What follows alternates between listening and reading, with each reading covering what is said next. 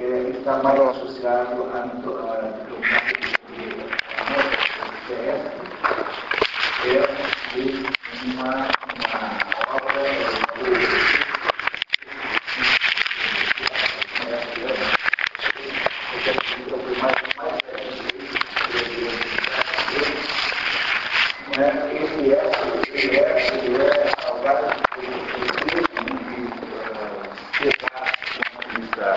emocional, porque a, a, o, a, o, mundo de Ésquilo é o mundo da, é o mundo da, da, da, falta de saída humana. Quer dizer, o mundo de Ésquilo é aquele mundo uh, em que as personagens estão, uh, estão sujeitas a forças e pressões extraordinárias que, que elas não controlam e das quais elas não conseguem se lidar de modo nenhum é mais ou menos o conceito da Ilíada. Né? A tragédia nasceu na Ilíada. A grande Ilíada de Homero é a origem da tragédia. A ideia de que façamos o que façamos, os deuses mandam na nossa vida e nós estamos subordinados a eles, então fazemos tudo o que eles querem, é, por mais que nós nos esforcemos para fazer o contrário. Essa, esse é o sentido da tragédia de Ésquilo, que nós vamos entender hoje aqui. Quando você passa para Sófocles, né? então aí Aristóteles, a poética, dizia assim, Sófocles esses três se conheceram, viu? Eles tiveram, moraram, viveram um tempo juntos, assim. É, pequeno, mas tiveram um tempo contemporâneo. E como eles participavam dos mesmos é, festivais de teatro, conheceram-se pessoalmente com toda certeza, não tem a menor dúvida disso. E Sócrates, que é o segundo, diz assim dele Aristóteles, que, que Sócrates diz como as pessoas deviam ser. É? Então, o Ésquilo, primeiro, é, ele nos diz como as pessoas têm de ser, mas no sentido é, involuntário da palavra. Quer dizer, aquilo que acontece com a humanidade de uma maneira implacável. Esquilo já é, estabelece, digamos, a, a, o exercício do, da liberdade humana, mas uma liberdade humana dentro de uma escolha é, que se torna a única possível, que é a escolha da, da vida honrada, da vida nobre, enfim, o que for. Mas esse é o segundo, o Esquilo, Sócrates, desculpe, Sócrates, o segundo, né? Sócrates é o sujeito que já tem uma, uma ideia de que há uma possibilidade de ser diferente do que Esquilo acha que é. E termina então com Eurípides, diz Aristóteles na poética. Eurípides acha que é Eurípides, é, Aristóteles acha que Eurípides diz como o homem é na prática. Então você quando começa a estudar essas peças todas aí, nós, das 33 peças deve ter umas 25 traduções brasileiras. Algumas têm várias traduções. E as outras 10 faltam ainda para completar as 33, têm traduções portuguesas. No Brasil não há tradução de toda a obra. Então você, para poder ler tudo em português, você vai ter que fazer um pouco de coleta aí nas bibliotecas, aí, enfim, nos sebos, enfim né, não será uma obra, não tem um livro pronto lá, que é o mínimo que se podia imaginar, né? Que houvesse lá um livro que você compraria com 100% das tragédias. Essa, essa providência editorial vai ter que esperar mais uns 5 mil anos. Pra, ah, talvez a EF consiga, de repente a EF né, resolve ah, cooperar com isso, né? Porque é inacreditável que não tenham livros, assim, todas as tragédias gregas. Você tem que comprar por pedacinhos, assim, tudo picadinho. E, a, e a, quando você começa a ler todas, né, é? Uma experiência maravilhosa ler todas, você vai aos poucos aprendendo que há uma gradação, uma mudança que vai acontecendo ao longo, digamos, desta sequência cronológica das tragédias que vai de uma implacabilidade do destino, o homem como sujeito ao destino implacável, até no, em Eurípides, é, você encontra situações de malcriações inacreditáveis, quer dizer, o ser humano fazendo, rebelando-se contra os deuses com toda a, a. Né? Você encontra lá personagens fazendo invectivas, fazendo discursos contra os deuses, mandando os deuses botarem-se no seu lugar, coisas do gênero, coisa que em Ésquilo e em Sófocles são impossíveis. Não dá para você imaginar. No entanto, o que foi vendo aí foi uma, uma espécie de desgaste. Não é? Diz o Nietzsche, na, naquela sua famosa obra chamada O, o, o Nascimento da Tragédia, que, que foi o, a filosofia que matou o teatro. Porque a, na medida em que a filosofia passou a racionalizar os problemas uh, da condição humana, filosofia é só de Sócrates, né, para frente, né? Aí não tinha mais sentido para você fazer encenações sobre a condição humana e a filosofia passou a executar essa função de tentar explicar a condição humana, coisa que o teatro faria antes, porque o teatro antes, de, antes do, do Socrates, Sócrates era um teatro não é, a filosofia de Sócrates não era uma filosofia ontológica, digamos assim, ela não estava interessada em, em, discutir o que era a condição humana, coisas desse gênero, com exceção de Parmênides, que havia ali já alguma coisa, dos outros filósofos anteriores você tinha uma discussão sobre a natureza da, da natureza, sobre como era, do que eram feitas as coisas que nos rodeavam. Quando a filosofia passa a debater o que é a existência humana, se acontece isso com Sócrates, é que o teatro vai ficando, então, digamos, em segundo plano. E durante todo o teatro grego não há mais do que três autores notáveis, que são esses três, que são Ésquilo, Sófocles e Eurípides nessa sequência. Há um quarto autor que veio para o mundo moderno, chamado Aristófanes, que é um cômico. E os cômicos, o qual Aristófanes é um mulher da sua época, digamos assim. É um sujeito que acha que ridendo castiga mores é, o sujeito que acha que a, obra teatral é para fazer crítica social. Então ele faz barbaridades, né? Bota lá os, o, ridiculariza Sócrates, ridiculariza Eurípides e, e, e Ésquilo, não ridiculariza Sófocles, porque no, no, no, na peça Rãs, porque Sófocles era um, uma espécie de bem amado, todo mundo gostava dele, Ninguém ousava falar mal de Sófocles, enquanto os outros dois eram cascas grossas e dificílimos de temperamento. Não é? O primeiro, por exemplo, teria, teria, teria escrito na sua própria tumba, né, deixado o seu próprio epitáfio dizendo que ele tinha sido soldado e não teatrólogo, quer dizer, ele não tinha orgulho de ser teatrólogo. E o terceiro era irracível ao extremo. E por, por um certo paradoxo, o terceiro é que produziu as figuras femininas mais notáveis, embora tivesse fama de misógino.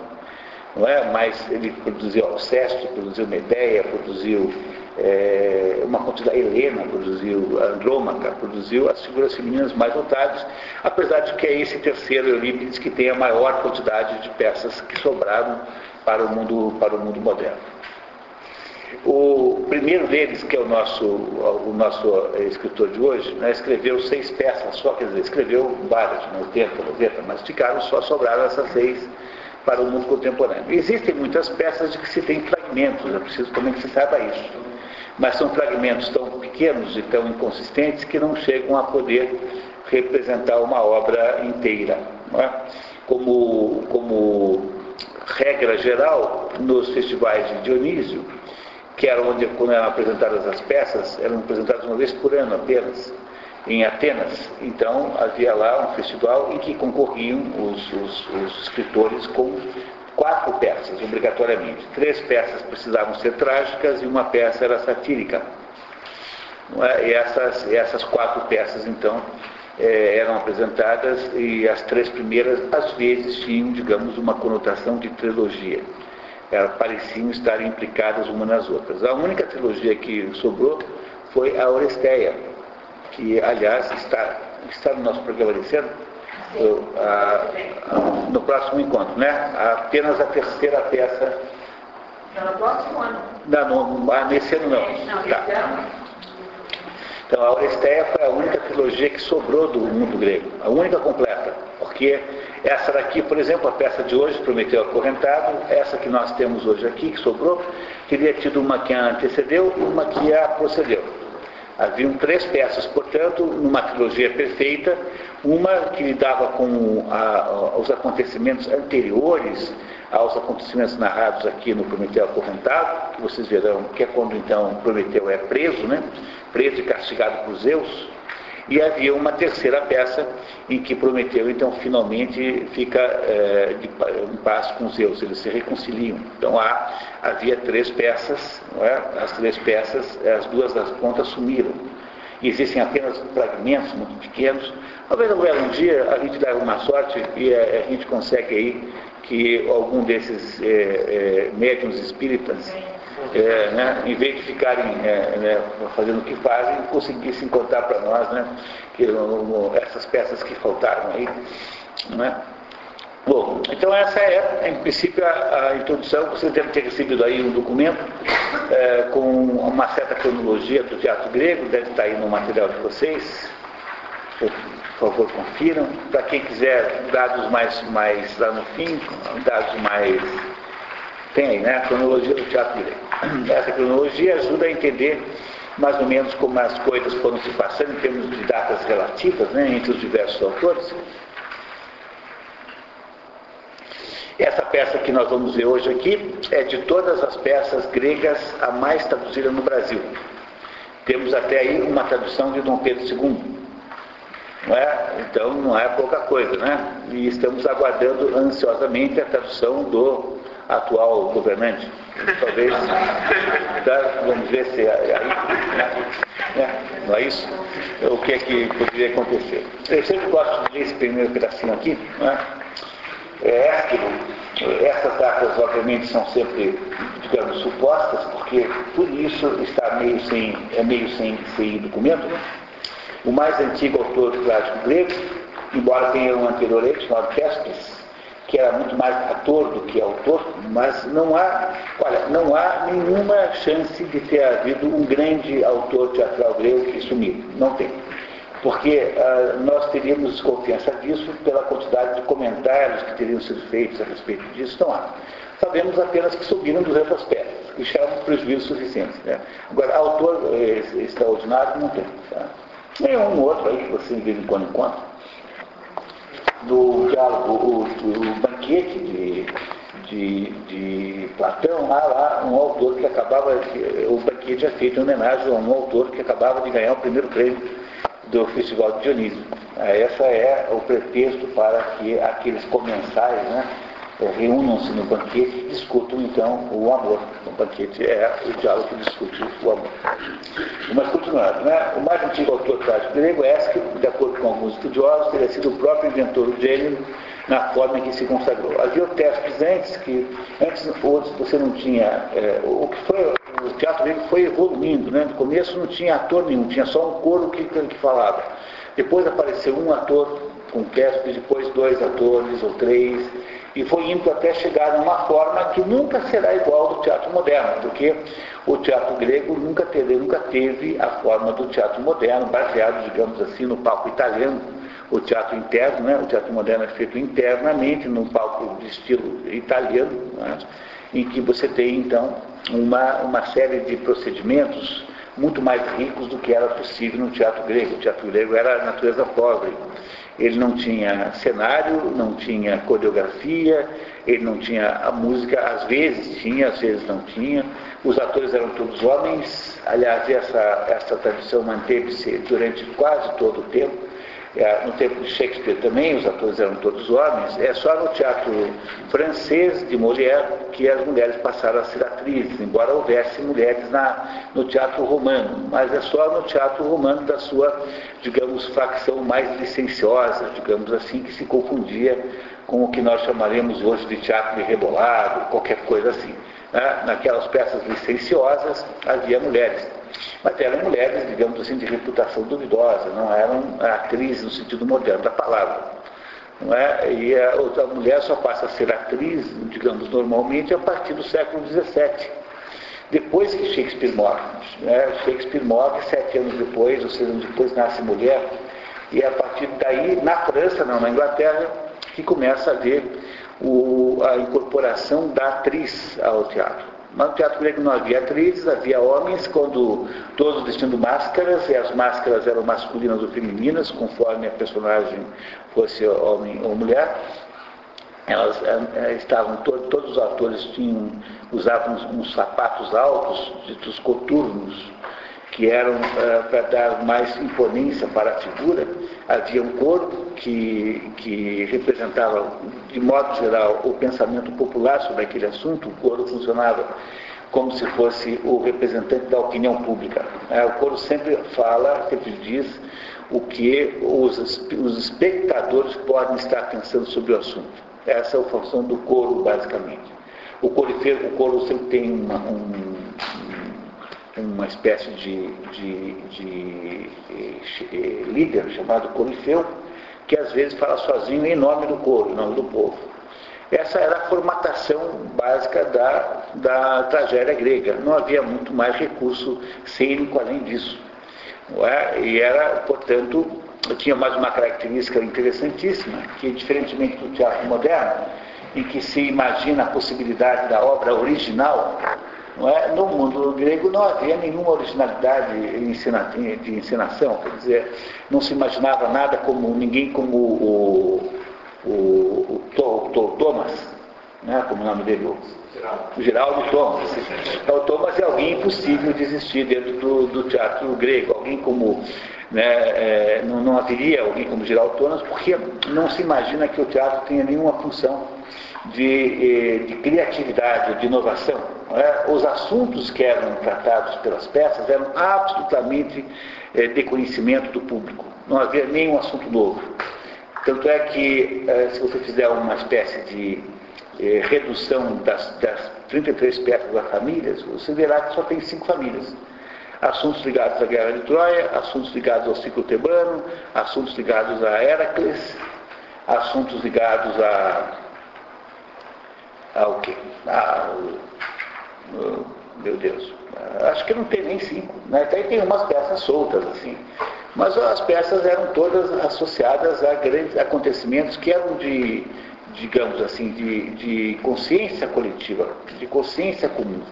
Ninguém tinha é, assunto novo para trazer. De modo que o que mudava era apenas a abordagem do assunto, mas não em si o modo como se abordava o assunto, do ponto de vista cênico, e tampouco o assunto tinha que ser original. Não era essa a ideia do teatro grego. Ele é um teatro profundamente cívico. Tanto é que ele era pago pelo Estado. Né? Os, os custos dessas encenações eram divididos em duas partes. Uma parte pelo Estado e a outra parte pelo, por alguns mecenas. Né? Havia cidadãos que eram convidados a contribuir. Isso durante toda a época, a história da, da Grécia foi assim. Atenas, por exemplo, havia lá gente meio rica que eram convidados a contribuir e pagar o custo e se achavam muito honrados de fazer isso, de fato faziam isso sem, sem, sem que isso fosse nenhuma espécie de chantagem. Era um teatro de natureza muito cívica e era um teatro um teatro diferente do teatro atual. Nós não sabemos se as mulheres o frequentavam como assistentes, até hoje não se sabe isso. Mas era um teatro que tinha, afinal de contas, um alcance cívico muito grande, muito maior do que hoje, que é um teatro artístico em si próprio. Né? De todos os autores é, teatrais gregos, Ésquilo é aquele que mais representa bem essa história, porque Ésquilo está bem no início do teatro trágico e, portanto, ele é aquele que produz, digamos, as peças mais próximas do, da cosmovisão grega antiga, aquela cosmovisão que a religião grega no que ela está baseada, por exemplo, na eh, Ilíada e na Odisseia, representava. Então há uma grande proximidade entre o modelo existencial grego e o modelo teatral de Ésquilo, que é o primeiro dos três eh, teatrólogos. Nenhuma rebeldia há em Ésquilo, em nenhum momento. Né? Apenas continuando aqui, é? Uh, das 90 peças que ele é escrito, chegaram à modernidade apenas seis, entre elas o Prometeu Acorrentado, Prometeu Desmotes, que é como se diz em grego, representada possivelmente em 458 a.C., 59 anos, 59 anos antes da morte de Sócrates. Só existem fragmentos de duas outras peças de Ésquilo sobre o mesmo tema. Prometeu Portador de Fogo, Pier Foros, Pier é fogo, né? Piromaníaco, né? Piromaníaco né, fora aquele que leva, né, portanto, o, o Prometeu que levador de fogo, e Prometeus é, libertado, Liomenos, respectivamente antecessora e continuação do Prometeu corretado, que com ela comporia uma trilogia, procedimento de regra nos festivais de Dionísio. De todas as peças trágicas, essa é a única que traz só personagens divinas, com exceção de Io. Io é a única personagem humana da peça. A ação da peça ocorre numa região desolada da Sítia, nome genérico do setentrião selvagem, ou seja, a parte norte da, do, do, mundo, né, conhecido na época. Prometeu significa o que pensa antes de fazer. Pró é antes, né? Meteus, aquele que pensa. O nome da peça recebeu no Brasil várias traduções. Prometeu encadeado, Dom Pedro II, Prometeu acorrentado, Barão de Paranapiacaba, Ramis Galvão e Mário da Gama Curi que é de onde vem a, a origem dessa, desse resumo aqui, é da, é da tradução do Mário da Gama Curi, Prometeu a Grilhoto de Brasília Teles e Ana Paula Sotomayor e prometeu prisioneiro. E a, a, a JA, né, isso é uma sigla, né, esse nome é, são três nomes, são as iniciais de três nomes, Torrana. Como é? Não, é uma sigla, né, que tem três nomes, José alguma coisa. E, pois é, né, e Trajano Vieira. Essas aí são traduções todas modernas, né? Essa aí do Torrano e do Vieira são traduções novinhas. Assim. Então você tem aí uma peça que não tem começo e também não tem fim. Isso envolve, obviamente, implica em problemas de interpretação, porque a trilogia né, foi feita para ser compreendida no seu conjunto e não para ser compreendida isoladamente um dos seus pedaços. Pois não, Joaquim? Ela costuma ser encenada, Prometeu? Hoje, acho Acho que sim. O teatro grego caiu um pouco da moda, né? Então, você tem hoje encenações, digamos assim, uh, com uma conotação de encenações é, é, renovadoras. Então, aparece lá o, o sujeito vai botar lá no lugar do Prometeu, vai botar um menino de rua, coisas desse jeito, né? Então, é nesse sentido que se renovam os textos antigos. Né? Faça aí uma espécie de adaptação moderna. Como o pessoal não entende a peça de verdade, porque não está ao trabalho de estudar, então eles imaginam que a tom, toma uma peça pelo seu valor de face, quer dizer, a sua aparência, né? Um sujeito perseguido por, por, um, por um poderoso. Quem é que prometeu? É um sujeito que está perseguido por alguém mais poderoso que ele. Então você vê lá, tem no lugar do, do, da força e, da, e da, do poder, coloca lá dois PMs, carregando lá o, o sei lá o que lá, o, um menino de rua, para prendê-lo na FEBEM. Quando a coisa uma ideia, não entendi. Quando atores encenam uma ideia, Bom, claro, que tem, você tem, tem todas as, as possibilidades, né? mas eu, o que eu só quero dizer é o seguinte, é que há uma, uh, uh, digamos, uma, uma, a visão que se tem do teatro grego é, como tal, não é mais a visão de reproduzir as peças tais como elas foram feitas, como se houvesse, por exemplo, modernamente, um teatro shakespeariano, que mesmo com Shakespeare se faz a mesma coisa, né? E você tenta adaptar as peças para circunstâncias ditas modernas. Mas como você, na verdade, não entendeu o que a peça significava, o que você acaba fazendo é um, apenas uma, uma um, um, um, pretexto para falar dos problemas que você acha relevantes. Isso perde completamente o sentido. Quer dizer, esse teatro não tem muito valor. É? Agora, é claro que é possível sempre ter o Peter Brook pegar e fazer uma enorme encenação de um teatro, de uma peça grega e com enorme sucesso, né? Isso, mas não é muito comum. Né? O teatro grego anda muito, muito fora da moda, né? Diga, você. Atualmente está sendo ensinado um livro de para ter chamado de rock antigo, e claro que tem chamado de rock, e claro que é onde é, tem um empresário, é, é tudo mal, tá? tudo mal, tá? É, esse tipo de coisa é que. É um pouco de intoxicação da mitologia da Globo. É. Tá vendo? Essas coisas é que fazem perder um pouquinho a. É, quando uma sociedade perde a capacidade de fazer obras sérias, né? É, a gente tem que lamentar muito, porque é uma perda enorme da capacidade de compreender isso que está acontecendo. Né? Pois essa peça aqui tem um sentido muito profundo, como todo o teatro grego. O teatro grego é um teatro metafísico, não é? É um teatro como o de Shakespeare também é. é? Você pega o teatro de mulher, não é o teatro mulher, a mulher é um Aristófanes é, francês. Dizer, mulher é o sujeito que acha que ridendo castiga de mores. Quer dizer, é o sujeito que acha que está ali para fazer crítica social. Agora, uh, autores como Shakespeare e os gregos são profundíssimos e permitem leituras muito, muito profundas, que é o que a gente vai pretender fazer aqui hoje na compreensão da peça O Prometeu Acorrentado de Esquilo.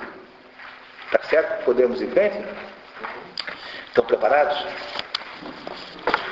Muito bem, então. Suzana, você que está com o microfone? Já? É. Na página 1. Né? Não, é, não é isso? É nos primórdios da humanidade, não está isso? O, o, Prometeu é de todas as figuras, digamos, de todas as figuras é, mitológicas, aquela mais solitária, né, de alguma maneira. E é a peça grega que se refere ao assunto mais velho. Não que ela seja aquela que tenha sido escrita primeiro. Não. Aliás, é ao contrário. Parece que a primeira peça chama-se Os Persas, também de Ésquilo, que se refere ao assunto mais novo, porque de todos os assuntos mitológicos gregos, das peças de teatro, o mais novo é a guerra entre os persas. No entanto, o Prometeu é a peça que se refere ao assunto mais velho, tão velho, tão velho, que nessa época ainda não havia, digamos assim, ainda uh, uma civilização humana. Existia ser humano, seres humanos, mas eles eram ainda, digamos, pré-civilizatórios, não estavam ainda disseminados aí ao longo do, do, do, do mundo. Quem fará isso é essa Io, essa menina chamada Io, mocinha, que é a única personagem humana do, da história. Mas vamos esperar para chegar na hora certa para falar disso. Ok? Vamos lá então. Por favor. Nos primórdios da humanidade, numa região isolada da Sítia, entram o poder e a força. Kratos cai Bia. É, Kratos, força, poder, né? E, e Bia, força. Então, os dois nomes. Né? Auxiliares de Zeus, arrastando Prometeu. O grupo é seguido por Hefesto, que traz consigo seus instrumentos diferentes. Depois do, do, do, nosso intervalo, vocês vão receber aí uma folha com a árvore genealógica dos deuses, vai ficar bem clara, melhor, mais claras essas relações entre eles aí. Então, nós sabemos que começa a peça com o aprisionamento de Prometeu. Por que está sendo aprisionado? Isso foi contado no, na primeira parte da trilogia que se perdeu. Haverá, obviamente, menções dentro dessa peça ao que aconteceu antes. Não é isso? Isso acontecerá, né? Mas ah, ainda nós, ah, nós, temos que supor, né, por enquanto, isso, porque nós não conhecemos a primeira parte da, da peça. Também é preciso vocês lembrarem que cada comentarista do mundo grego, quer dizer, cada escritor escreveu a história dos seus eitos. Portanto, há várias histórias de Prometeu. Elas não são completamente diferentes, mas há, por exemplo, diferenças na razão pela qual ele foi aprisionado. Há duas grandes, digamos, teorias, essa aqui, que é, está aqui no Esquilo, de que o Prometeu entregou o fogo sagrado é, de Hefesto para os seres humanos, e há aquela que está no livro de, de Exildo, chamado Trabalhos dos Dias, em que uh, conta-se ali uma outra história de que Prometeu teria tentado tapear Zeus, escondendo a melhor parte do churrasco debaixo de, um, de uma pele para que Zeus não percebesse é, eficaz para ele. Né? Então, seja como for o caso, nos dois casos há um desobedecimento, uma desobediência. Ou seja, mais do que uma desobediência, nos dois casos há uma espécie de, uma, de um desafio à autoridade de Zeus, tanto numa história quanto na outra. Mas haverá sempre variações, portanto é preciso ter um pouco de cuidado de não defender ferrenhamente qualquer uma das versões, porque sempre haverá versões, e entre dentro da mesma versão, variações internas da mesma versão. Não há um livro de mitologia oficial, você tem aí uma meia dúzia de livros que são, digamos, uma, meia, uma cinquentena de livros que são, digamos, autoritativos, que são as peças gregas, que é o Dia da Odisseia, que é os dois livros de Isildo, o Trabalho dos Dias e a Teogonia, e você tem depois centenas de comentaristas, de, de sobretudo, aí chega no, no, no, nas metamorfoses de Ovídio, já é, é no período romano, e Ovídio fala reconta essas histórias todas de um jeito romano. Então você vai ao longo do tempo misturando tudo isso e quando você, vai, quando você percebe há diversas áreas de, de inconsistência, aí, coisa natural e que no fundo não atrapalha muito.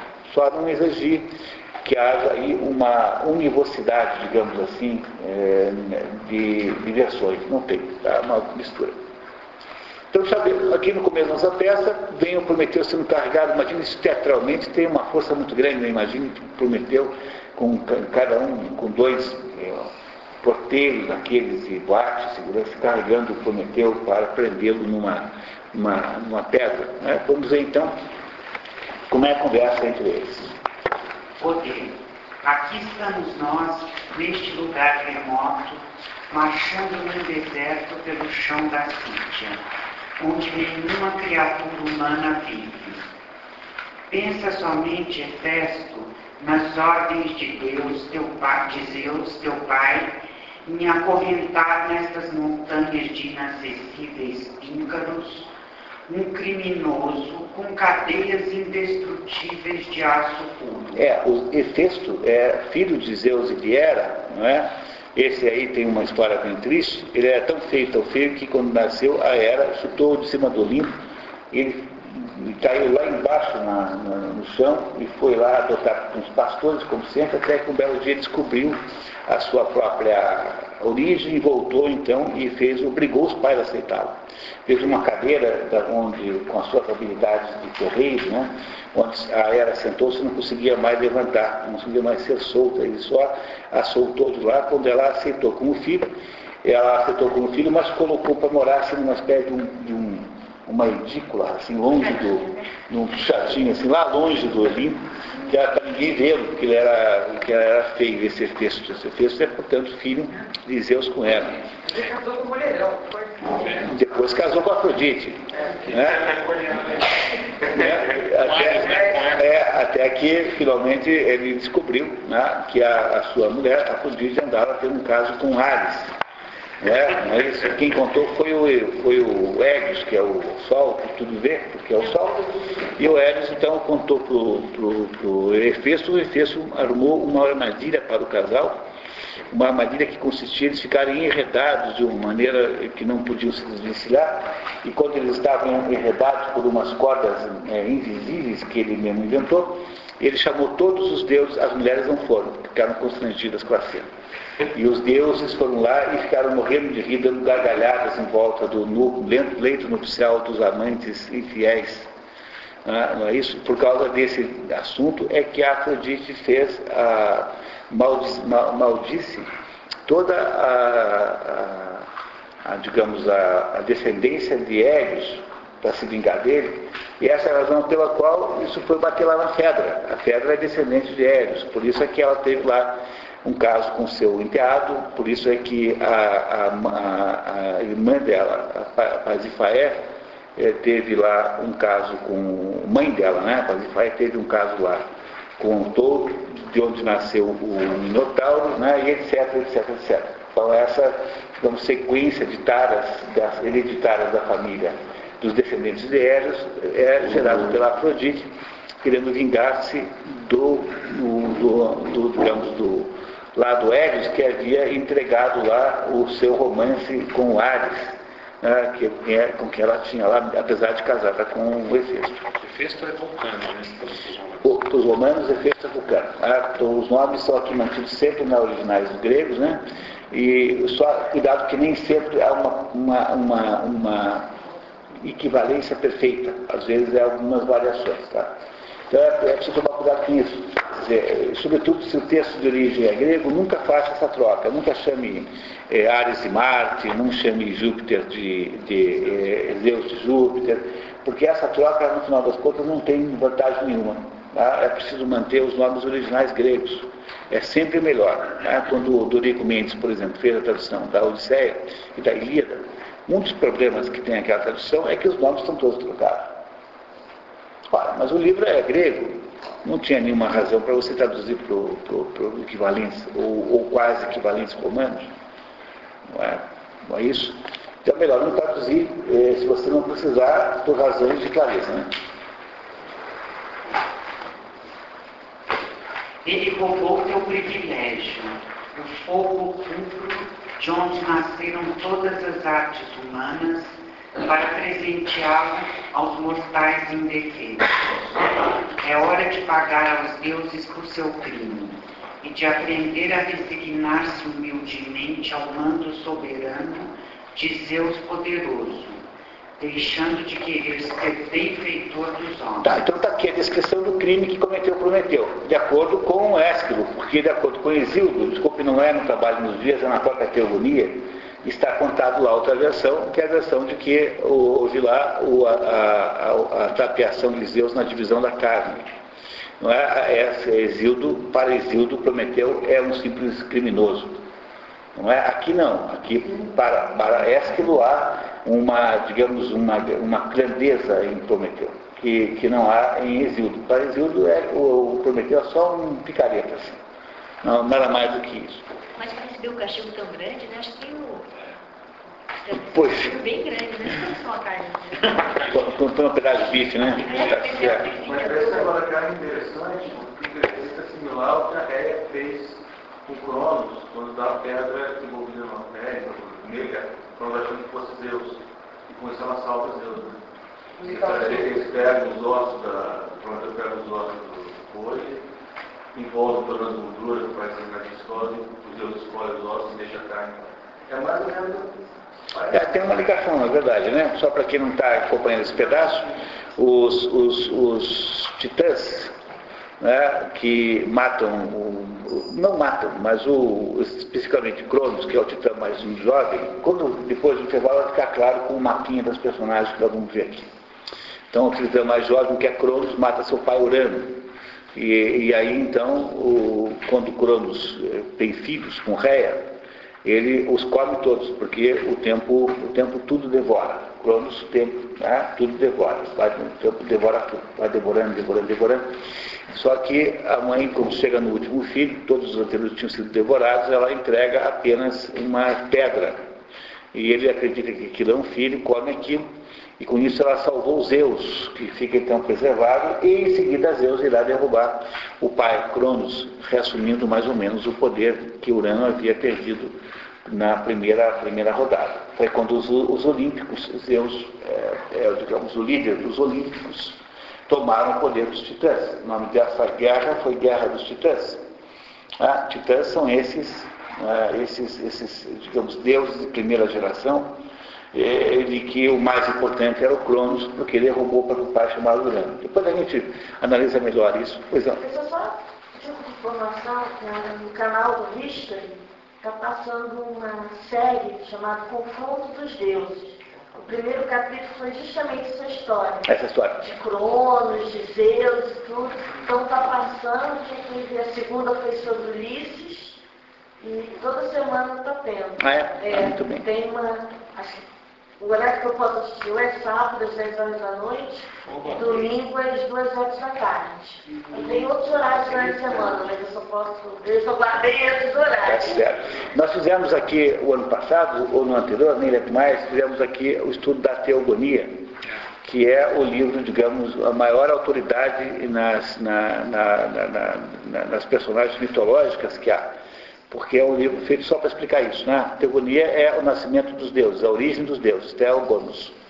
É? E é isso que ele explica lá. É toda uma certa versão desse nascimento, mas é preciso sempre saber que não há versão oficial. Não é? Não é isso, portanto, pode haver variações. Pega uma história como a de Heracles, por exemplo, Há histórias que dizem que ele, ele mata os filhos antes dos 12 trabalhos e justamente aceita os 12 trabalhos por, com, com penitência. Há histórias que dizem que ela matou o filho depois dos 12 trabalhos e não antes. Não é? Há histórias que dizem que matou também a mulher, outras dizem que não matou a mulher, enfim, há, há muita variação em torno da, da, da, da história de Heracles. Não há nenhuma que possa dizer, ó, essa aqui é a melhor delas. Não. Infelizmente, temos que conviver com essa dúvida. Ah, não há solução. Portanto, sabemos como é que Ésquilo acredita que seja a, aí a punição de, de, de Prometeu. Continuando. Aqui findou poder e força esta missão atribuída a vós por Zeus. Já cumpriste e nada mais agora vos retém aqui. Quanto a mim mesmo, sinto que me falta o ânimo para aprender, usando a violência, um Deus, um imortal, e mais ainda meu irmão, neste cume batido pelas tempestades. É, ele não é exatamente irmão do, do, do Efesto, eles são primos. Né? Depois a gente olha na árvore genealógica. De minha parte, devo encher-me de coragem para a missão, pois negligenciar as ordens de um pai é falta cuja punição é dura. É, esse pai é Zeus, né? Zeus que havia mandado prender o Prometeu. Dirigindo-se a Prometeu, és muito audaz em todos os teus pensamentos, filho da sábia Tênis, e contrariando as minhas intenções e as tuas, vou pregar-te nessa isolada rocha, longe dos caminhos, com elos inflexíveis de aço indestrutível. É, o Hércules é, única, é, é, o único autor da antiguidade que diz é, que Prometeu é filho de Tênis. É a única referência. A referência oficial não é essa. Depois vocês veem aí, digamos, a oficial, aquela mais comum, né? É, que Prometeu não é filho de Tênis. Mas isso acontece o tempo todo. Essas diferenças de versão acontecem o tempo todo. Temis, vocês sabem que é a deusa da justiça.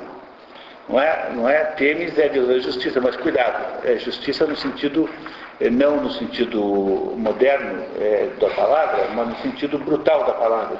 Portanto, a justiça na medida em que ela é uma mera retribuição ao crime. É a lei do talhão, olho por olho, dedo por dente. É assim, nesse sentido que Temis é a justiça. Mais vingança do que justiça. É, é, nesse sentido de vingança, então é Temis. A Temis tem uma filha chamada Dike, e a Dike é a justiça moderna no sentido humano moderno, é a justiça circunstanciada, quer dizer, a justiça em que, por um processo não emotivo, analisa-se todas as circunstâncias daquele crime, daquele, digamos, pretenso crime. Então, Dike é a justiça moderna, humana moderna e a, a, a é a justiça velha, antiga, aquela justiça que antecede a civilização. É? Essa, essa diferença está aí é, contada na peça chamada As Eríneas, que é a terceira parte da trilogia Orestia. As Eumênides, perdão, as Eumênides, não é? O quê? É, é que, mais, mais ou menos a mesma coisa, né? porque as Eríneas são no sentido mal e as Eumênides no sentido benévolo, né? porque Eumênides significa as benévolas, as benevolentes. É? E, e para entender bem por que, que isso é assim, entender que aqui estudar toda a, a trilogia. Né?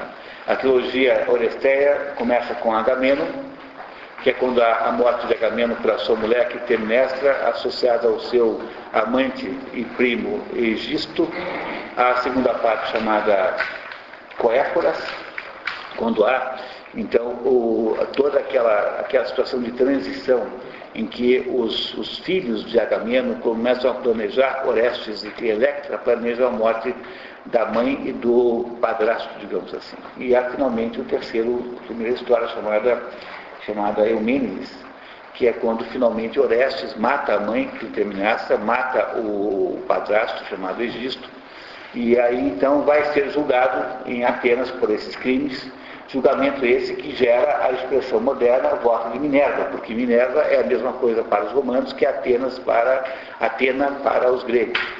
E é a Atena, ou Minerva, quem decide pela inocência de Orestes com um voto que desempata aquele placar, que acho que é 5 a 5, se eu não me engano, né, que dá uh, contra um placar né, de empate que é desempatado por, Minerva, ou Atena, é a mesma coisa. Prometeu é filho de quem tudo Prometeu é filho de. De quem? Japeto. Japeto, é que o pai dele chama-se Japeto. Quanto ao pai, não há dúvida, tá? Todo mundo acredita que, que Prometeu é filho de Japeto. Mas o outro, a mulher do, do Prometeu, tem aqui na cronologia. Você não tem aí, mas daqui a pouquinho chega. Ásia, ou crimine. Ásia ou crimine. Daqui a você recebe esse documento aqui e fica claro aí, vocês podem ver isso. Então a única pessoa que diz que ele é filho de Temis é, é Ésquilo. Não é? Não é isso? Qual é a fonte de Ésquilo? Sabe qual é? Talvez ele tenha razão. Mas na verdade ninguém tem razão porque essas coisas são todas, ah, obviamente, ficcionais. Logo, não há por que haver razão ou não. É nisso, né? Tanto faz, em última análise. Ninguém deve brigar por isso. Aqui não poderás ouvir a voz dos homens, nem ver a imagem deles. E sempre queimado pelo fogo inclemente do sol flamejante, terás a flor da pele escura e dessecada. Por toda a eternidade verás com alívio a noite recobrindo a esplendorosa luz, com seu imenso manto repleto de estrelas. E por seu turno o sol evaporado na aurora orvalho gélido, sente a pungente dor de um mal perenemente vinculada a ti, descuide-se de corroer a tua carne, pois teu libertador ainda não nasceu. Dizer, aquele que vai tirá-lo dessa situação ainda não nasceu. Esse libertador de Prometeu é Heracles. Tá? Heracles. Ou então, como dizem os romanos, Hércules. Na verdade, ele se chama Alcides, né? vocês sabiam disso, né? né? Não é nem Heracles nem Hércules. O nome de, desse, dessa personagem é Alcides. Né? Mas como ele era perseguido por Hera, desde o seu nascimento, ele quando é bem pequenininho, Hera já manda lá umas cobras para matá-lo, ele, então acham que para, para aplacar a perseguição de Hera, convivia, convivia do ponto de vista político, chamá-lo de a glória de Hera. E a glória de Hera significa Heracles. Heracles é a glória de Hera. Não adiantou muito, continuou sendo perseguido igual por ela. Né? Não adiantou nada a homenagem. Mas os, o, esse que os romanos chamam de Hércules e os gregos de Heracles chama-se de nascimento Alcides. Ok? Eis a recompensa por haver querido agir como se fosses benfeitor dos homens. Deus, descuidoso do rancor dos outros deuses, quiseste transgredir um direito sagrado, dando aos mortais as prerrogativas divinas. E como recompensa permanecerás numa vigília dolorosa, sempre em pé, sem conseguir dormir nem dobrar os joelhos. Terás tempo bastante aqui para externar teus gemidos sem fins e vãs lamentações é sempre duro o coração dos novos reis. Por que, que há novos reis nisso? Porque uh, houve aí, acabou de haver a guerra do, dos titãs e Zeus acabou de vencê-los. Portanto, o que acontece aí é que a, essa história acontece justamente no momento em que os olímpicos tomam o poder. Então, aqui valeria a pena, então, agora nós fazemos aí essa, essa recapitulação né, para entender. Primeiro, os primeiros deuses que aparecem, segundo a, a, a, a teogonia, são Réa, é, não, Géa, Géia, o Géa, como que nos chamar, né, que é a terra, e Urano. Então, esses dois deuses aí representam simbolicamente o espírito e a materialidade. Né, representando simbolicamente o homem e a mulher. Representam é, os dois, na mitologia grega, esses dois símbolos. Né? O Urano representa o espírito, enquanto Géia, a terra, representa a materialidade. Uma outra versão da palavra Géia é Gaia. Géia, Geo, Gaia, tudo a mesma coisa. Então, quando você ouve por aí falar aí, na hipótese de Gaia, que é a ideia de que a Terra é um organismo vivo, que se vinga de você quando você faz coisas erradas, né? quando você corta aí uns arbustos, enfim, quando corta umas árvores. Então aí não podendo, né? a Gaia vai lá e se vinga de você terrivelmente.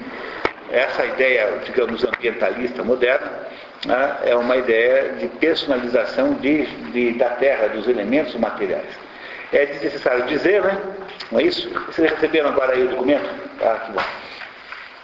É necessário dizer né, que que isso, no fundo, é uma espécie de divinização da natureza. É? A ideia de que Gaia possa existir de alguma maneira, porque é claro que essa hipótese é meramente romântica, ela pode ser usada simbolicamente apenas, dar essa hipótese uma conotação de dar essa hipótese uma conotação qualquer que seja de, de, digamos, de conhecimento científico é uma bobagem, é? porque imagine que houve um momento em que o planeta era, estava completamente coberto de vulcões e eles perguntar é, naquele tempo contra quem é que os vulcões estavam se é, vingando, de quem é que eles estavam se vingando, porque as vinganças foram muito piores do que as atuais.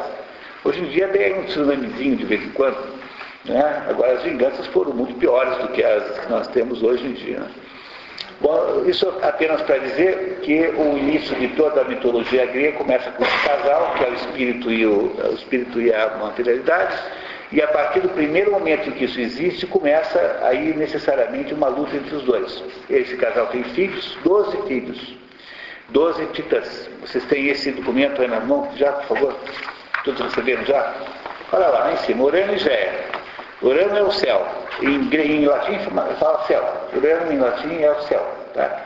E Géia, que é a terra, de onde vem a palavra geografia, geologia, né? e também Gaia, a variação Gaia também. Esses dois aí geram esses doze filhos, são seis homens e seis mulheres. E casam uns com os outros. Logo, eles são irmãos e são também marido e mulher. Né? Oceano e Tétis, cuidado, essa Tétis aí não é a mãe de Aquiles, embora tenha o mesmo nome. Tá? Aquiles, é, é, que lutou a guerra de Troia, é também filho de Tétis, mas não é essa aí. Essa daí, a Tétis, que é, que é a mãe de Aquiles, é descendente dessa Tétis aí. Né? Ela é filha, na verdade, de Doris, se não me engano, com, com Neleu, que é, um, que é um, um outro, uma outra entidade marinha. Quase Febe Hipério Mitia, Crio e Euríbia, Japeto e Asa, ou Clímene, de onde nascem esses filhos ali, o Atlas, que é aquele que, depois de ter feito uma malcriação muito grande, ficou obrigado a sustentar a abóboda celeste nas suas costas, o Prometeu, que é a nossa personagem aqui da nossa história, que casa com Selena e tem aqueles três filhos ali, o Deucalião, Lico e Quimendeu. O mais interessante disso é que esse Deucalião é o equivalente na mitologia grega ao Noé. A história de Deucalião é exatamente igual à história do Noé. Ele também faz a, o, lá, recolhe lá uns animais para, para, para que o mundo sobreviva após o dilúvio e repovoou o mundo depois do dilúvio, esse Deucalião. E além disso, há um irmão chamado Epimeteu, que casou com a Pandora. A Pandora teria sido a primeira mulher. A Pandora na mitologia equivale a Eva. Onde está Epimeteu? Epimeteu ao lado do, da Selena. Prometeu e Seleno, que é mulher, Selena é mulher, tá? Epimeteu. Portanto, o Jápeto e a sua mulher Ásia têm um, dois, três filhos. Há ainda um outro filho que não está mencionado aqui, que, que não está essa, essa esse documento aqui, embora esteja mal, mal indicado embaixo, é do livro do Pierre Grimal, que é o melhor dicionário de mitologia que há. Há um dicionário melhor que todos de mitologia, que você pode comprar em português, magnífico, de um autor chamado Pierre Grimal, um francês, que é esse aí que está, cuja aí as, as, indicações bibliográficas embaixo. Sumiu só o Pierre Grimal aqui, não sei o que aconteceu. Né? Então, está aí Pierre Grimal. Ah, é na minha cota que não aparece, então. A na de vocês está certinha, a minha cortou aqui. Qual é o filho? É o quê? Qual é o? Eu não me lembro o nome agora, Maria Cecília. Mas é um terceiro, um quarto irmão de Prometeu. Tá? Ah, aí então vocês veem aí, né, que, o que, qual é a relação de Prometeu com Zeus? Bom, temos que andar um pouquinho mais para a direita, né? Réia e Crono que são o, mais dois titãs, não é isso? Crono sendo o mais jovem, esse Crono faz uma revolução contra o pai, contra o Crono e o Castla assume o poder e terá com, com, com essa réia, que é sua irmã e sua mulher, terá então uma porção de filhos que ele vai comendo um a um. Até que finalmente, conforme já, vocês já sabem, a réia esconde, né, sonega ao Cronos último filho, é? Esta pedra que, esta pedra que é comida como se fosse Zeus, é a pedra que é tirada sobre a superfície da terra, marcou o lugar do oráculo de Delfos. Então, o oráculo de Delfos existe no lugar onde caiu essa pedra jogada lá de cima do rio, marcando então o oráculo de Delfos, onde está né, o, o, Delfos é o, o modo, né, um instrumento de comunicação entre Zeus por, pelo Apolo, porque o Apolo é apenas o intermediário, né? é Zeus, Apolo, mais uma pitonisa, mais uma sacerdotisa. E é aí que você, é ela que você faz perguntas. Ela pergunta a Apolo, Apolo pergunta a Zeus. É assim que os deuses se comunicam com, com a humanidade. Reia e Cronos tiveram, portanto, esses filhos todos, que são aqueles que chamaram, chamaram depois os Olímpicos. São seis filhos. Tá? Pois vamos aqui. Ah, você falou, recapitulando aí, do Sol como, como sendo... Hélios.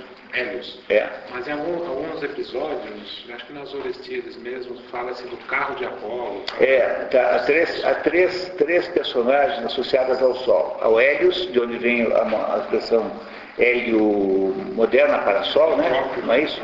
Heliópolis e tal. Há o Império, que é o pai dele, não é? Estou vendo lá? Vamos olhar aqui o Império aqui. Cadê o Hélio aqui? O Hélio está ali. O Império também às vezes é considerado o deus do sol, pai do Hélio, e é o Apolo que às vezes também é considerado o, o sujeito que conduz a carruagem, que marca o dia, que sai de manhã de um lado e vai até para o outro lado do mundo. Não é? Portanto, há três personagens, eh, digamos, mitológicos associadas ao Sol. E as três são citadas ocasionalmente. Bem, querido. A Rei e o Crono, ele não comia os filhos? Comeu todos os filhos, só que os, esses filhos aí são deuses, então eles não morrem. Então quer dizer que eles comiam é que eles ficavam de alguma maneira uh, adormecidos, ficavam, nunca foram mortos, né? iam para as profundidades do ar, do Hades, ficavam então fora de ação. Quando finalmente Cronos é derrotado, então ele vomita todos os filhos que haviam sido comidos e estão todos aí agora mandando no Olimpo. Então, esses filhos de Ré e de Cronos, depois que Cronos é derrotado pelos Zeus, pelo, pelo, pelo, filho mais novo, que não foi comido, Zeus não foi comido, né? e é ele quem derrota o pai. Então, depois que Cronos é derrotado por Zeus, ele regurgita todos os filhos que haviam sido comidos, que continuavam lá vivos. Porque os deuses não podem ser é, mortos, eles não morrem, eles são deuses. Não é? E todos aí então assumem o poder. Não é? E esses seis deuses aí, que são os seis, é, os cinco irmãos de Zeus e Zeus, é que são chamados de Olímpicos, que é a geração que derrota Cronos, devolvendo o poder para Urano. Quer dizer, se antes, se tudo começou por causa de uma espécie de rebelião da, da matéria contra o espírito, que é Gaia contra Urano, não é? Essa rebelião fez com que Gaia tivesse inspirado e instruísse o seu filho chamado Cronos para castrar Urano. Ele não pode matar Urano, porque Urano é Deus, mas Urano foi castrado. Foi castrado e aí então assumiu o poder Cronos.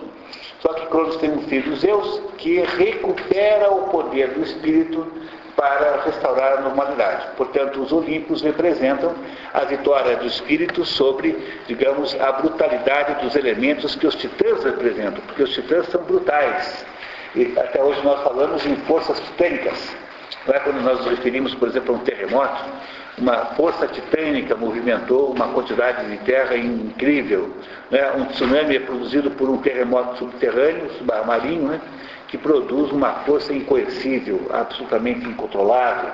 São forças titânicas porque os titãs representam as forças brutas dos elementos físicos, enquanto que o espírito representa aquilo que para em cima disso. Ah, essa é a interpretação possível da, da Teogonia de Exildo, que eu insisto, é assim, um livro de imprescindível para entender essas coisas todas. É a Teogonia de Exildo, é a espécie da chave do enigma. Quer dizer, é uma espécie de pedra de toque, como se dizia no tempo da alquimia, que permite que você compreenda todos os outros fenômenos gregos, porque eles têm todos um sentido único, sintônico. Não é? Daria para a gente fazer um paralelo entre essa mitologia grega com a mitologia germânica, quer dizer, da luta dos deuses contra os gigantes? As, mitologias estão todas em sintonia, na verdade. Né? Em todas as mitologias há um crepúsculo dos deuses, todas. Todas elas têm. Né? como se diz em alemão, né?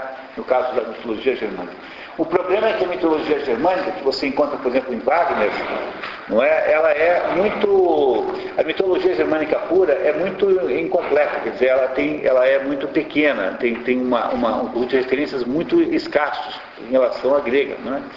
Mas, e, e, muito mais escasso nas outras mitologias que sobraram, a mitologia nórdica, etc, etc. Todas têm mais ou menos a mesma cara. Agora, a mitologia, digamos, céltica, que é aquela história do rei Arthur, etc., aquilo já se cristianizou de tal forma de tal maneira que você não consegue mais distinguir aquilo do cristianismo a partir do século V, mais ou menos. A partir do século XII, digamos assim, no ponto mais alto da Idade Média, a toda a mitologia céltica, quer dizer, o Merlin, o Rei Arthur, etc., toda aquela turma foi cristianizada à força. As histórias que nós conhecemos do Rei Arthur, do Tristão Isolda, aliás, temos Tristão Isolda esse ano aqui. Olha, vamos, vocês vão ouvir a, a Jessie Norman, cantando a área final do, do, do, do Tristão Isolda, que é uma coisa quase mais bonita que alguém já cantou. Coisa mais, você não sabe o que é a Jessie Norma cantando a área final, regida pelo Caranhã com a Filarmônica de Berlim, não é? Qualquer coisa. É? Vocês vão ver aqui no Tristão de Isolda, que se não me engano é o último um dos nossos encontros desse ano aqui. Não é? Não, não lembro bem. Não é? Por aí. Ou seja, há uma espécie de sintonia interna entre toda, interativa entre todas essas mitologias. É como se houvesse uma base, digamos, mental comum que estivesse é, é, produzindo, produzindo a sua interação. Se você for junguiano, você vai achar que isso são os, os arquétipos que estão funcionando. Mas é, o problema de Jung é que ele acha que esses arquétipos estão associados a, aos aspectos animalescos humanos quando na verdade ele podia desconfiar que talvez estejam é, associados a aspectos não animalescos, mas justamente ao contrário, espirituais comuns a toda a humanidade. Bom, mas não vamos debater isso, né? Apenas para vocês compreenderem mais ou menos isso. Então reparem só que esse, esta, esta linha de baixo aqui, a linha anterior, é, na verdade era uma linha que, continuaria aqui, né? Aqui não tem espaço, então puseram aqui embaixo. Mas os, os descendentes de Zeus é que irão produzir o ataque contra o, os descendentes de Urano. Quer dizer, os, descendentes de Zeus irão de, derrubar Cronos, não é? que irá, a, a, ajudado pelos seus irmãos, com exceção de Oceano. Oceano é o único titã que não ajuda Cronos na luta contra Zeus. Ah, Oceano não ajuda, ele está favorável, fica do lado de Zeus. Ele é, ele é tio de Zeus, né? Ah, não é isso? Tio de Zeus. E ele, e ele ajuda, ajuda então o, o, seu sobrinho a lutar contra o seu irmão, Cronos. Oceano é irmão de Cronos. E, a, e, aí então você tem mais ou menos uma ideia do modelo, digamos, mais comum de apresentação da hierarquia, digamos, dos seres divinos. Você tem então sempre, só para só resumir, em cima, como o casal, digamos, primordial, você tem a Terra e o Espírito, Urano, Terra e o Céu, Urano e, e, e Géia você tem a geração dos titãs, depois tem a geração dos olímpicos. E esses olímpicos são só seis. E desses olímpicos é que nascem os outros deuses todos. Né? É? E assim foi sendo povoado mais ou menos aí o mundo grego, o mundo da mitologia grega. Ok? Efesto, relutante em cumprir a missão estipulada por Deus dos Zeus, diz que seus laços de sangue com Prometeu são muito fortes. Tem uma notinha ali. Nota do. Hefesto é primo e segundo grau de Prometeu. No entanto, o poder, alegando o império da vontade de Zeus, que é o único livre entre imortais e homens, com a ajuda de Hefesto acorrenta solidamente Prometeu a um rochedo ao se retirar o poder tributivo. Repare que o poder aqui, é, embora seja um substantivo comum, né, digamos assim, dentro da classificação de substantivos comuns e próprios, né, ele é uma personalização do poder, porque os, os gregos ou divinizam pessoas que representam certas características, como Prometeu, por exemplo, ou, uh, ou transformam em, em divindades determinadas situações da vida, sono, o sono, o medo, a justiça, tudo isso vira um Deus. Por isso é que é escrito com letra maiúscula, como o poder aqui está escrito com letra maiúscula. Dirigindo-se a Prometeu, sei insolente agora a tua maneira, que rouba aos deuses todos os seus privilégios para entregá-los às criaturas efêmeras. Criaturas efêmeras somos nós homens. Então a história eh, que está aqui por trás dessa né, é a seguinte. Né? Prometeu é o sujeito que planeja as coisas. É, ele, ele, é, ele pensa antes de fazer. Esse é o sentido da palavra prometeu. E ele tem um irmão chamado Epimeteu. Já viram que tem um irmão. O problema desse Epimeteu é que ele é o contrário do Prometeu. Ele é o sujeito que. Eu, eu, Epimeteu, o irmão dele. É, irmão dele já seria outra coisa. E esse Epimeteu, ele é diferente do Prometeu porque ele faz o contrário. Ele primeiro faz, depois pensa. Então esse Epimeteu é uma espécie de trapalhão.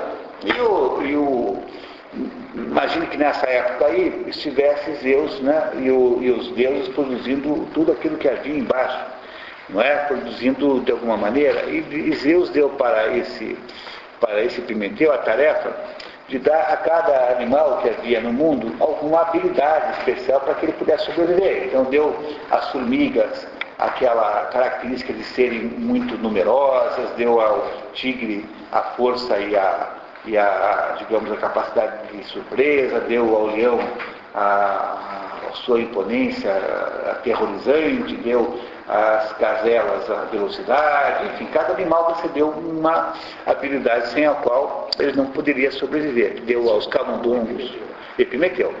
Só que Pimentel, é, muito sem pensar o que fazia, pegou, aqueles, pegou aquela caixa de habilidades e saiu distribuindo assim.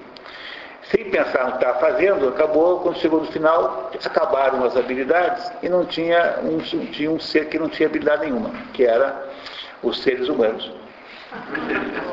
Pronto, os seres humanos ficaram então muito mal, porque nós não sabemos correr uma coisa menos que, que um poodle, nós temos força muito menor que, que qualquer animal grande, enfim. Então o ser humano estava mais ou menos condenado, liquidado, porque não tinha habilidade nenhuma. Aí o que, que fez então? Prometeu para tentar consertar a besteira que o irmão fez. Ele foi lá no, no, na ferraria do Hefesto, ah, escondido roubou o fogo do Efeso, porque o fogo do Efeso simbolicamente representa o fogo da razão da inteligência. E, e escondeu no caule, no, no, tronco de uma árvore, até que, para que ninguém percebesse, entregou para os homens, de modo que os homens passaram a ter um negócio chamado inteligência. Não é? Muito bem. Quando os deuses descobriram isso, ficaram furiosos, Deus em especial porque agora deram inteligência para essa turma aí, e, e, agora nós temos que arrumar uns problemas para eles também. Aí os deuses se reuniram em comitê e desenharam em conjunto uma, uma, a entidade chamada mulher. Estou falando, para vocês a história. O método, o método não, não, estou método, mas a mulher foi desenhada por um comitê de Deus, uma comissão de Deus que se esforçaram para produzir o melhor ser mais bonito que fosse possível. Não é? E, é, e esta mulher que foi desenhada pelos deuses chama-se Pandora. E ela representa simbolicamente exatamente a mesma ideia da Eva dentro do cristianismo. São é, analogias perfeitas. Analogia perfeita. E a Pandora então foi mandada junto com uma caixa, que na verdade não é uma caixa, é uma espécie de jarra, ao nível do Erwin Panofsky, chamado A Caixa de Pandora, que tenta explicar como foi que durante a história da arte foi mudando o conceito de jarra para caixa. Hoje todo mundo fala em caixa de Pandora, né? mas não era uma caixa desde o início. Ele faz um estudo muito interessante mostrando que ao longo da história da arte determinados erros de tradução e interpretação foram mudando o nome da coisa. Não é? E esta Pandora, então, vem à Terra com aquela caixa cheia de problemas. Por quê? Porque, porque já que o homem agora é inteligente, ele tem agora que arrumar um monte de problemas para resolver, para que pudesse haver uma compensação pela inteligência que os homens tinham. Os deuses não têm problemas, porque os deuses estão num nível, digamos, ontológico superior. E essa Pandora vem e, apesar de que prometeu, desconfiado de que ia acontecer alguma coisa desse gênero, dá instruções para o irmão expressas de não aceitar nenhum presente de Zeus, dos deuses em geral. A hora que Prometeu vê a Pandora, fica completamente descontrolado, coisa que, aliás, é de se entender com muita facilidade aceita a Pandora e a Pandora então abre a sua jarra, estampa a sua jarra ou abre a sua caixa e de lá saem todas as desgraças do mundo com as quais os homens passarão a vida lidando. Hoje jovem até naquele tempo judio das mulheres, né? Não, dos homens. Ao contrário. E só não sai uma única, uma única coisa que não sai, a única coisa que não sai da jarra de Pandora é a esperança. Ou seja, fica lá dentro. Ou seja, os, os, seres humanos, apesar de todas as desgraças que tem. Eu não sei se vocês se dão conta da beleza extraordinária que, é, é que são essas histórias, né? Que coisa maravilhosa que é isso tudo. É, é, apesar do, do homem lidar com todas as desgraças da vida, continua tendo a esperança sempre de que vai dar conta disso, vai melhorar, que a coisa vai ficar menos má, menos ruim, enfim. É, essa é a história é, que está aqui por trás disso. Compreenderam isso? Essa é a história que mandou na punição do Prometeu. A punição do Prometeu é porque ele foi lá dar o fogo sagrado para os homens. Não é? Essa é a razão pela qual está sendo agrilhoado agora na terra.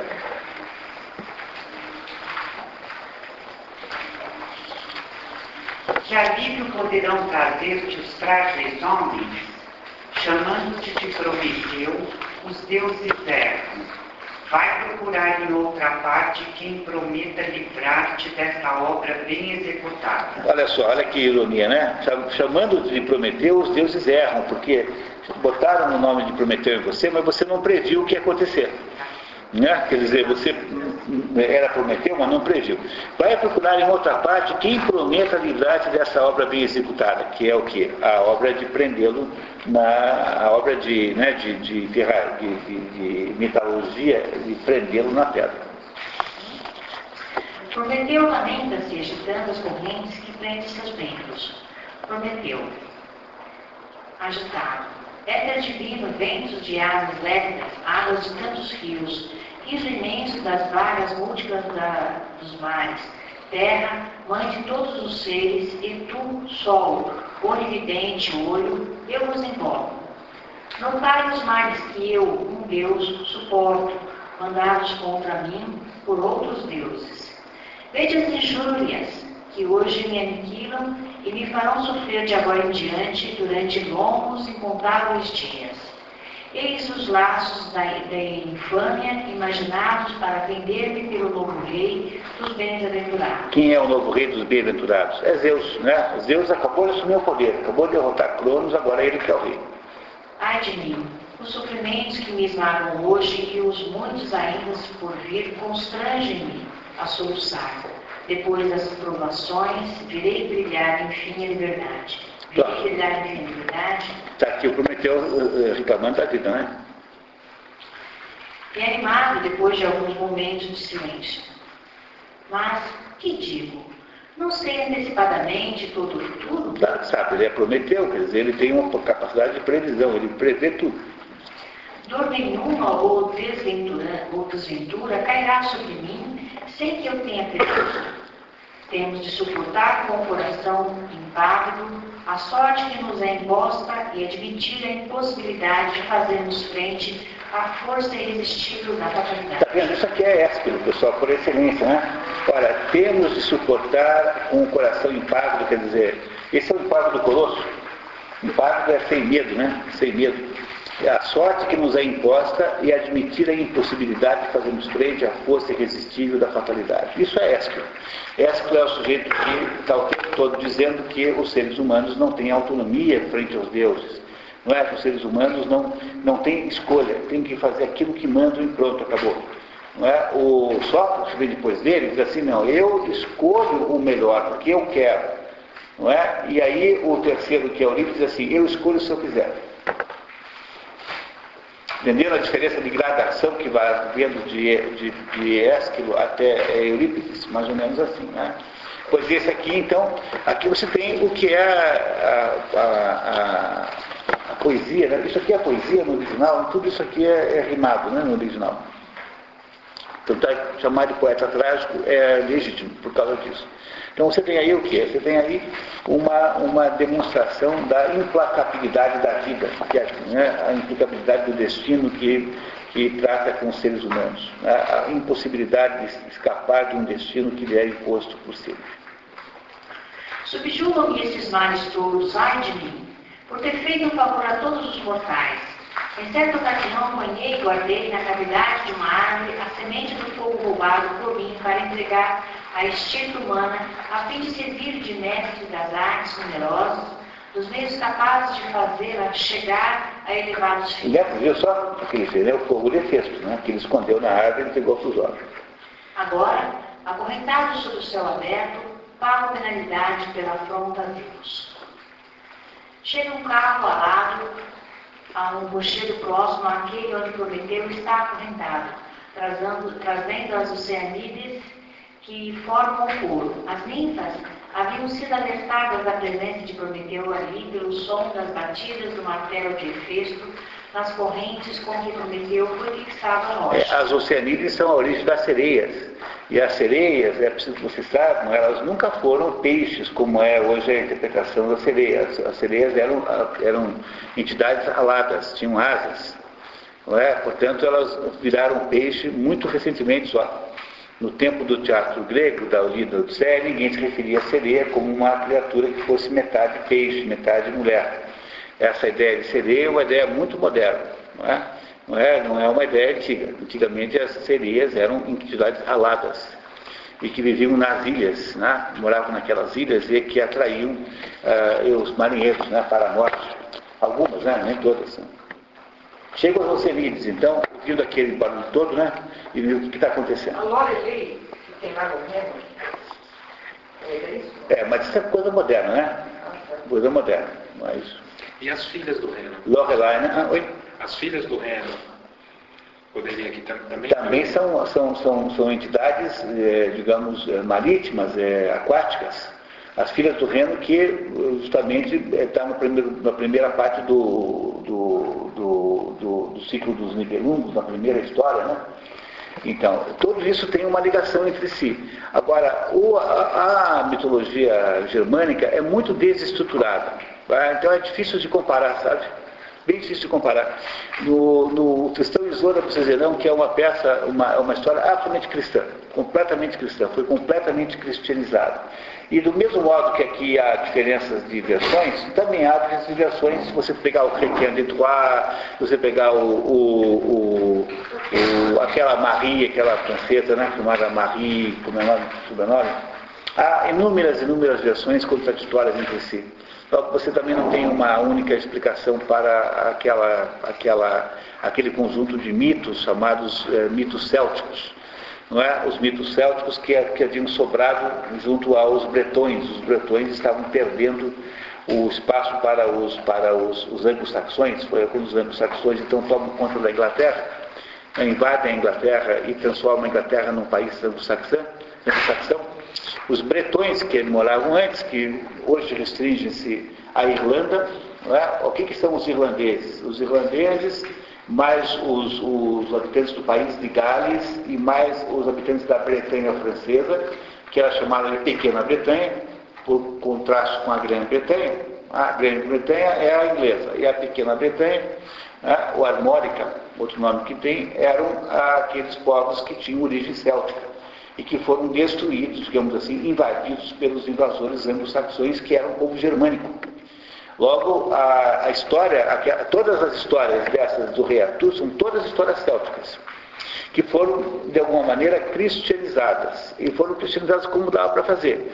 É, isso não tem ligação é, perfeita com a mitologia é, germânica propriamente dita, porque a mitologia germânica propriamente dita veio para a Inglaterra pela mão dos anglo-saxões, que não eram cristãos.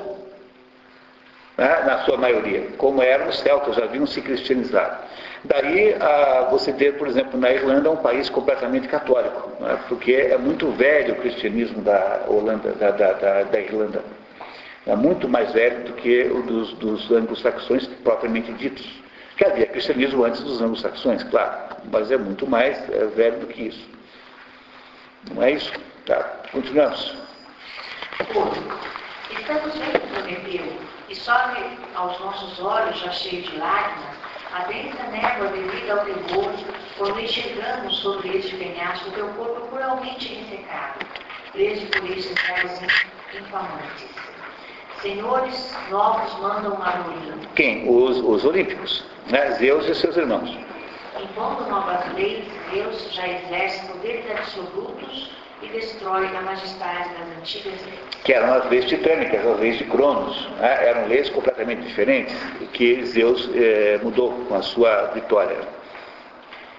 As Oceanídeas se compadecem de Prometeu e revelam saber dos planos de Zeus para domar a raça de Urano antiquíssimo. Quem, qual é a raça de Urano antiquíssimo? Os titãs. Os titãs é que são a raça. Os titãs não são um, um conjunto de rock and roll né? Tá, só lembrar sempre disso, né? Então os titãs são essa raça de Urano antiquíssima, uma, uma turma que nasceu, a primeira, primeira geração dos deuses são os titãs.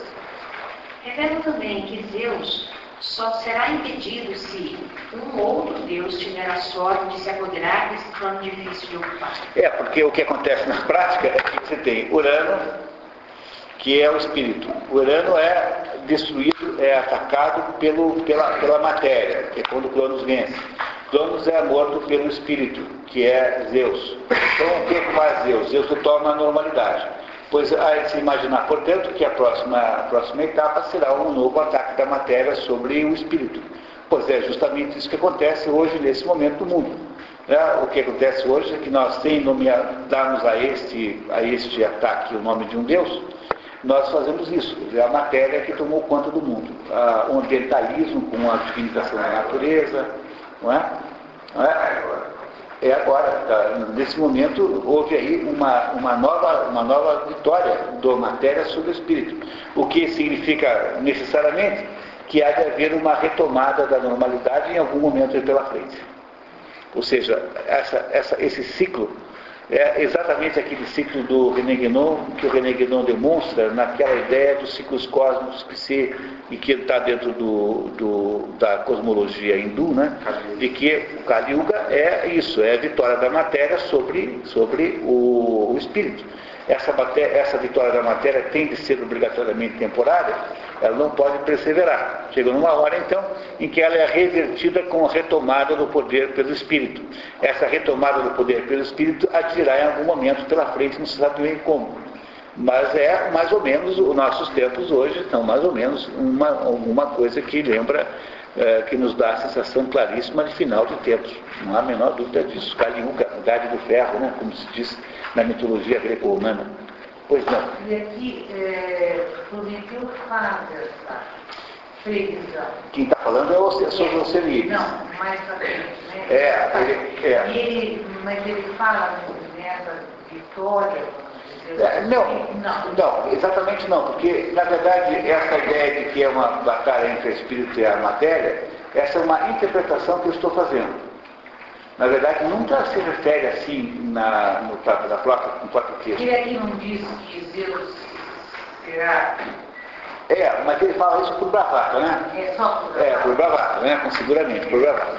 Ele é um, ele é, ele faz a bravata apenas, mas certamente existe aqui dentro dessa história, implícita nela, uma noção de ciclotimia desta batalha, dessa luta entre a matéria e o espírito. É como se essas duas coisas estivessem o tempo todo em conflito, estão o tempo todo sendo Porque é, em conflito. tradução que ele fala um pouco que Prometeu tem essa. Ele é, mas ele é isso mesmo, ele, ele prevê, né? mas veja, ele não previu a própria, própria é, prisão. que Né? É isso? Né? Quer dizer, o que, que o Prometeu representa? Né? Representa uma capacidade, de, uma capacidade intelectual que não é absolutamente plena e nem, é, e nem é, total. Não é? é por isso que ele devia ser mais humilde e mais modesto, porque no fundo, no fundo é Deus quem manda de verdade, de fato. Deus é o Deus do Espírito, ele não. Não, mas estamos começando a entender vivo, né? Aos pouquinhos, não é? Vamos lá? Vamos mais um pouquinho para frente? Prometeu. Deveis ouvir então o juramento. O dia há de chegar sem qualquer dúvida, em que apesar de eu estar humilhado nesses milhões mortais, louco o rei dos imortais terá necessidade de minha ajuda.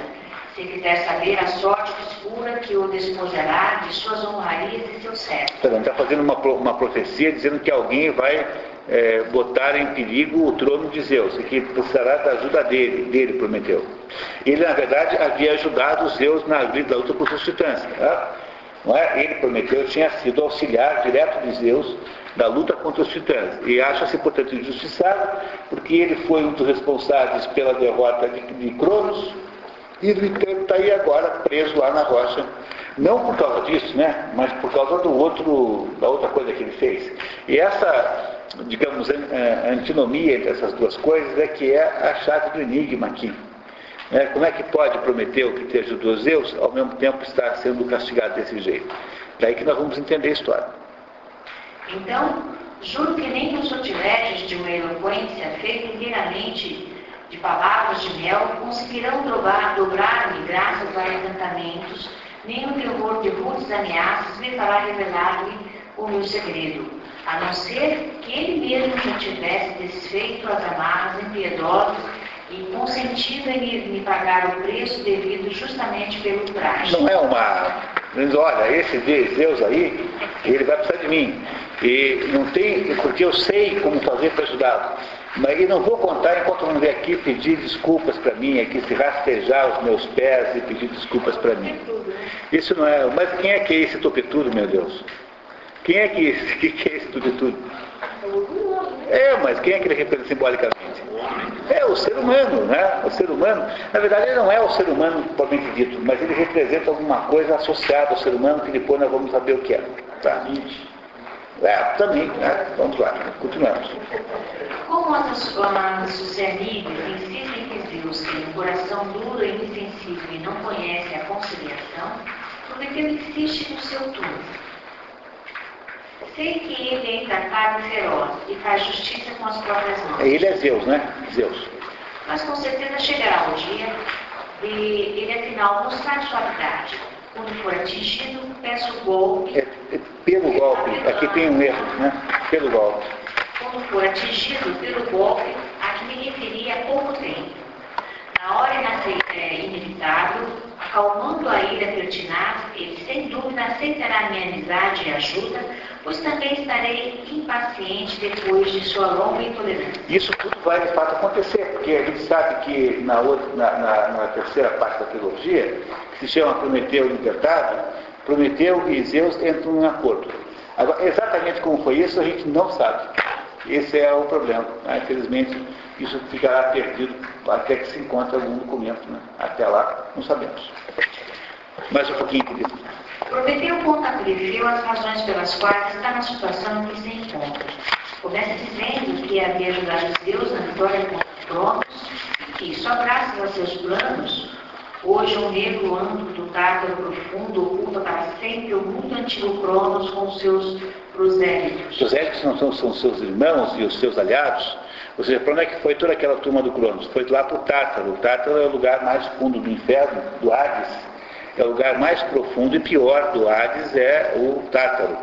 Então estão lá todos presos no Tártaro, não é? Se você quiser uma metáfora psicanalítica, né? estão todos no inconsciente. Né? E aqui essa metáfora psicanalítica é, é, ela é legítima. Não é? Compreenderam isso? É? Quer dizer, aquelas coisas, aquelas coisas brutais que representavam a ação dos titãs, dizer, aquela, aqueles atos brutais e completamente descontrolados, aquilo tudo foi reprimido de alguma maneira. Então é isso que significa que eles foram postos no tato. É, foram colocados, digamos, no inconsciente e não estão mais atuando, pelo menos aparentemente, né? pelo menos não conscientemente. Explica melhor.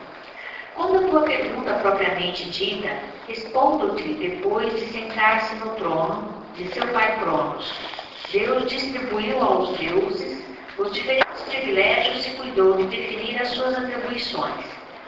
Mas nem por um fugaz momento ele pensou nos mortais. Nota. Consta erroneamente morais no original. Ah, é, é apenas porque vocês, se vocês forem ler lá, vai aparecer diferente. Ah, mas nem por um fugaz momento ele pensou nos mortais castigados pelas desventuras o seu desejo era extinguir a raça humana a fim de criar outra inteiramente nova. Significa que o Prometeu não pode ser autor da humanidade, conforme muitas vezes aparece na crônica né, dessa história, porque os homens já existiam há muito tempo. E por que, que o, o, o Zeus, quando assume o poder, queria acabar com a raça humana? É a mesma razão que está lá na Bíblia. A Bíblia, então, Deus falou assim, ó, cansei dessa turma. Vou mandar um dilúvio, matar todos e começar tudo de volta com o que sobrou de bom da, da, da história, que é o Noé. O Noé e a sua família é que repovoarão o mundo por meio dos três filhos. Né? Os três filhos que povoarão respectivamente o norte, o centro e o sul. Não é? Aqui é a mesma coisa, o, só que aqui você tem o detalhão que para isso. É a mesma história, exatamente igual. Não é? A mesma história contada pela Bíblia contada aqui. Então Zeus havia decidido acabar com os, com os, com os mortais. Não é? Pois não consciência que a raça humana foi criada por quem, então? É, a gente não sabe porque você não tem uma história contada desde o início, né? Tá? Então a Teogonia, que é o livro mais importante, só fala do nascimento dos deuses, não fala do nascimento dos homens. E cada um então inventará uma, uma espécie de versão. Então a, a versão aqui do Ésquilo é de que os homens já existiam antes dos, dos, dos eventos associados a Prometeu. Mas eles são velhos. Por quê? Porque eles, eles, eles pertencem à ordem velha que Deus pretende modificar.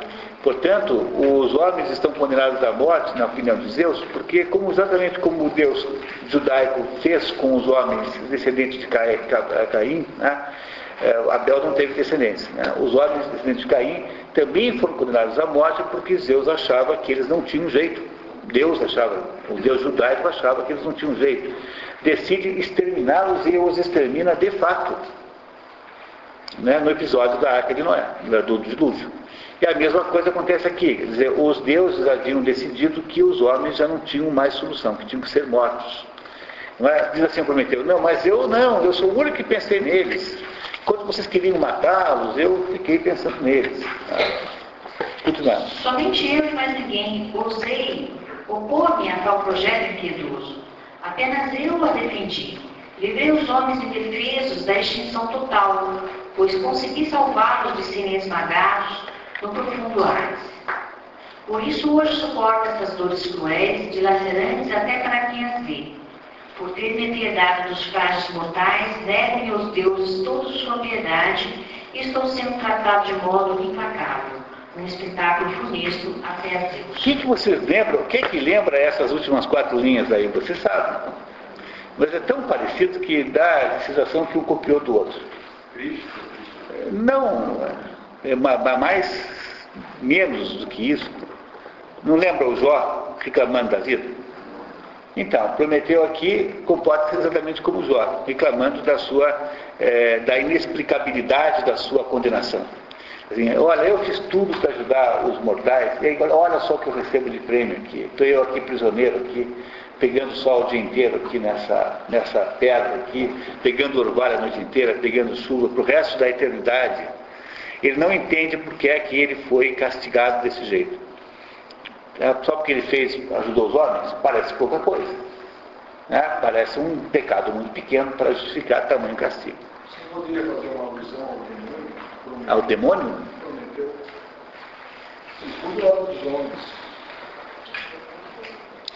É, no caso do livro de Jó, não é? Não é. Não, não... Deus, é, na realidade, ia punir os homens. Você poderia ter uma alusão de que o homem, não, eu estou aqui teu lado, junto com vocês, na verdade, aquela coisa. Ele prometeu poder parecer na, na, alguma analogia entre ele e o demônio. É, prometeu seria demônio, ao demônio. É, não parece muito claro, não, possível, não, não parece, não. Eu já vi essa analogia pelo aspecto da revolta contra Zeus. Assim, a revolta contra Zeus. Pode ser que aí sim, nesse sentido sim. Tá? Mas eu, me parece muito distante mesmo assim. O Prometeu tem um sentido mais claro, mais, digamos, mais óbvio do que esse, que a gente vai entendendo aí na medida em que vai passando o nosso, o nosso, o nosso, a nossa leitura, que precisa ser interrompida agora durante 15 minutos, para a gente tomar um café e voltar. Daqui a pouco deixamos o próprio, como Prometeu, preso lá na pedra. Né?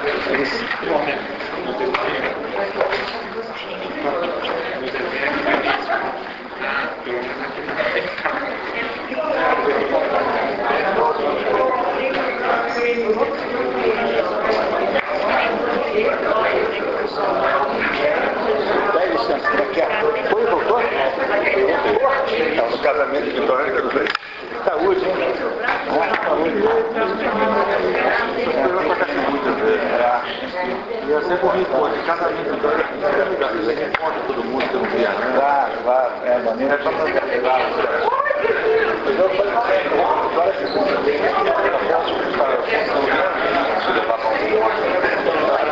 Vou para café.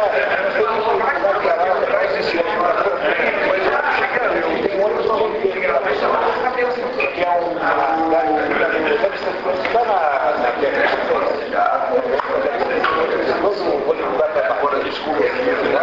Porque nesse livro ele faz essa ele faz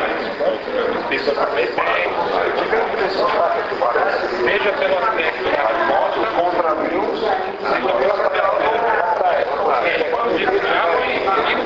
em Porto Alegre até Na realidade, tem duas do homem, não é aquilo do Vitória não está Mas ele fica associado à obediência a Deus. Seja pelo aspecto ao longo da presença de motivos. Eu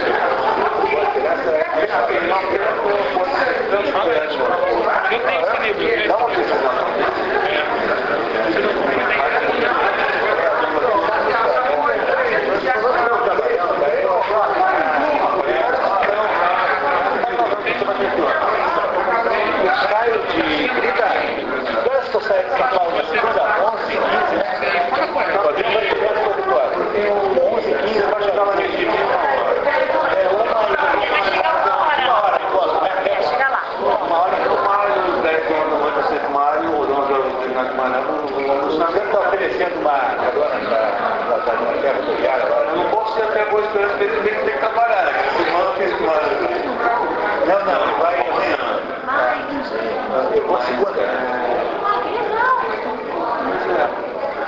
Bom, eu estou ligado.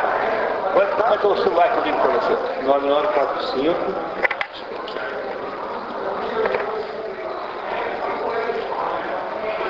Nove nove quatro cinco zero zero vinte e sete um um tá certo. Então eu vou programar porque para mim é tranquilo. Seria complicado, por exemplo, se fosse umas 9 horas da manhã, 8 horas da manhã, o trânsito está no inferno e eu moro em Vila Velha, que é para sul. Então, e, e agora o aeroporto está do outro lado da cidade. É. Do outro lado, assim. O normal que eu prefiro no aeroporto é 20 minutos. Do outro lado. Mas com o trânsito, aí você vai nessa hora eu estou Tem um terminal que ativa o aeroporto. Se você puder pegar desse, é bem mais Se não, te vai para de casa, não. Isso eu tenho que verificar na internet, né? é. como é que faz para ir para Boa Esperança, de Vitória. Né? Apesar de que isso também o Amado lá deve saber. Né? Não tem nenhuma ideia de onde é, você. É no norte do estado, aqui vai para a Bahia. Eu sempre ouço falar que eu só ia para pegar a BR-101. Se fosse, provavelmente se pegaria perto do aeroporto mesmo. Que deve ser o caso, talvez. Mas eu, eu ligo para o Amaro amanhã e converso com ele o prefeito lá, quando foi prefeito, né? Ah, que eu tinha que mais isso, Amaro Pouso. Era um, é um município que era quase o último do estado em arrecadação, essas coisas, né? e ele transformou em 15 E os quantos tem? Uns 90? Por aí. É um milagre, né? Milagre, milagre. Sem aumentar impostos, então isso que eu vou descobrir, né? Pode ser que eu descubra que não serve o que eu estou pensando, mas eu só vou saber isso se eu puder entrevistado. Será que eu vou falar em curva de lápis? não, eu acho que não é só, é, não é só tributária a ação que ele fez, não. Ele fez de coisas que melhorou o município enorme. Então, saber o que ele fez é que eu vou ter que estudar com ele lá, para saber se serve para ele. E um negócio que pôr de meio não dá para fazer. Nunca, nunca fica bom. Tem que fazer as perguntas, né? Você também vai dispor, você pode fazer uma coisa. É. Não vai fazer. Não vai fazer nada. Talvez a SN. O meio é assim, quando você tem uma, uma entrevista muito formal, assim, muito, muito restrita, na verdade. Agora você precisa subir o cara, no vídeo. Eu sugeri a SN. Mas, mas não dá para. Se você não consegue registrar, não é verdade. Eu não consigo gravar aqui. Ah, é, é. Esse é problema ele não, ele não gera documento nenhum, depois ele tem que transcrever. Porque as duas primeiras que tem, tem 15 páginas cada uma. As duas primeiras letras. Ter, vai ter todas as 15 páginas boas, para não ter muita disparidade entre os entrevistados. Né? Agora, deixa eu fazer assunto. Então você, você chega com a companhia, pouco, vou nossa lá. É, em São Paulo, vem com São Paulo, com Direto, o seu mudar de assunto. No meio da cidade, o René Guénon fala dos Lugas, mas ele menciona uma idade do ouro, idade da prata, que queria terminar com a Pedra Atlântica e alguma cataclisma, duplicação, isso, século V, acho que foi isso, que seria a idade do ferro. Tá, ok. Isso, tem que entender isso, tem um maravilhoso na minha vida, mas ele tá faz de Maniquê. Ele? Não, Gaston Rogério, que é um contemporâneo, já isso é, acho francês só. Gaston de Não, isso não é problema. Tem que achar o livro. Ah, tem que comprar no, no Amazon France, no, no, no Bookfinder. O Bookfinder você encontra aqui em casa né? O Bookfinder é uma maravilha. Isso é tão caro trazer. Como você faz fazer isso? É, o Bookfinder não é caro não, pô. O Bookfinder presta Depende do lugar que você vai. Depende. O Bookfinder vai dizer para você assim, ó. Achamos 32 livros desses. E dá o preço do livro em reais com frete. O mais barato é achar tudo. Ah, você vai pagar aí alguma coisa como 50 reais. Pô, não, não, não junto. É, mais barato. Mas não é, mas o a minha cara lá, ela sempre for, ela só fez depois você quer encostar, ela passa na cozinha. Bookfinder, que é um problema é esse ponto com. Né? Você vai achar fácil. E aí esse Bookfinder faz assim, ele, ele procura em todos os centros eletrônicos, em todos os vendedores eletrônicos, aquele livro. Sei lá, Ricardo faz de manifestação de autor em francês. Vai pedir ali. Aí vai estar, parece todos os rios que foram estão descobridos. Um na Austrália, outro na Zelândia, outro na Inglaterra, outro na Austrália. Ele vai, ele vai estar pelo preço. Ele faz a, a conversão do dinheiro da taxa de transporte do quanto dinheiro. Põe lá, mais barato, 32 reais. Depois vai indo até lá um mais de 300, que é uma pela área. E aí você sempre vai, o análise funciona. Gaston, né? Gaston Georgette, inclusive. Ricardo faz os reuniões ele faz os melhores estudos sobre esse assunto. Eu que o Raniel parece que cada capítulo é um livro resumido, né? É, uma coisa Você não você teria que ser as coisas, né? é o peso. Ele depois faz a aquele assim, né? Nós já tratamos esse assunto em outro lugar, né? E não vai, não vou tratar aqui, né? Quer dizer, é uma frustração desgraçada. Então acho que cada coisa assim, com a quebra de Atlântica encerrou-se a, a Idade da Prata. Hein? Pensa bem, é, ele, ele não conta um monte de coisa de propósito, mas isso. Agora, o Gastão de Eugênio fez um estudo comparando as épocas históricas com essas épocas, digamos, essas épocas místicas, o Gastão de Eugênio. Tá? E ele, ele, na verdade, reconheceu o livro, pelo alguns comentários, assim, simpáticos ao livro. Até. Eu tinha um pouco de restrição a entrar nesse assunto, mas é verdade. Ele achava que esse assunto de ficar discutindo lá é um assunto de coisa. Né?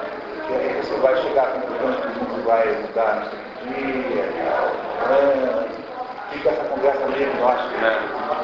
Então ele tinha essa, essa, pudor, esse conhecimento de lidar com esse assunto com clareza. Essa é a propósito do mestre. Por constrangimento. Já constrangimento. Não é constrangedor, não. Tinha uma data que, que a computam aí, né?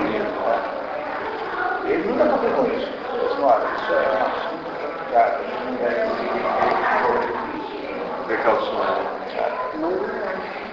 A data agora é 2012, né? Agora, esse isso que o Jean falou, essa série Comprando Deus, é a única coisa que eles falam uma coisa de história ali que Porque a única coisa que eles tratam de canal é do mundo. Ah, é? Ele só fala daquele mundo. Eu não sei. Ah, é O mundo sem ninguém. Se todo mundo desaparecer, Não, aquele comentário lá? É, essa ideia sempre achei divertidíssima. Você viver num mundo onde só tem você. Não tem nem você. Ah, é, pois é, mas a minha E fantasia aí você seria com os prédios também. E eles só falam disso. Depois a gente ainda está tá falando sobre o fim mesmo, conforme ele está vendo. É, eles já se enfrentaram Não nisso. fala nada sobre a carreira, não tem história. É né? É, é. Ah, o, o, o Vicente. Eu acho, não sei, né? na, na, no meu exercício também, brincadeira paranoica, eu imagino que isso tem a ver com essa batalha mundial. Você assusta todo mundo, você horroriza todo mundo, as pessoas que não vai acabar, pra onda. vamos aceitar qualquer coisa. A onda, entendeu? só a onda que vai poder ajudar. Quem poderá salvar? O Chapolin falou. É mais ou menos né? A onda. Exatamente. Sei lá. Uma coisa. Não, então, é, é, uma hora eu tô lá. Segunda, segunda. Vai com alguma coisa? Eu, sei lá, eu consigo lá. Não, vai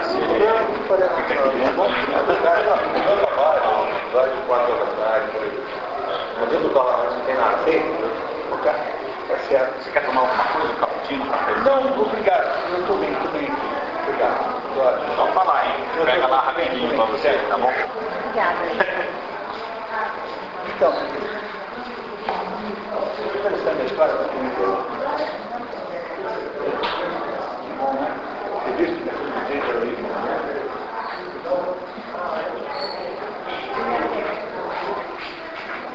Foi tudo, ajudou tudo para mim, tudo, não mudou nada. Teve esperança aqui embaixo.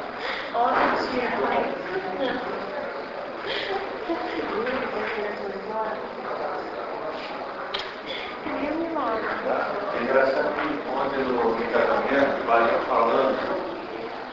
casamento, o pai ia falando, Citando essa parte do gênero, cara, Deus criou o homem, os fez homem e mulher, lá e que foi Israel, mas eles falam que Israel foi da, da mulher.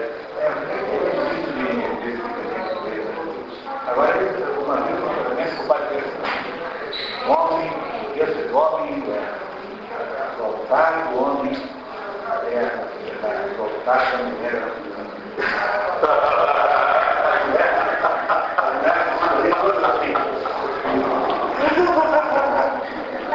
O outro pai começou a fazer uma, uma, uma tal, tal ponto. Eu acho que agora quase. Já tinha virado uma. Convidado para ir para a festa. Mas sabe, não, é engraçado. É, engraçado não. Eu fico um pouco pena, é, porque você passa dos 30, você começa a ver desesperado. E elas não podem dizer que elas têm que porque elas têm que ser independentes, mas foi criada, elas não podem querer produzir, é, não, elas têm que ser independentes.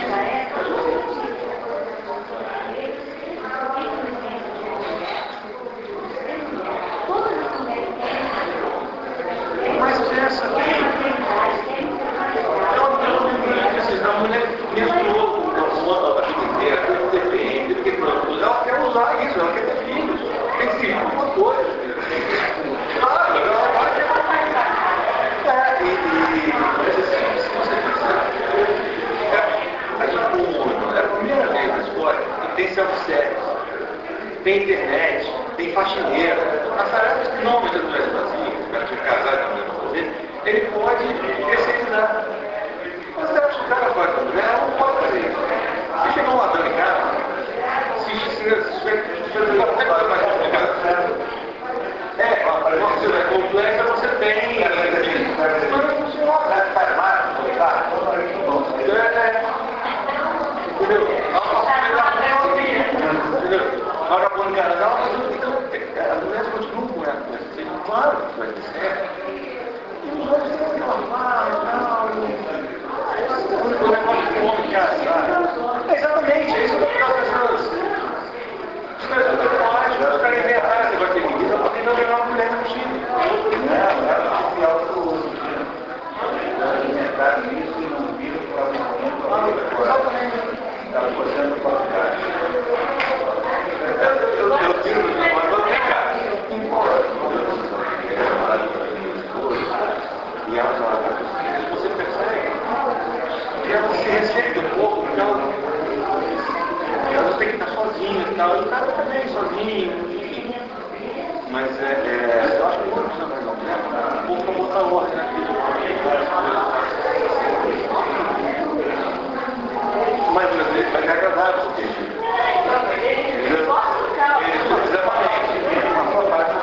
É, você está sempre procurando ser um bem. É, aí eu falo com ela o seguinte, é, é meio complicado quando você E mais. E mais. É. Mas até isso, eu tenho a vida regrada, eu sou mais. Eu, eu, eu faço esporte, tem que ter que ter a hora certa. Mas cada vez mais tarde fazer isso. O cara se impõe essa teoria, ele percebe que, por exemplo,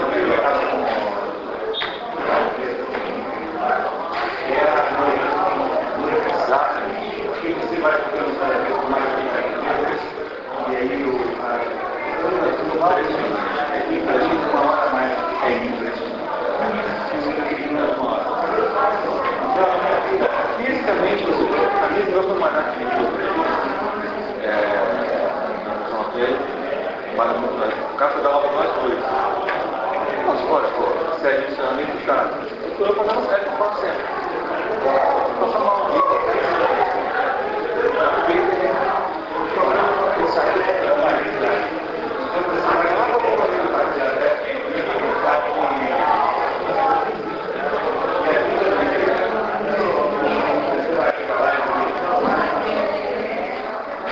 Tá você, não, toda vez que ele via ali, toda vez que eu vou de noite, eu mais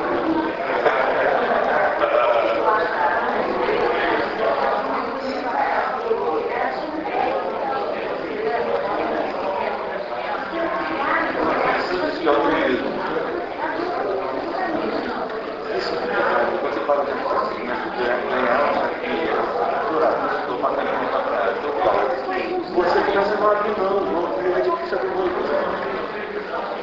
Você tem que sentar em, em banco de loja de shopping, esperar a mulher para fazer compra, ficar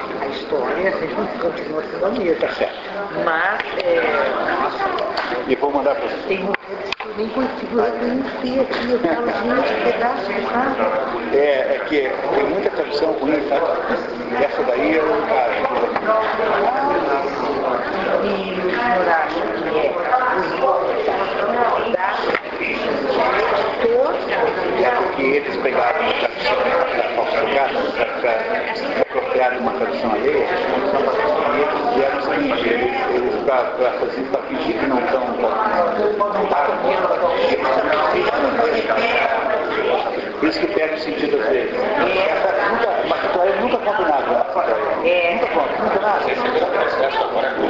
Sabe que tem 80 agora, uma coisa assim, 80 agora. Eles são caracteres,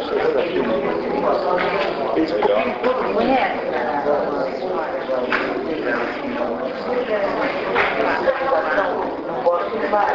É, eu conheço. Era fantástica. É, Denise Tem, um- Beatriz. tem um blog, tem um blog, são todas as páginas.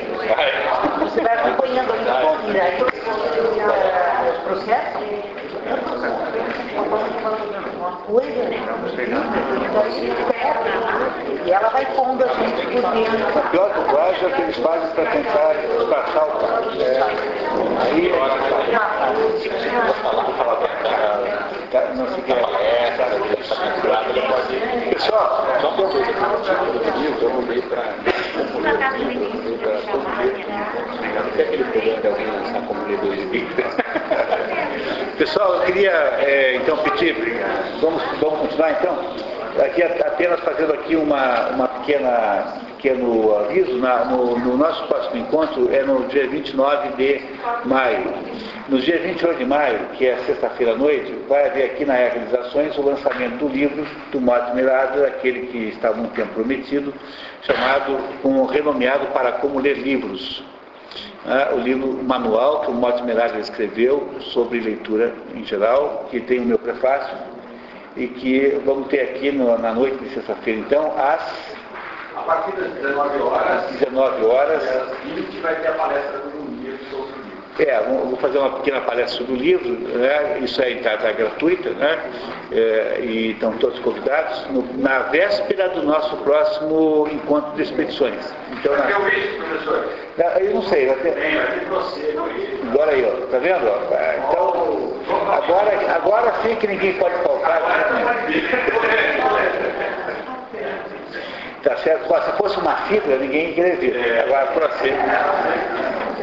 Né?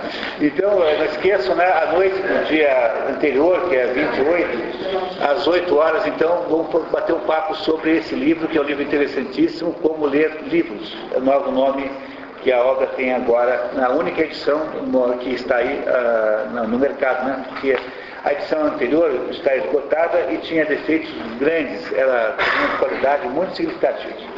Essa tradução nova, feita pelo Pedro Sete Câmara e pelo Edward Wolfing a quatro mãos, é uma, seguramente é muito melhor do que, do que a edição anterior. Não perca então 28 às 19 horas aqui, lançamento do livro Como Ler Livros, uma palestrinha sobre, sobre o conteúdo da obra. Palestra como tradutor? Não, é minha. Eu, Ah, eu sou, eu sou prefaciador. Ah, então Mais, mais, mais, mais, mais, mais. É, Sexta-feira à noite. 19 horas. tem que se posicionar, pode ser uma hora. Ok? Pessoal, vocês estão gostando da história? Então vamos lá, continuamos então. Quem é que está na vez? Joaquim, né? Cadê o Joaquim? Deve estar vindo aí. Podemos talvez passar. Quer continuar então um pouquinho? Passa um pouquinho, continua um pouquinho. Tá. Prometeu continua narrando seus, seus feitos, asseverando ter livrado os homens do medo da morte, colocando as esperanças vãs nos corações de todos. E que fez mais ainda, deu-lhes o fogo de presente, e com ele aprenderão a praticar as artes. O Corifeu em si se comprometeu que ele negou. Agora cá.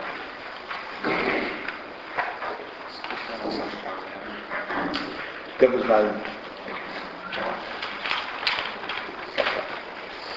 Corifeu, de que resultam teus, seus caprichos? Ainda, ainda esperas? Não percebes que erraste? Tens noção do erro? Eu não teria a mínima satisfação em dar-te a minha opinião, e se a ouvisses, por certo sofreria com minhas palavras. Mas já falei demais, procura qualquer meio de te livrares dessa provação, coitado. Prometeu, dirigindo-se a todo o coro. Mas para quem não sente em sua própria carne todo esse sofrimento, é fácil ponderar e censurar. Então, o Zó também diz a mesma coisa, lá no, exatamente igual. Assim, vocês ficam aí me amolando porque vocês não estão no meu lugar, senão vocês iam saber só o que é a minha vida aqui. Eu esperava tudo isso. Foi consciente, consciente sim, meu erro. Não retiro a palavra. Por amor, por amor aos homens, por querer ajudá-los, procurei eu mesmo meus próprios males. Nunca, nunca imaginei, porém, que minhas provações implicariam em ressecar-me para sempre nessas rochas, e que teria por destino ficar só neste cume deserto para todo sempre. Sem lamentar demais minhas dores presentes, convido-vos a pisar neste chão de pedra para melhor ouvir os meus males futuros, assim sabereis tudo do princípio ao fim. Cedei a minha súplica, Compa- compadecei-vos de quem está sofrendo agora, a desventura não discrimina. Segue seu percurso errático, pousando sobre uns e depois sobre outros. É, isso é a ideia do destino do Boécio, né? No- na constelação da filosofia, Boécio faz justamente ah, o debate desse ponto aqui, que o destino é errático, que ele às vezes ajuda, às vezes piora, e que não é incompreensível. Está aqui a base do que o Boécio disse, o Boécio é inferior a- ao oeste. né? Enquanto as Oceanides descem do carro alado para ouvir Prometeu, chega o Oceano, pai delas e tio de Prometeu. Nota do resumidor. Prometeu é filho de Jápito, que é irmão de, de Oceano. Oceano é o mais velho dos titãs e o único da primeira geração a não ter, a não, a não ter participado na revolta de Cronos. Mais tarde, como Prometeu, ficaria ao lado de Zeus na luta contra Cronos. É, preciso dizer isso, o Oceano não só não, é, não participou da morte de Urano, como também ficou do lado de Zeus contra o irmão é, Cronos, o Oceano. Né? É o único de todos os titãs que esteve do lado de Zeus. Portanto, está em boas graças aqui com. Não está no Tártaro, preso como os outros todos. né? Está solto aqui, tanto é que ele vai lá visitar o sobrinho, é, Prometeu, o sobrinho dele. É, chega o oceano e presta solidariedade ao sobrinho. Anima-te, indica-me qual apoio que posso oferecer-te, pois nunca terás amigo mais sincero e certo que o oceano.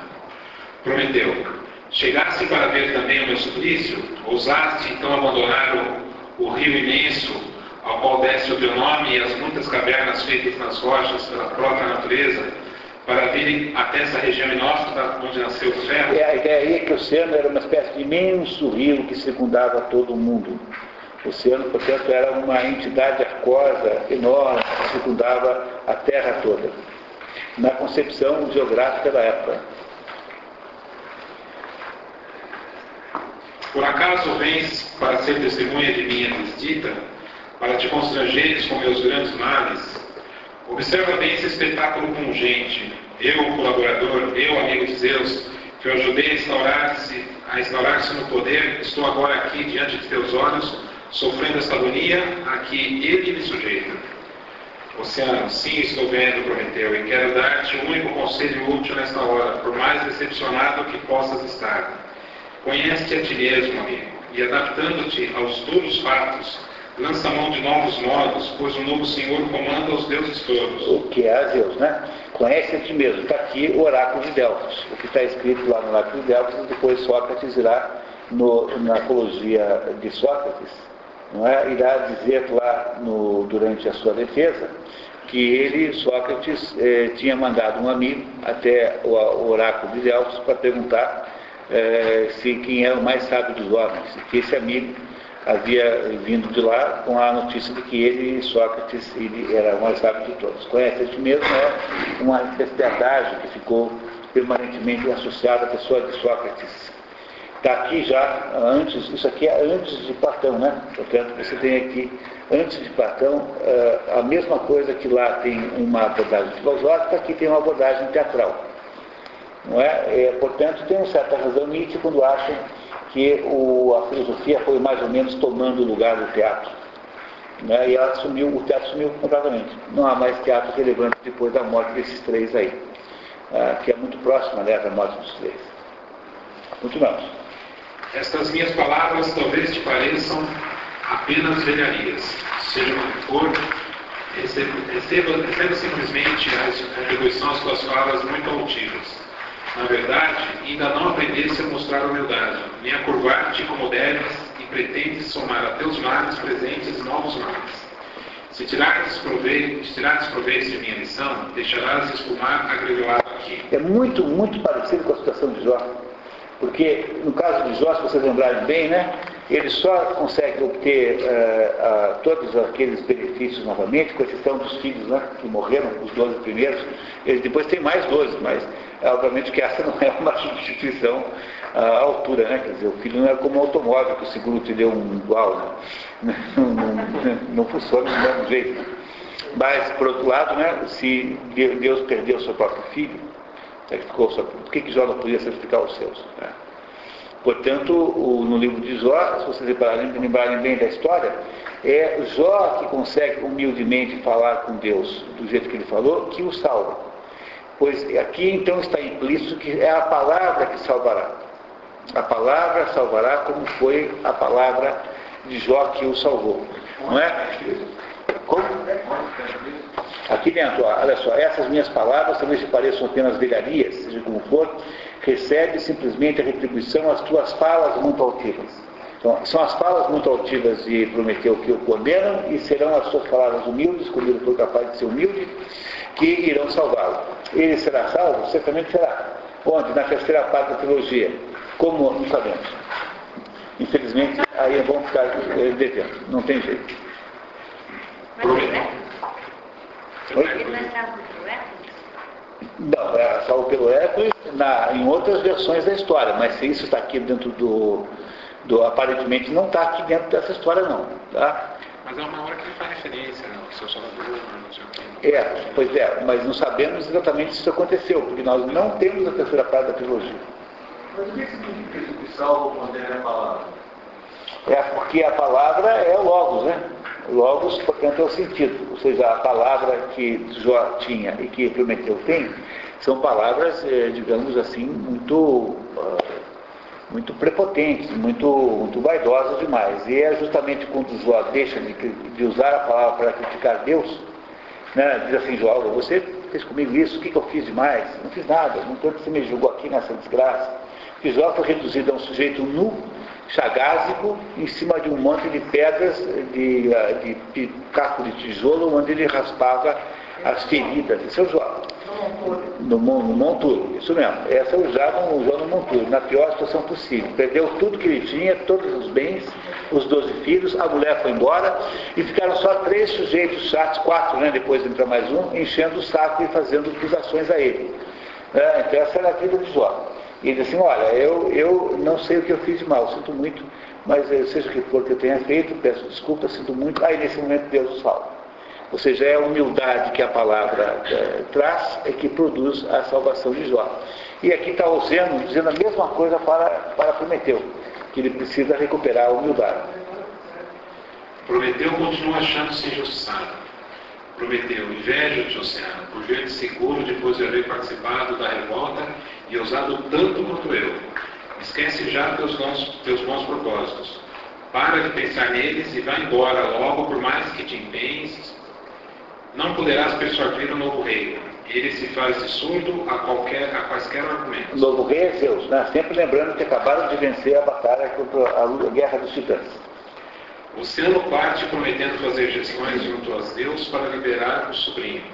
Prometeu sarcasticamente e despede-se dele. Muito obrigado, nunca mais te esquecerei. São persistentes tuas boas intenções. Mas não te molestes por isso. Teus esforços para ajudar-me agora seriam inúteis, se realmente pretendias exercer. É, sarcasmo puro, né? Sarcasmo. É, tudo bem, pode ir, vai lá. É, se de fato você quer me ajudar, estou esperando aqui, não vou lugar nenhum, viu? Fico esperando você aqui. Não vou sair de casa hoje. tipo assim, né? Esse é o tipo da conversinha. Conta o tio episódio de outra derrota do gigante Tifeu por Zeus e profetizado e, profetiza que do Etna, sob cuja cratera Tifeu está enterrado, um dia morrerão rios de fogo prestes a destruir com seus dentes selvagens os campos planos da Sicília. É, esse episódio de Tifeu é, acontece logo em seguida a Guerra dos Titãs. Quando os, os Olímpicos ganham a guerra, a Geia, que é a mãe, né, no fundo a, a Geia expressa a materialidade, né, a natureza. Ela não se conforma e aí é, manda esse, esse gigante tifão, às vezes tifeu, às vezes tifão, de onde vem a expressão taifun, né? não é isso? Né? O taifun que é tufão, taifun que em português virou tufão, vem dessa expressão taifun, que vem de tifeu, que é esse gigante que, uh, que Géia manda contra, o, contra Zeus, que é seu filho, é seu neto, né? Seu neto. E ela manda então esse gigante para, destruí-lo. Nenhum dos outros, é, nenhum dos outros olímpicos é, topa participar dessa briga, tão horroroso, medonho que era teria sido esse gigante, tão insuportavelmente poderoso. E Zeus consegue destruí-lo é, com, é, derrotando pelos pés, ou seja, pelo orgulho. O pé sempre atacando os seus pés, os pés sempre indicam o orgulho, é o lugar onde está simbolicamente o orgulho no humano. No corpo humano né? Tanto é que o sujeito orgulhoso anda de modo orgulhoso, anda orgulhosamente assim. Então ele faz essa profecia de que isso ia acontecer em seguida, de fato aconteceu, e uma profecia sobre um desses gigantes que iria um dia sair do, do, do decorrer que é, que é da explosão do, do, do vulcão Etna, né? a explosão do Etna, que de fato também aconteceu. Muito bem. Oceano, não sabes, Prometeu, que as palavras são médicos capazes de curar teu mal, este rancor? É, aí está a base da psicoterapia. Então está aí. Se quer saber onde é que está a base da psicoterapia, está nessa linha aí. As palavras são médicos. Prometeu, quando se percebe o momento em que é possível enternecer o coração e não se tenta curar à força rancores que já são chagas. Oceano, não tens meios de ver o castigo atrelado à arrogância temerária? Esclarece. Você não percebe que você está sendo arrogante e é por isso que você está sendo castigado? Diz o Oceano, tio dele, né? Prometeu, perdemos tempo conversando ingenuamente. Oceano, se isso é mal, quero ser o doente dele. Agrada-me parecer tolo por ser bom. Com a saída de Oceano, o coro das Oceanides faz longa lamentação pelo destino de Prometeu. E se queixa de Zeus estar exigindo seus caprichos em leis, é, dizendo ser esta opinião e reclamação de que todos os povos daquelas paragens, ermas das filhas de Cólquida, a floração guerreira lá da Arábia. As filhas de Cólquida são as Amazonas então sabemos que esse lugar onde está preso o Coliseu em algum lugar, digamos assim, olhando para, digamos, para a Grécia, né, algum lugar assim a nordeste da Grécia. Né, está preso naquelas montanhas do Cáucaso. Agora, o problema do Cáucaso é que, de modo geral, é assim que se acha que era Prometeu, estava preso lá. Mas ele irá mencionar em seguida o Cáucaso como sendo em outro lugar. Logo, essas referências geográficas são todas muito confusas, não é para ter muito rigor com isso. Tá? Mas a, a versão que passou para o mundo moderno é que está preso no Cáucaso. Por que, que gosta do Cáucaso? Porque o Cáucaso, o Cáucaso é a origem dos caucasianos, ou seja, é a origem do povo indo-europeu que deu origem a todos os outros. Logo, o Prometeu está preso no Cáucaso, o Cáucaso teria uma ligação com o início da humanidade. Por isso é que se gosta dessa versão de que é no Cáucaso que ele está preso. Mas não está aqui em Ésculo isso. Pode estar em outras versões, em Ésculo não está. Coro, como um longo lamento retumbante, caem dos mares vagas sobre vagas. Os abismos ululam, as entranhas do tenebroso ar subterrâneo respondem com estrondos suscetíveis, e as ondas dos rios de água sagrada sussurram suas quedas dolorosas.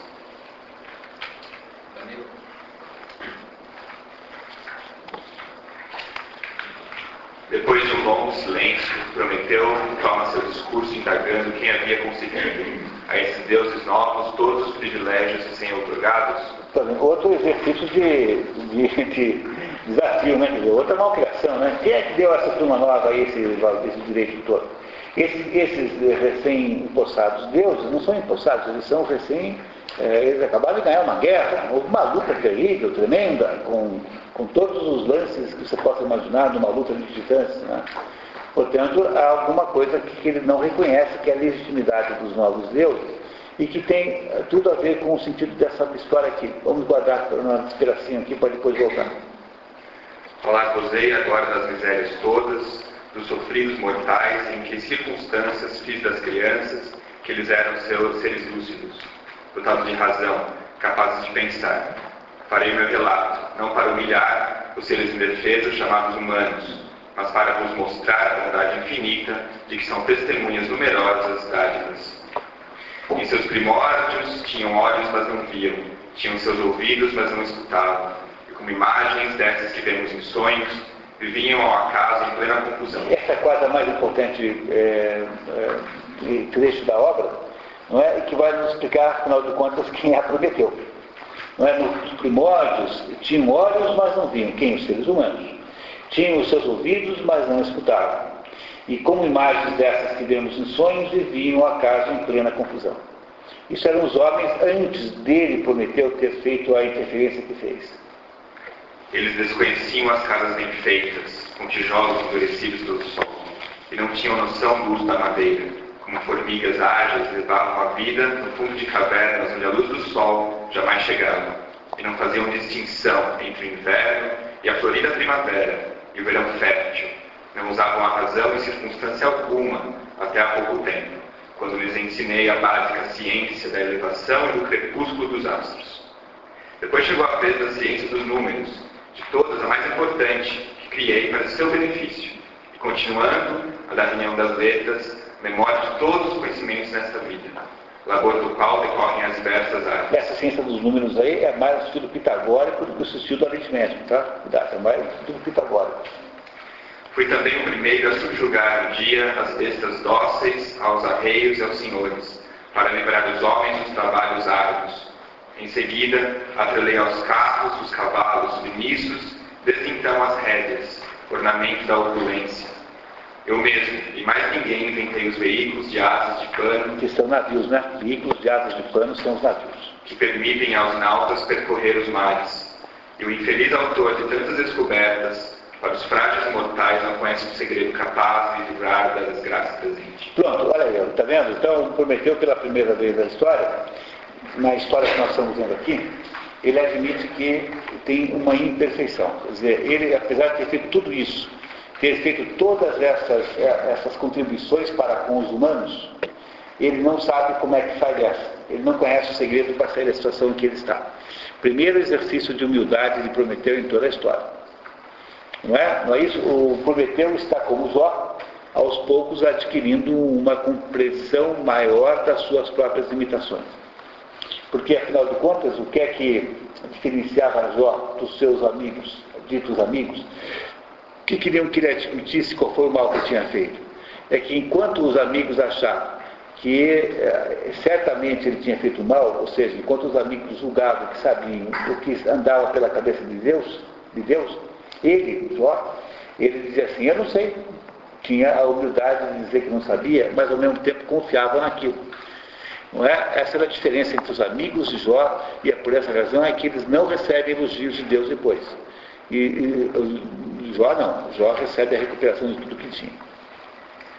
Será ainda maior o vosso pasmo, amigas, quando ouvirdes o resto, os recursos, as artes que imaginei. Amigas, você está falando com as Ocelides, né? Lembrem disso, né? O mais importante de tudo, não existiam remédios para os doentes, nem alimentos adequados, nem os bálsamos, nem as poções para ingerir. Finalmente, por falta de medicamentos, vinha a morte. Ter um dia que mostrei às criaturas maneiras de fazer misturas salutares, capazes de afastar inúmeras doenças. Também apresentei-lhes as, as diversas formas da arte hoje chamada de adivinatória. Eis minha obra, até os tesouros da terra, desconhecidos pelos homens, cobre, ferro, além da prata e ouro, que nem se revelou antes de mim?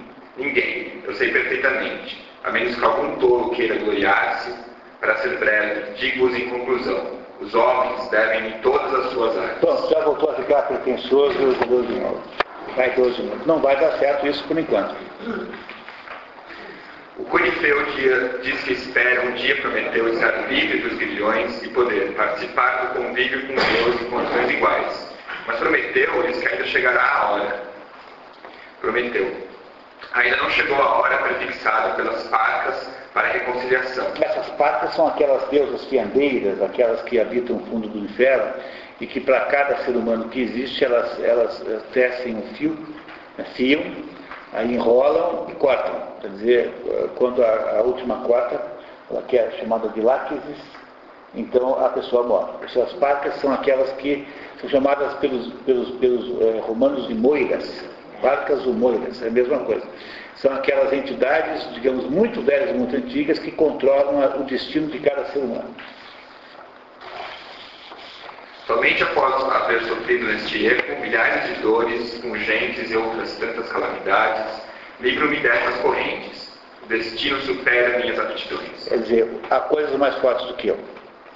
Está né? Tá admitindo agora novamente que há coisas mais fortes que ele. Novamente tem aqui um resvalo para a humildade. Corifeu. E por quem o destino é governado? Disse, prometeu, pelas três parcas e pelas três fúrias, cuja memória jamais esquece os erros. Então, as fúrias são aquelas três uh, criaturas chamadas de Eríneas ou de Eumênides, né, no caso do, da Aurécia, eh, que são três eh, criaturas infernais, três mulheres que passam o tempo todo no inferno fazendo a acusação que as pessoas, as pessoas dos seus próprios pecados. Não é? Sobretudo os pecados graves, como a morte de parentes, coisas assim. Não é? É o quê? É o remorso? é o, a culpa, né? É a culpa. Não é? O remorso se você prestar atenção a elas, né? Porque o que caracteriza o remorso é você ficar o tempo todo permitindo que elas falem no seu ouvido.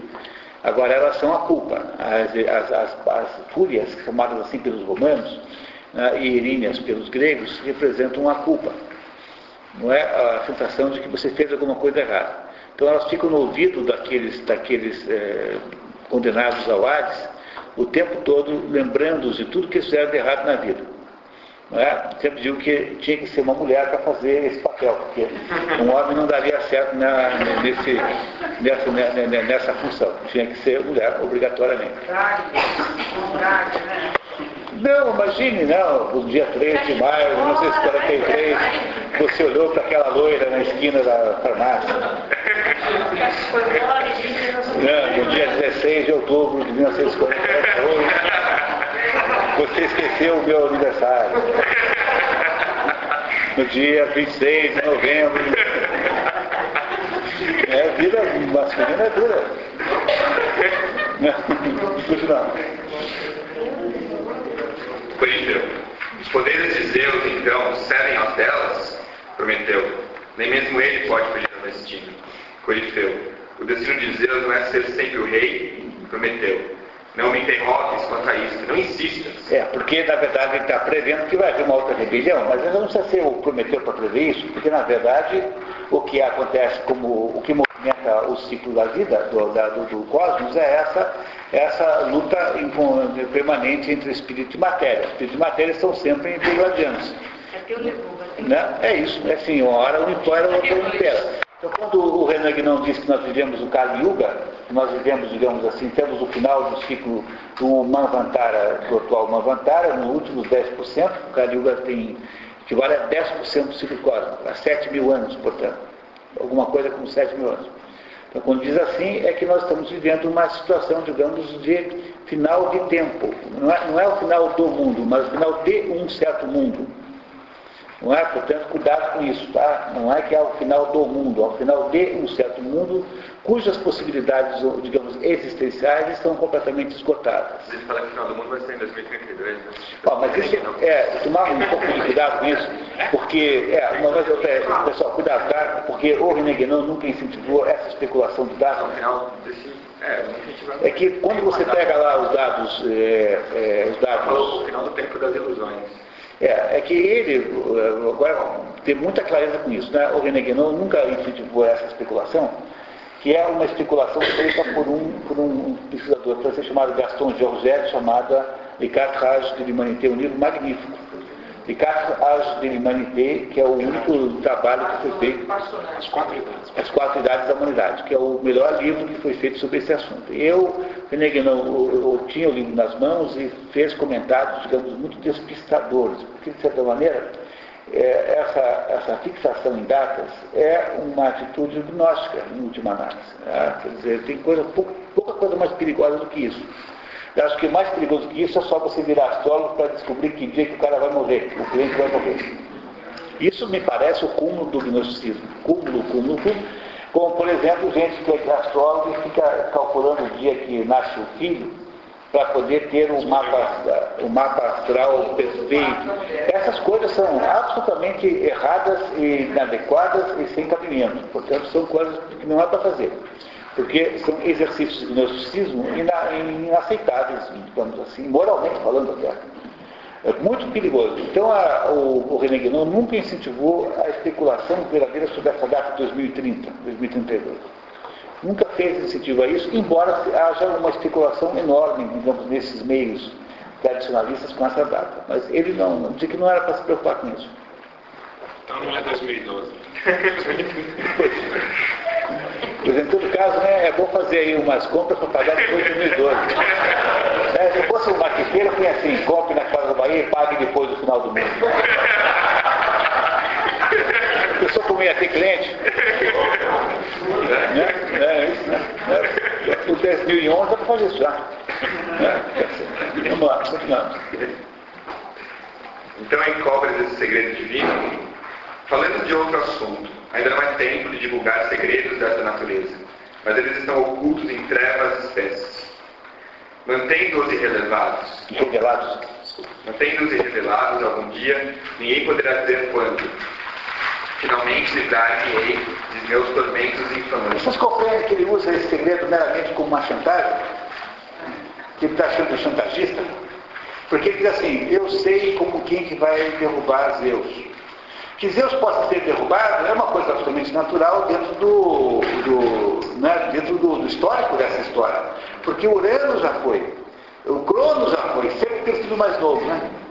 Portanto, pela, digamos, pantograficamente falando, teria que ser um filho muito, o mais novo dos filhos de, dos filhos de, de, de Zeus, que eu derrubaria por, digamos assim, por, ah, digamos, por uma harmonia simétrica. Né?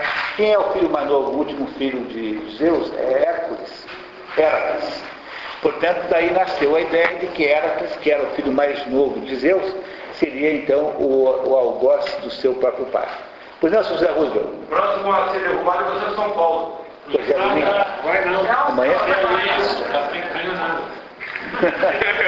Que vendo? Não há consenso, como na mitologia grega, não há consenso sobre esse ponto também. Né? Não é isso? Ou seja, essa, essa é a origem da especulação pelo nome de Héracles, como sendo o sujeito que queria derrubar Zeus. Mas veja, isso é muito improvável, porque Héracles Não é Deus, Heracles é humano, ele é, tem uma mãe, ele é filho de Zeus com uma mãe humana, que é Alquimene. A mãe de Heracles é uma mulher normal, não é? portanto, não dá para imaginar, ele é completamente mortal. Ele, no fundo, no final das contas, ele não morre porque ele é levado para o Olimpo direto da tira funerária.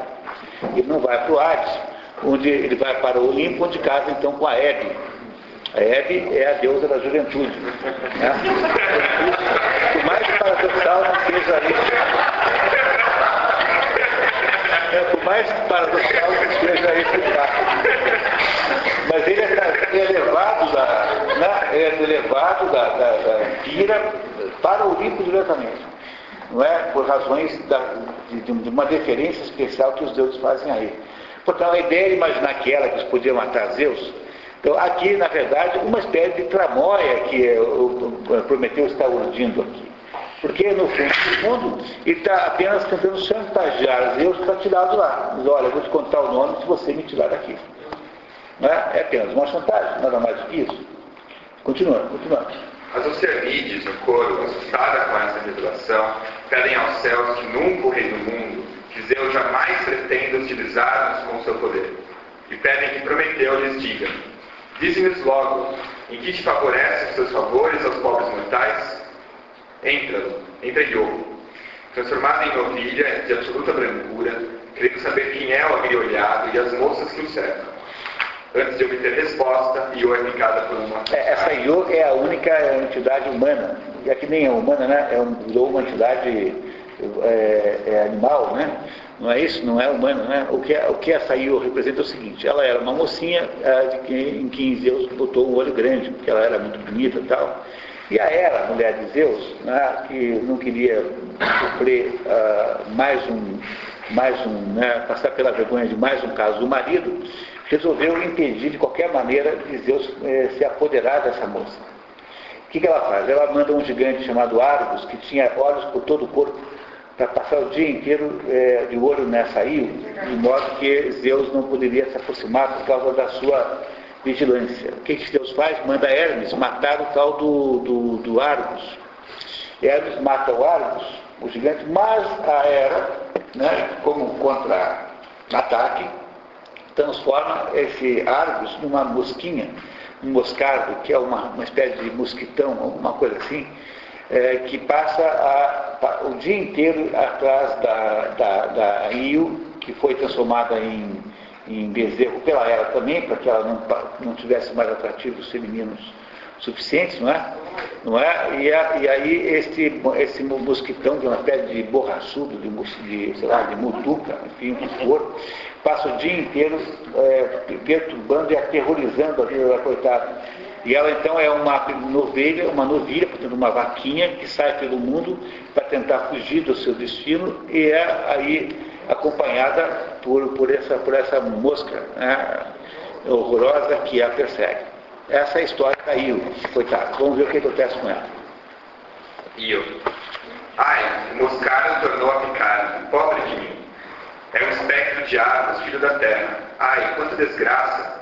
Afasta-o de mim, mãe terra.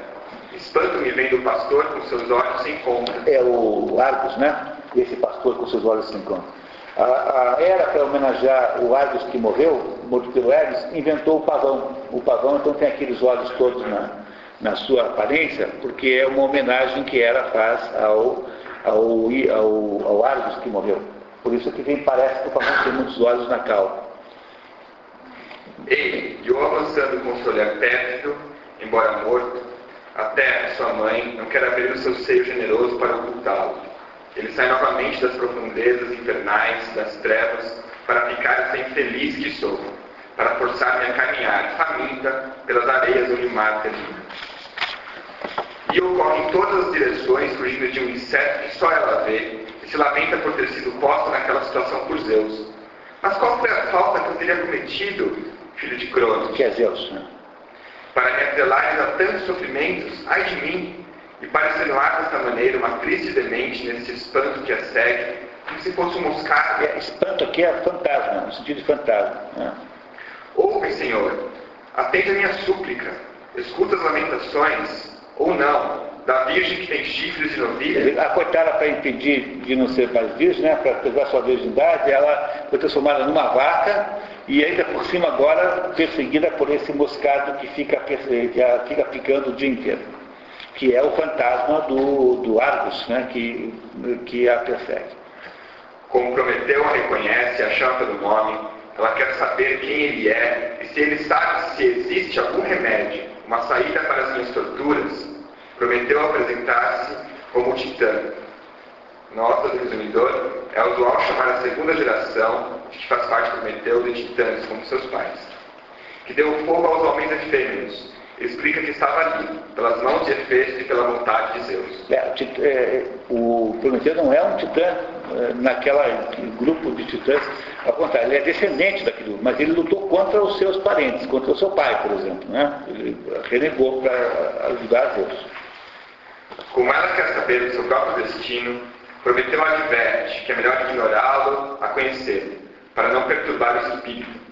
Como ela insiste, Prometeu decide falar, mas as ninfas querem antes ouvir dela sua versão dos fatos.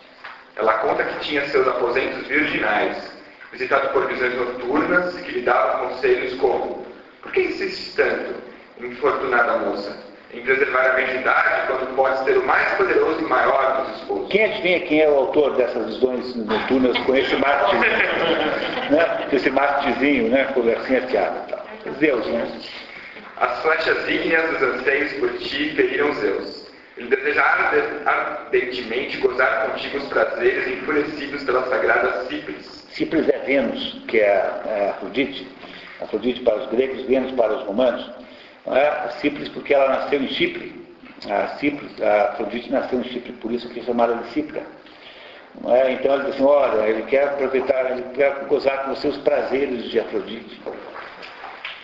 Não penses, criança, em mostrar-te disposta à união com Zeus. Muito ao contrário, parte logo para Lerna, seus campos cobertos de tapetes de ervas, para as pastagens de carneiros e bois, paternos bens, livrando assim o olhar de Zeus e seus desejos. Olha só que conversinha, né? Ela sonhava com essas conversinhas.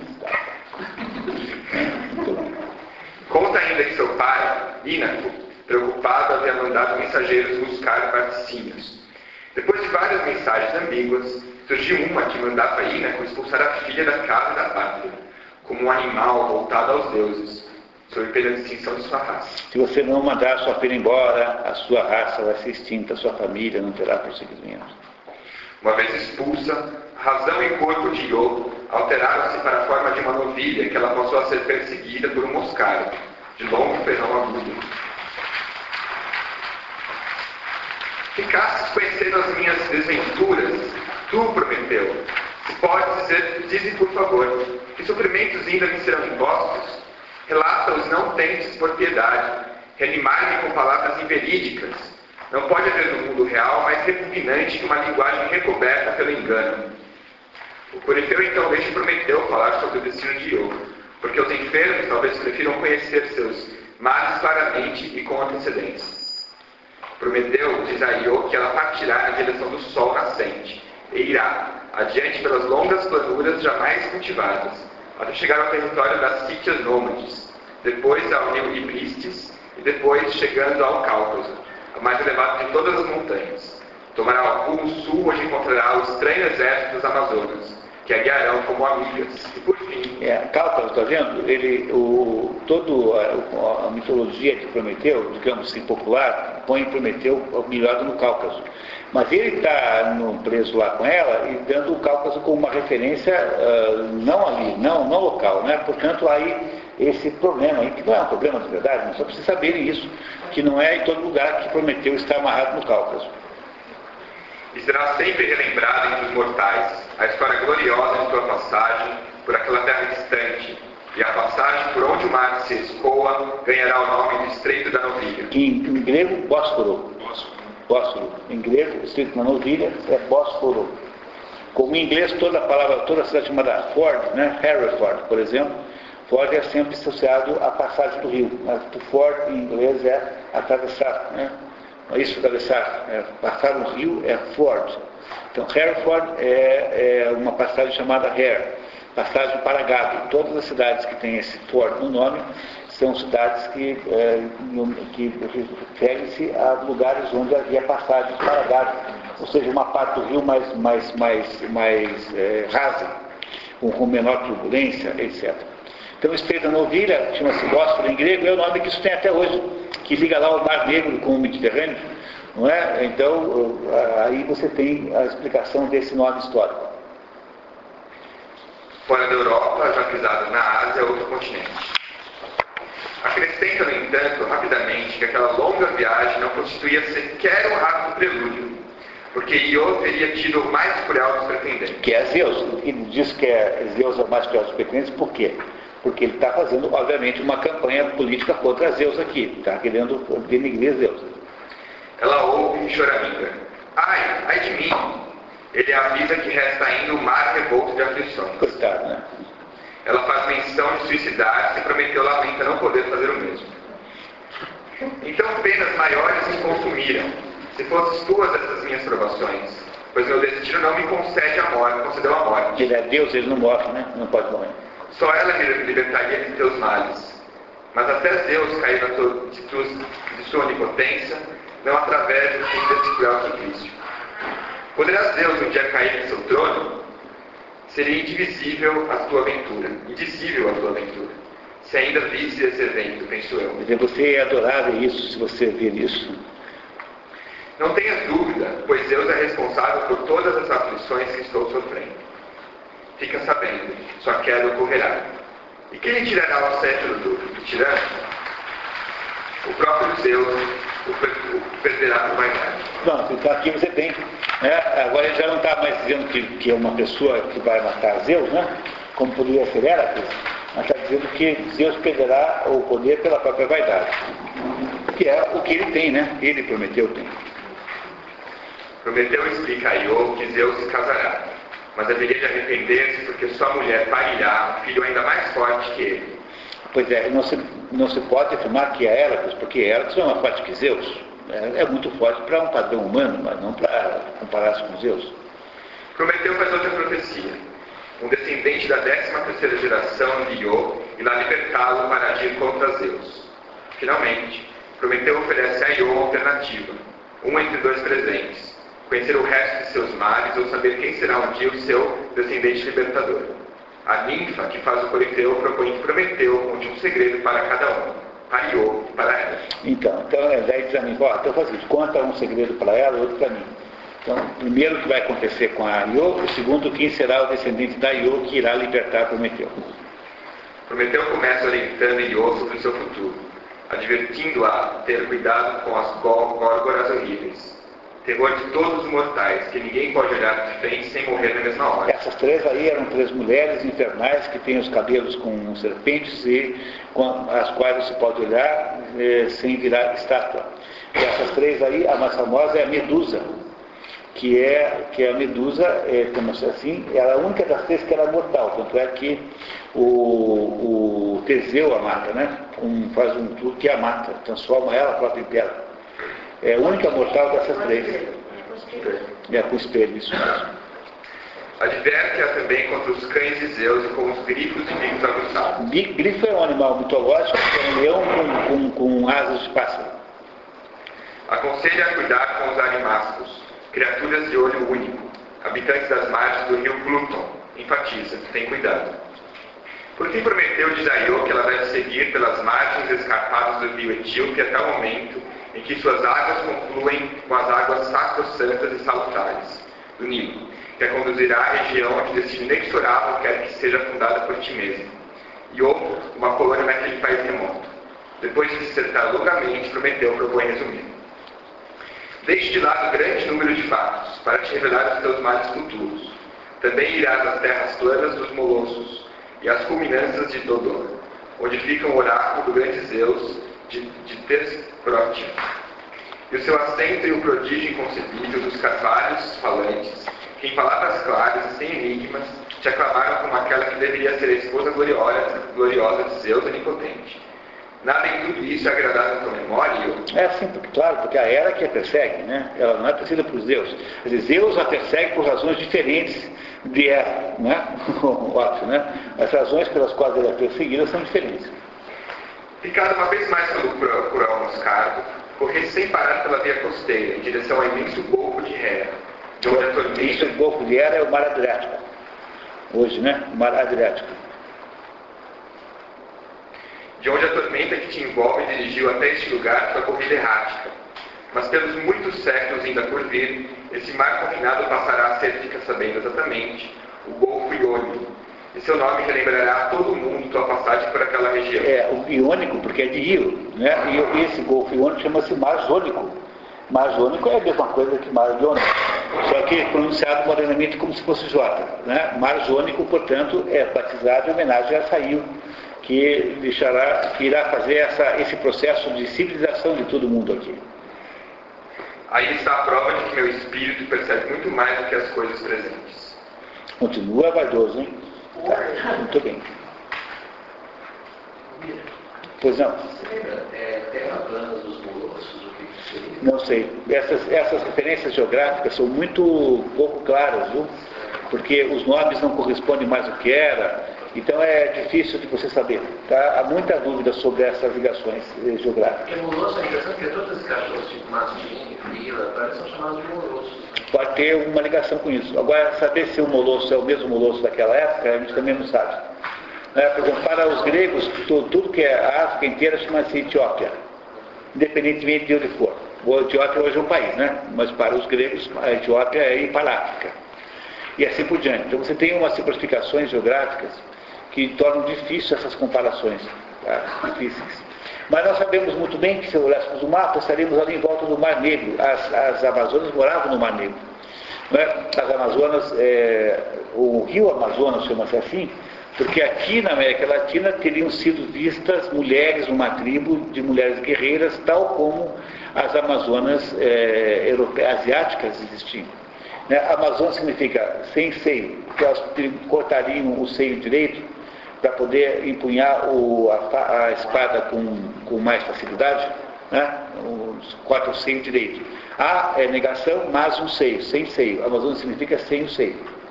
E como aqui, na, aqui a, a mitologia né, dos, das, das, navegações aqui teriam é, sido detectadas tribos de mulheres guerreiras, então chamou-se as Amazonas aqui na América Latina por esse nome com homenagem às Amazonas gregas. O nome Amazon, Amazonas é um nome grego, não é um nome indígena.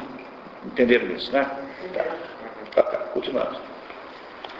Continuando, Prometeu profetiza que, na foz do rio Nilo, Zeus devolverá a razão a Io e que de um toque de Zeus nascerá dela um filho.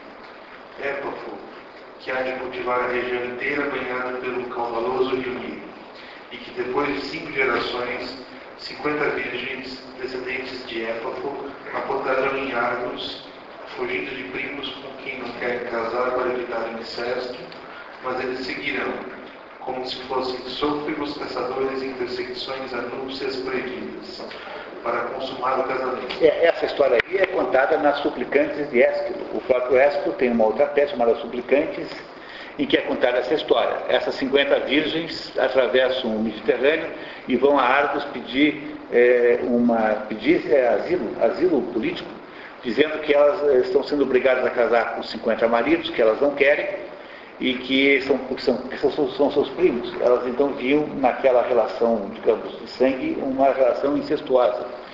E elas vão pedir auxílio, e o rei de Argos é, as recebe e diz assim, bom, eu, pela lei da cidade, não posso eh, receber vocês. Mas depois faz uma consulta lá ao povo e decide que, se pela universidade não pode, pela lei da humanidade, então é, é, é preciso uh, recebê-las. Aparece então um mensageiro do etíope, né, da, do, digamos, do, não são etíopes, mas são de, eh, africanos desse, desse povo que mora lá, exigindo que eles sejam, que, eles, que, que, que sejam devolvidas.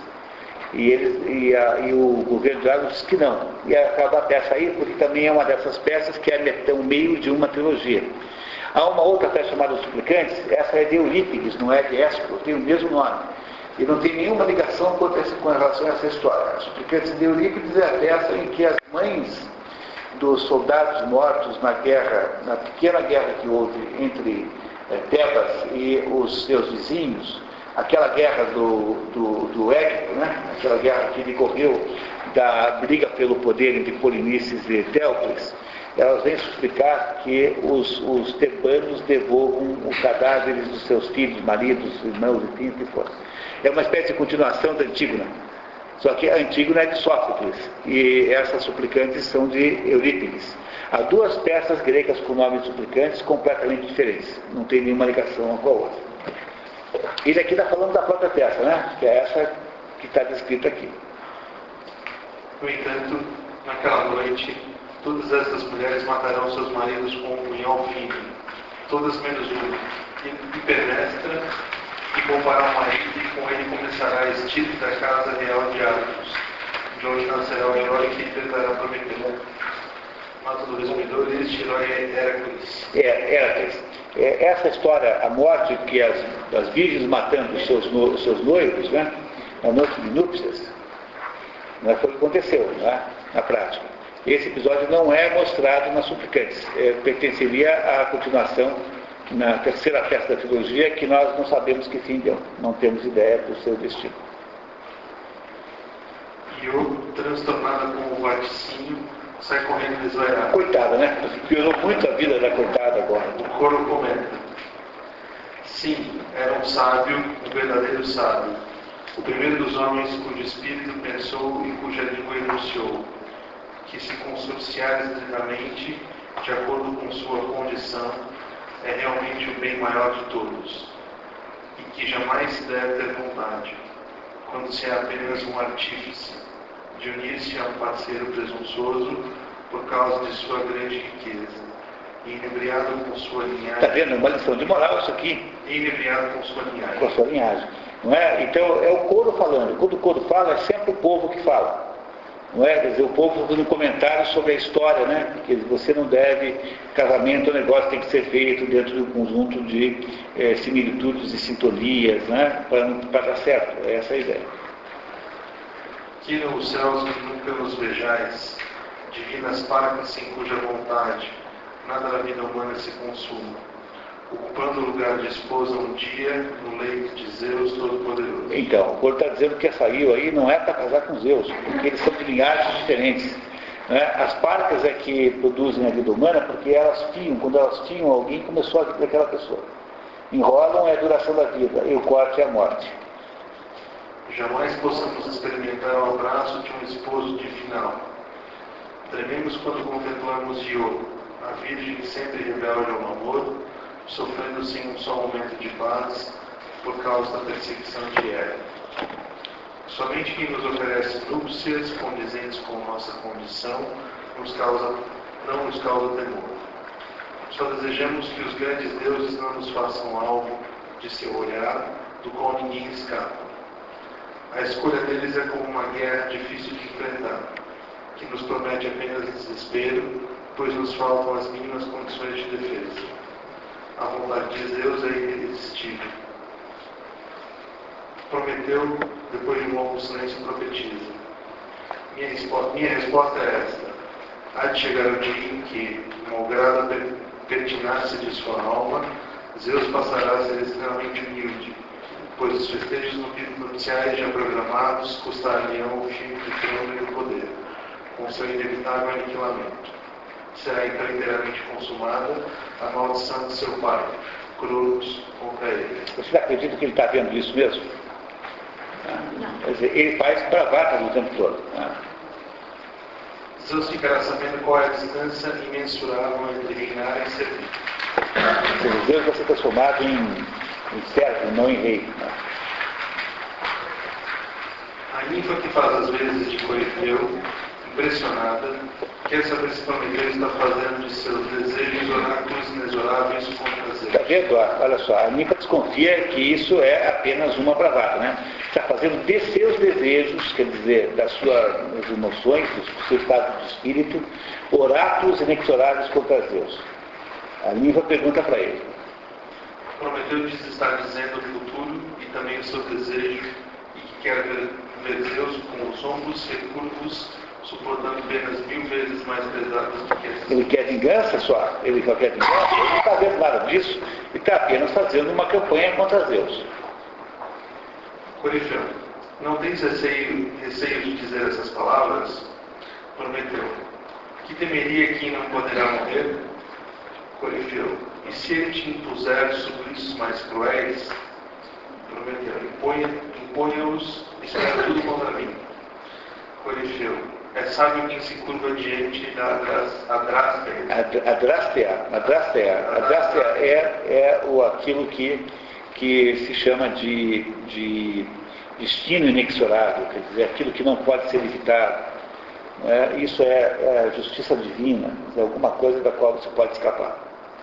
Prometeu. Bajula, adoro o dono do poder. Implora, a minha preocupação com os Zeus é nula. Está vendo? A vaidade, né? Soberba. Que ele haja e reine como lhe aprouver durante este curto período restante. Sobra-lhe pouco tempo como rei dos deuses. Meus olhos veem no mensageiro de Zeus, o servo do novo tirano. Com certeza ele aparecerá para nos trazer notícias. Vai aparecer o mensageiro de Zeus, que é Hermes. Hermes é o mensageiro de Zeus. Íris é a mensageira de Hera, por isso é que o arco-íris é uma comunicação do céu para a terra. E Hermes, além de ser o padroeiro dos comerciantes e dos assaltantes, não me pergunte por que, que é assim, eu não, não sei, tá? É, também é o mensageiro principal de Zeus. Já expliquei para Hermes. Você pode repetir, pessoal? Para todo mundo. Dá para parar. Não, vai lá. É, estou falando com a Cecília que é, ela estava estranhando o que, que o mesmo tempo, dos do comerciantes, dos comerciantes que vai soltando. Eu disse ela o seguinte, é, toda figura mitológica representação do aspecto da realidade. Quando você disse uma, uma figura mitológica é o padroeiro de alguma grupo de pessoas, está dizendo que determinado aspecto da realidade permite o, o sucesso e o triunfo desse grupo. Então, você dizer que é, então, é, é o protetor dos empresários, comerciantes, é não, mas tem que dinamismo permite o sucesso dos empresários. Ele tem aquelas asinhas, né? Ele é sempre Só que o dinamismo também permite o sucesso dos ladrões. Porque é, tecnicamente, no aspecto operacional, o que eles fazem é basicamente a mesma coisa. Por isso que esteja está todo empresário ladrão. Tecnicamente, mas tecnicamente, Montoya é uma coisa com a cirurgia, por exemplo. Quer dizer, o princípio operacional, o mecanismo operacional é mais ou menos o mesmo. Tá, tá vendo? Dá uma explicação. Tá? Tem que ter um dinamismo para poder a coisa funcionar tanto, se a coisa funciona não. Ok, muito bem. Esse Hermes acabou de chegar aqui na história. Né? Ele chega, vamos ver o que, que o Hermes diz. Tu, o maior sofista, o mais impertinente entre os impertinentes, ofensor, ofensor dos deuses, ladrão do fogo, escuta. Veja, o prestígio de, de Prometeu é alto no Olimpo. Olha, maior sofista, quer dizer, o vigarista intelectual, um, o, mais, o mais impertinente entre os impertinentes, ofensor dos deuses, ladrão do fogo, escuta. Meu pai te dá ordens para dizer-me agora que bodas são essas, transformadas por ti num medonho instantâneo. Que casamento é esse, né, que você está transformando numa espécie de assombração? Era, se era blefe do, do Prometeu, o Zeus ficou com medo. Ficou com medo, mas, mas é que os Zeus eh, compreendam sempre que ele não é uma figura plenipotenciária, onipotente, como é o Deus, o Deus cristão. Não é? Tanto é que ele, ele venceu o pai né, numa luta, poderia ter perdido também. Por que ele deverá ser precipitado da altura máxima de seu poder imenso até as últimas profundezas da terra? Não tentes recorrer a enigmas dessa, desta vez Chama cada uma das coisas por seu nome e não impõe-lhes uma segunda viagem. Não é esta a maneira de agradar a Deus. Prometeu responde malcriadamente, dizendo que Hermes havia falado num tom repleto de arrogância, digna de moço de recados do Deus máximo, e o enxota, dizendo: Retorna então, percorre com igual presteza a mesma rota por onde chegaste aqui, sem ter achado que viesse procurar. É, ele chama Hermes de empregadinho de, de, de, de Zeus, e é por isso que ele vai passar agora a ser picado pela águia, coisa que não, não tinha acontecido antes. É, a tal da águia é apenas um castigo que ele recebe por ter sido agora mal criado com um Hermes. Tá? Hermes, tuas maneiras imutáveis e inflexíveis trouxeram-te a este ancoradouro de dores, prometeu. Fica sabendo ainda, nunca trocaria minha desdita pela tua submissão. acho melhor ficar preso a este rochedo que me ver transformado em fiel mensageiro de Zeus, Senhor dos deuses. Assim mostrarei aos orgulhosos quão vazio é o seu orgulho. É, como o dele fosse pequeno, né? Hermes acusa reiteradamente como prometendo ser merecedor dos males que o aflige e insiste em esclarecer o tal casamento de Zeus. Prometeu radicaliza. Não há ultraje nem astúcia pelos quais Zeus possa convencer e ainda revelar o que ele quer saber. Antes de me livrar desses grilhões adamantinos humilhantes. E adamantino significa inquebrável, né? Inquebrável. Ou seja, aqui ficou clara a chantagem, né? Eu não vou contar nada enquanto eu estiver preso aqui. É isso que ele está dizendo para Zeus. Já que ele quis assim, deixe sobre meu corpo as lavaredas desse sol destruidor. Confunda Zeus o, o universo e transforme, e transforme cobrindo tudo com a neve de asas brancas, ao som de trovões e de estromos subterrâneos. Nada, força nenhuma pode constranger-me a revelar-lhe o nome de quem deverá destituí-lo de seus poderes tirânicos. Prometeu Iraniso dizendo que Hermes está pretendendo dar lições às ondas, que não irá suplicar junto ao Deus que mais detesta e que está longe de qualquer atitude dessas. Como retaliação, Hermes impõe a Prometeu um castigo adicional, na forma de uma águia que come o fígado. O Corifeu continua exortando Prometeu a ceder ante as exigências de Zeus. Hermes, pondera, então, se não consigo convencer-te, um turbilhão, um vagão cheio de males te envolverá, coitado, inexoravelmente. Virá agora o cão alado, a águia fulva que segue Zeus, conviva sem ser convidado, presente o dia inteiro ao tentador banquete, e rasgará de teu corpo todo ferozmente, fazendo dele uma enorme bosta de carne, e se fartando na iguaria de teu fígado. Olha que horror, né? E esse é o castigo adicional que é imposto a ele por ser mal criado, por, chamado Hermes empregadinho de Zeus. Né? Estafeta do céu, qualquer coisa assim. Não esperes um fim para a tua tortura, a menos que apareça por aqui um Deus disposto a te substituir no sacrifício, e se ofereça a ir ao Hades, onde nunca penetra a luz, e ao Tártaro, profundo abismo. É, o Tártaro é a parte ruim do, do Hades, entendeu? É a parte pior do Hades, mais profunda. Então questiona-te, já não se trata agora de um simples espantalho, mas sim de palavras pronunciadas com a máxima clareza. Não mentem os lábios de Zeus onipotente, quando ele quer transformar em realidade tudo o que diz. Deves olhar em tua volta, medita sem imaginar, medita sem imaginar que a teimosia pode ter o valor da reflexão cessar. Corifeu. Em minha opinião, não faltam bons propósitos na linguagem de Hermes. Isso é evidente. Ele te, ele te exorta a abandonar a obstinação a interrogar somente a reflexão sensata. Concorda, para o sábio o erro é humilhante. O Corifeu manda ele concordar, quer dizer, o povo está dizendo que ele tem que se submeter para eles concordar. O, né, o povo está fazendo uma espécie de bom senso popular. Tá? Nem sempre, às vezes o povo não tem bom senso. Mas, de modo geral, é aquilo que uma pessoa normal acharia no palco, como no, na plateia. Né? Como na, na plateia ninguém pode participar da peça. É? Então, aqueles que estão na, na, na, na plateia, é, se pudessem falar, falariam o que o coro diz, o que o Corifeu disse, que o Corifeu é o chefe do coro. Essa sabedoria popular, né? É, mais ou menos isso. É isso que o coro é. Às vezes é sabedoria, às vezes é até burrice popular. Mas é o que o povo pensaria. Né? É isso mesmo. Tá. Continuamos, vamos lá. Prometeu irrepetível contra esta nova punição, dizendo que ser tratado como inimigo pelos inimigos não pode ser considerado infame. E conclui que tem uma certeza. Ele não pode, embora queira, infligir-me a morte. É, porque, eu, porque ele é eterno, ele é Deus. Hermes dirige-se às Estânides e lhes pede para afastarem-se, se não quiserem que o fulgor fugaz de um raio os atinja. Ela responde, dirigindo-se a Hermes. Adota outra linguagem e enuncia opiniões que possam convencer-nos.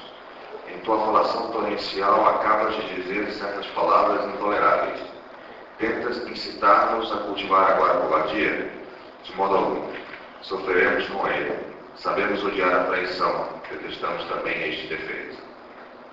Depois que Hermes parte, ouvem-se estrondos subterrâneos e Prometeu comenta. Mas eis os fatos, não simples palavras. Terra treme e também repercute em seus abismos a voz do trovão. Em sinuosidades, sinuosidades abrasadas já resplandece o raio. Um, ciclo, um ciclone volteia e forma turbilhões de pó. Os sopros do ar lúcido se lançam uns contra os outros e se degladiam. Os ventos já estão em plena guerra, o céu já se confunde com o mar. Eis a rajada aqui, para espantar-me, vem decididamente contra mim, mandada por Zeus Todo-Poderoso. Ah, minha mãe, minha majestosa mãe, e o éter que faz girar ao redor deste mundo a luz oferecida a todos nós. Vedes a iniquidade que me atinge? Entre relâmpagos, trovões e terremotos desaparecem Prometeu e as oceânides do corpo. E aí? E acaba a história. Ou seja, no final das contas, Deus manda um raio que retrata que está, e o Prometeu e as oceânides que não quiseram se afastar, todas mergulham no fundo do mar, como se tivessem eh, desaparecido da face da terra. Essa história tem uma continuação, vocês já sabem disso. Né? Nessa continuação há uma reconciliação, uma reconciliação entre Zeus e Prometeu. Exatamente como foi feito isso, nós não temos muita ideia, porque apenas há fragmentos que sobraram, é, citações né, de trechos mais do que qualquer outra coisa, e nós não temos aí a, a próxima história para comparar. Teria sido uma maravilha ter mantido essa trilogia, né? Não é? Teria sido uma, uma maravilha, mas infelizmente não temos essa sorte. Ficamos então aí com uma peça no meio do caminho, que é uma peça que tem que ser compreendida a partir das suas, das suas vizinhas. Né? Não é possível entendê-la sozinha, porque ela não foi escrita para ser apresentada sozinha. Reparem que ela é meio inconclusiva, né? ela acaba sendo meio do jeito que, como se a gente imaginasse assim, continua no próximo capítulo. Né? Daria para a gente imaginar facilmente isso, né? continua no próximo capítulo. Do mesmo, mesmo modo que ela começa de um modo muito, começa de modo muito, é, digamos assim, é, de um modo que transparece é, que já tem uma história anterior que já explicou tudo. Nós, é claramente aqui uma trilogia. Isso tinha que ser estudado junto, essas três aí. Se não for estudado junto, né, é porque perdemos os outros pedaços. Então. Esses fragmentos que você refere aqui, o resumo, são pequenos demais para qualquer. A maioria são pequenos demais. Esses dias eu consegui uma edição portuguesa de uma peça de Eurípides que nunca é mencionada mas era uma, uma, é uma tradução portuguesa, né, feita em Portugal, para uma peça de Eurípides que é, uh, uh, que é de fato de Eurípides, mas tem assim um, um décimo quinto, um. Então é uma coisa praticamente incompreensível, uma das mais completas das incompletas. E é praticamente incompreensível, você não entende nada, porque o, os fragmentos eles não são não é uma história que parou num, num pedaço. Né? De repente faz um buraco, daí você recomeça lá na frente, não sabe bem o que é que se disse no meio, é muito difícil de ler. Então há fragmentos maiores ou menores, né? infelizmente. Não é? Então são 33 peças mais rezos. Rezos seria uma peça de Eurípides que uh, não seria legítima, preciso por outra pessoa que não ele. Né? Infelizmente não temos aí as 200 peças.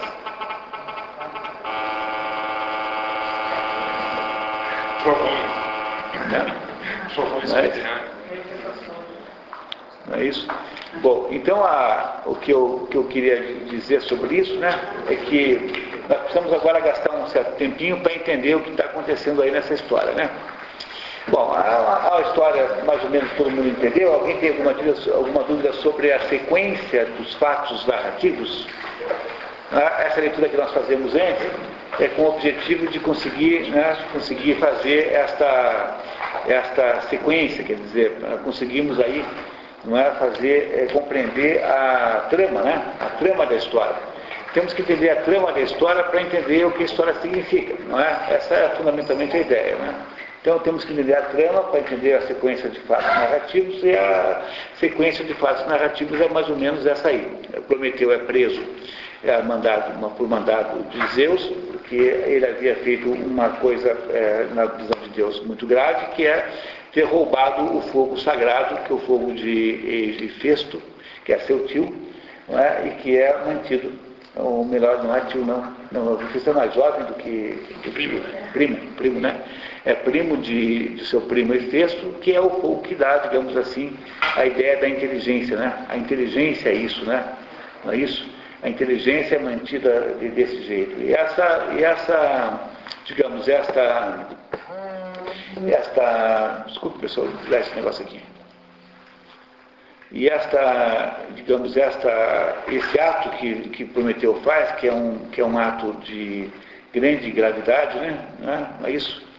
É de gravidade enorme, é punido por Zeus com uma condenação a ele ser preso numa pedra né? o resto da sua existência. É? Ele fica preso o resto da existência numa pedra e fica então impossibilitado de sair de lá. É, ele não consegue é, voltar atrás, sua, ele não consegue reconhecer que havia errado, quer dizer, ele não pede desculpas, e ele encontra-se na situação exatamente contrária. Ele acha que está sendo injustiçado porque ele está alegando que foi um dos responsáveis pela vitória de Zeus junto a, aos titãs, né, na guerra dos titãs, e que ele só fez de mal apenas cuidar dos homens que estavam desamparados. Portanto, que foi a sua bondade para com os homens, homens esses que eram desprestigiados pelos outros deuses, que ele então está sendo acusado disso. No entanto, ele tem um trunfo para negociar a Deus. Ele diz que sabe quem será o nome do próximo, do próximo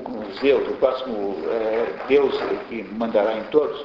Ou seja, ele sabe quem é o sujeito que destronará Zeus. Ora, a possibilidade de se tornar Zeus é uma, uma possibilidade muito concreta e prática, porque já havia havido dois destronamentos antes. Portanto, não era nada novo. É, Urano foi destronado por Cronos e Cronos foi destronado por Zeus. Por que, é que não se devia imaginar que haveria um próximo destronamento que seria o de próprio, do próprio Zeus?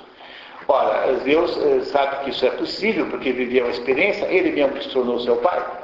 Logo, para Deus não há nada de estranho em que Prometeu possa de fato ter essa informação. Não é? O que, que faz então? Prometeu tentando então negociar essa, essa informação nesse, na, na, no, no, episódio da sua própria condenação, ele então é, fica mandando recados para Zeus dizendo que ele é, vai, é, vai contar apenas se for solto. Quer dizer, ele então chantageia Zeus com a sua, digamos, com, a, com essa informação que ele diz que tem, que Zeus não tem. E é no final da história que nós vemos, Deus não se deixa chantagear, e aí então, irritado com Prometeu, ele o, uh, como que não mata, porque afinal ele não pode ser morto, nem as oceanas podem ser mortas, elas são, elas, são, elas são eternas, são deuses, todos eles, é? os atira no fundo da terra. Porque o que é que é fazer um mergulhar no mar? É, com que eles mergulhem no fundo da, da, dos elementos, saiam da superfície e vão para as profundezas. É mais ou menos equivalente a você para o Hades e para o Tártaro, mais ou menos assim. E exatamente como é que ele sai de lá, nós de fato não sabemos, porque não temos a terceira parte da trilogia. Temos que nos contentar com isso que está aí, né? E a coisa mais interessante de todas é tentar entender, então, agora essa, essa peça. E para entender a peça, nós temos que descobrir, afinal de contas, qual é o significado simbólico do Prometeu porque é o Prometeu fundamentalmente que nos interessa, né? quer dizer, o Prometeu que, que é a personagem central da peça e é ele que vai nos ajudar a entender o que aconteceu aí. Não é isso? Então, qual é o significado simbólico do Prometeu? O que vocês acham? O orgulho. É, orgulho ele tem, né? É alguma coisa que ele tem, mas ele não é, ele não é o orgulho em si próprio. Né? O orgulho não representa o orgulho em si próprio. Ingenuidade, tecnologia. É, mas é mais do que isso. Quer dizer, o que, que, o que, que é interessantíssimo nessa história? Né? Veja, o, o Prometeu ensinou essas coisas todas para os homens. É, que foi uma ação louvável, digamos assim, que salvou a humanidade, sei lá. A humanidade pode existir porque ele ensinou a humanidade a, a fazer as coisas que a humanidade faz. Veja, é diferente do, do, do, o fato de que ele deu essa luz, que é essa espécie de fogo, né, para a humanidade, pelo qual ele está sendo agora é, acusado, tornou a humanidade viável de alguma maneira. Não é isso que tornou a humanidade viável? No entanto, qual é o problema que há nessa, nessa viabilidade? Quer dizer, o que, que ele de alguma maneira está, está Por que, que ele, de alguma maneira, está sendo punido, quer dizer, verdadeiramente? Os homens não precisam dos, dos deuses, precisariam, se eles se virariam, as pessoas iriam se virar com essa tecnologia e não iriam mais é, precisar, de certa forma, dos deuses. Bom, se isso está certo, qual é a, a verdadeira, o verdadeiro sentido simbólico do, do Prometeu? Uma rebelião. É uma rebelião. É, ele, ele, está sendo, está sendo punido por ter se rebelado, é verdade. Mas o que, é, na verdade, o verdadeiro sentido simbólico do Prometeu? É alguma coisa que foi adicionado ao mundo né, que está descrito aí, que é o mundo nos seus primórdios, que tem, obviamente, em si não só o potencial, o componente potencial da, do sucesso e da, e da, e da vida, viabilidade da vida, como também, também tem o componente potencial da rebelião e do, do desastre. Racionalidade. É um pouco mais do que racionalidade, né? Talvez uma palavra mais ampla do que essa. Não, o oráculo é uma comunicação que o Deus faz, né? O oráculo, tanto é, se chama oráculo, tanto aquela pessoa que, que é consultada, quanto o que a pessoa diz. Né? Oráculo é uma palavra que tem esses dois sentidos, tanto aquela pessoa que fala, quanto o que ela diz são chamados de oráculo. Inteligência também? Possibilidade do erro também, né? O homem é quase como se o homem tivesse ganho um poder que ele talvez não tenha, como você dá uma arma na mão de uma criança, dizer, talvez não tenha toda, toda o discernimento para fazer uso desse fogo. Bom, isso é possível, né? Eu acho que isso é o quê? A possibilidade do homem poder. É, mas é uma palavra tão fácil que engloba todas essas coisas aí. É o quê? Não, parece consciência. Pronto, acertei. Ou seja, o que parece que aconteceu? Né? O que, que o Prometeu parece que representa? Ele parece que representa a consciência. Por quê? Porque existia um mundo e de repente o homem se dá conta de que nesse mundo há coisas que podem ser modificadas, que podem ser feitas. Então, todos aqueles truques que o Prometeu ensina para o homem é apenas uma maneira simbólica de dizer. Agora, o homem consciente da sua própria capacidade, do seu próprio poder, é capaz de interferir sobre a natureza, é capaz de criar as máquinas que, os, os, os, os, a, né, os veículos que, que andam sobre o mar, é capaz de fazer uma porção de coisas, aprender a usar as ervas, aprender a comer, aprender a fazer todas essas coisas. Inclusive, o que faz os Zeus tremer. É, mas faz os Zeus tremer, por exemplo, veja. Mas cuidado, porque os Zeus, os Zeus têm medo do Prometeu? Não, não. não. No final ele ficou assustado, né? Essa história do casamento. Tanto que ele vai lá negociar, né? Ele Aí, fica então, com- ele fica com receio do que, vai ser esse progresso, né? Não, pera, mas só, cuidado, tá? Veja bem, peraí. Não é que o Zeus tenha medo do Prometeu nesse sentido, da consciência que o Prometeu representa. Os Zeus têm medo de haver, de fato, uma conspiração contra ele, porque a dinâmica, digamos, ficcional da obra é uma dinâmica de conspirações. A obra está aí porque o pessoal havia acabado de vencer uma conspiração, quer dizer, havia acabado de haver uma conspiração contra, contra Prometeu, contra, contra, contra melhor, Zeus havia acabado de vencer uh, o Cronos, ou seja, havia feito uma conspiração, e por que, que ele não poderia ser vítima disso? Porque, sob o ponto de vista ficcional, compreenderam que há um lugar para uma possibilidade de um novo, de uma reviravolta. O auxílio dos humanos. Não, é, não, não necessariamente, mas com al- alguma coisa podia estar sendo urdida. Re- Reparem que na prática, na prática não há muito, não há uma indicação clara de que é Heracles, né? porque Heracles é uma opção ridícula. Heracles não seria nenhuma possibilidade de vencer Deus. Heracles é humano, Heracles pode morrer. Heracles não é um Deus como, como, como é Zeus.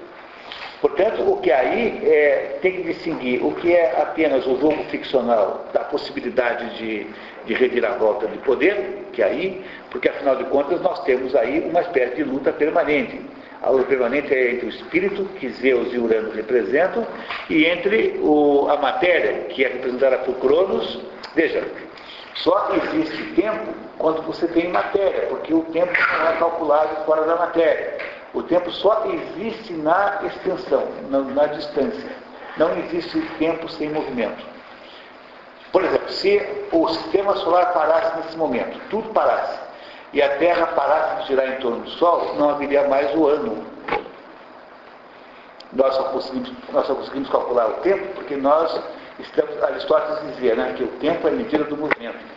O tempo é medida do movimento. O tempo, na verdade, é uma ficção. O tempo não existe. Nós é que criamos uma espécie de, de conjugação mental, unindo o passado, criando uma espécie de passado presente, com o presente presente, que é só o que existe, e com o futuro presente. Nós fazemos uma união mental, que é da nossa, da nossa, mental, nossa mente funciona assim, para criar uma ideia de fluxo temporal, porque o fluxo temporal, na verdade, não existe. O que existe são os movimentos que são medidos por algum critério. Compreendem isso? Que um, um, um cachorro não sabe fazer isso. Então, por exemplo, o Boris né, tá, ficou lá triste em casa. Né? O Boris não sabe que daqui a meia hora a Josi vai estar em casa de volta, porque ele não consegue fazer esse raciocínio. Ah, bom, então agora a Josi saiu, mas daqui a quatro horas e meia a Josi voltará. Então basta passar quatro horas e meia. Ele não, para ele só tem o presente. O presente é assim. Presente com Josi, bom. Presente sem Josi, uma porcaria. O bebê é assim, né? Bebê... Criança também é assim. Criança pequena também é assim. Eles não têm a ideia. Não adianta ficar com o bebê e falar assim, calma, calma, mamãe já volta. As crianças pequenas não têm a menor ideia do que seja já volta, elas não têm ideia de tempo. Entendeu? O tempo é um processo que acontece na mente humana, ele é uma, uma espécie de, de, de, de arbítrio que a mente humana faz para ter uma ideia de sequência, porque no fundo o tempo acontece apenas momentaneamente, ele é um conjunto de momentos, só existe na sua efetividade naquele momento. Vocês é que fazem esta junção. Nós fazemos a junção das partes que já foram com as que virão e criamos uma ideia de linha de tempo. Cronos só existe, só pode existir Cronos em torno da matéria, porque o Cronos não pode existir independente da matéria. Por isso é que o Cronos representa ah, propriamente o que a sua mãe representa. É por isso que Géia, ou Gaia, como quiserem chamar, é ela quem faz a conspiração contra Urano. É ela quem diz para o filho assim, vem aqui, aqui meu filho, eu vou te explicar como é que nós vamos fazer.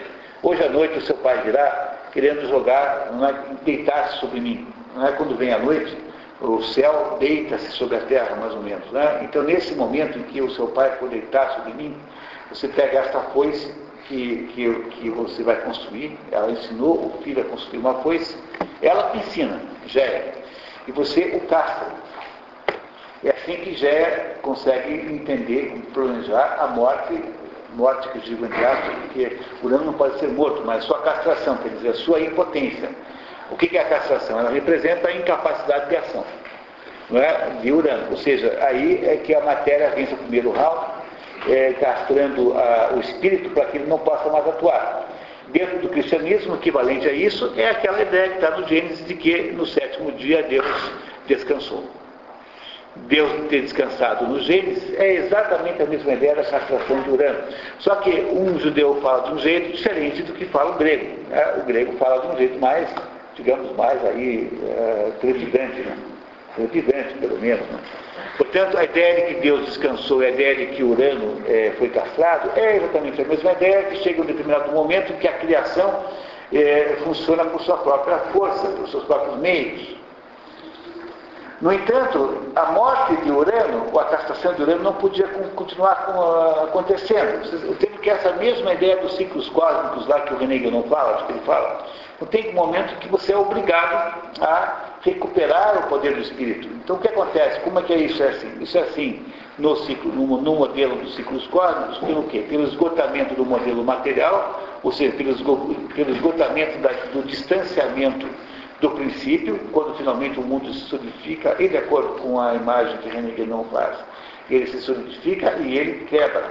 Né? Depois de ficar sólido, ele, ele racha e se desmancha, se esboroa.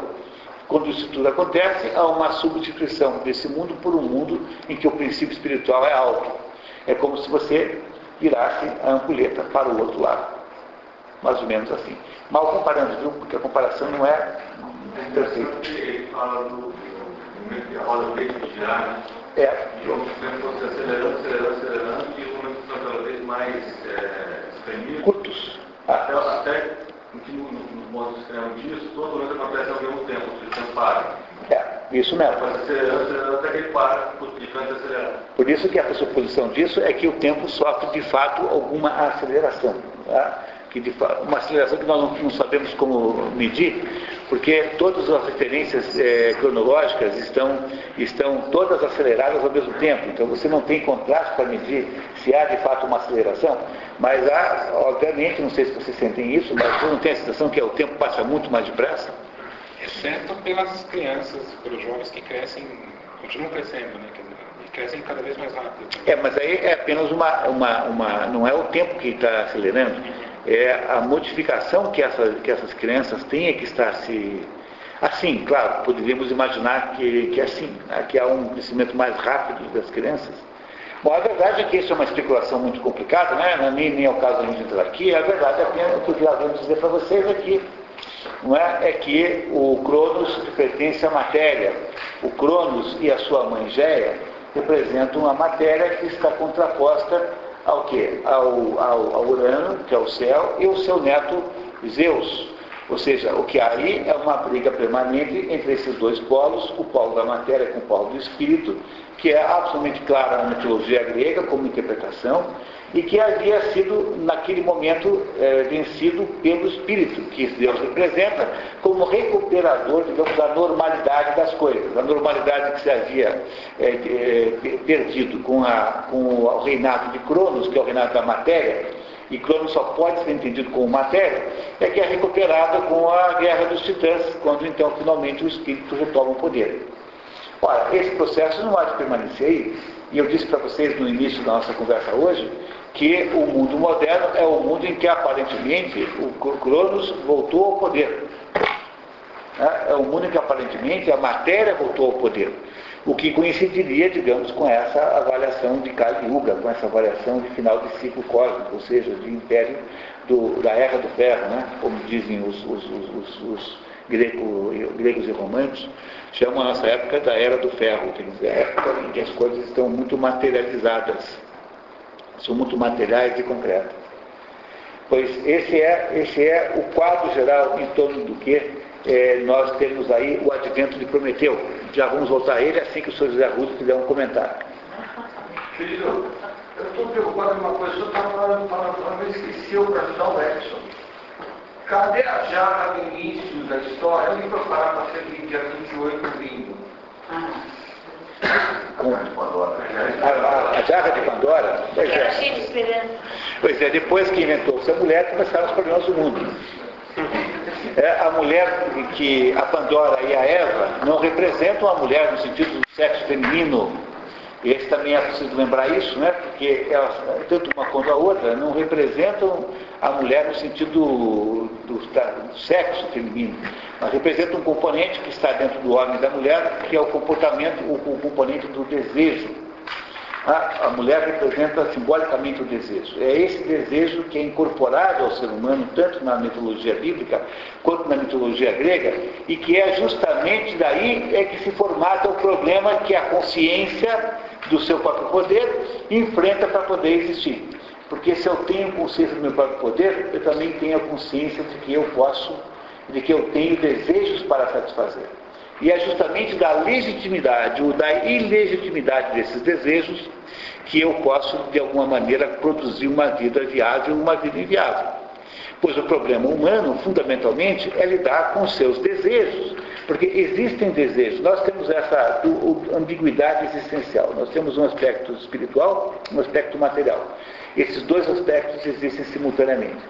Nós somos, às vezes, um pouco uma coisa, às vezes, um pouco a outra. No entanto, essa ambiguidade gera o fato de que há desejos na nossa existência que são simbolizados pela, é, pela, pela, pela Eva, no caso do cristianismo, no caso do judaísmo, né? e pela Pandora, no caso do, do, do helenismo, digamos assim. E esses desejos é que têm que ser controlados a vida inteira, porque é o desejo que estabelecerá a viabilidade humana. Não é? O problema do Prometeu é que ele quer ser Deus. Ele quer ser tão importante quanto Deus. Ele deseja ser mais do que ele pode ser. E essa é essencialmente a crise que ele vive. Esse é o pecado de Prometeu. Ele é serpente, né? Ele, é, não, ele, é, ele, não é serpente, ele é, no, no, no judaísmo, o homem é tentado pela serpente, né? Não é isso? Aqui você pode até fazer essa ideia, pode até estabelecer essa ideia, mas é um pouco mais do que isso. Porque, de, alguma maneira, também é isso. Tá? Mas é um pouco mais do que isso. Um pouco mais, é difícil de comparar com perfeição as duas histórias, tá? porque são muito diferentes as duas histórias. Estou compreendendo isso? Os caras comentaram, na verdade, é uma organização fala que não consegue ser Deus. É a prova real que ele tem algum conjunto de possibilidades, consegue fazer algumas coisas, mas está preso, ele consegue sair dali. É, a consciência, a consciência que ele tem é a consciência que irá povoar o mundo, né? A relação dele com o Io é a ligação em que há entre a consciência e o ser humano que vai deixar de ser vaca, vai deixar de ser um animal e vai se transformar lá na frente na fundadora, digamos, de toda uma civilização, que é aquilo que ele promete para ele. Aí o fará isso, né? Ela vai deixar de quando chegar na África, lembra?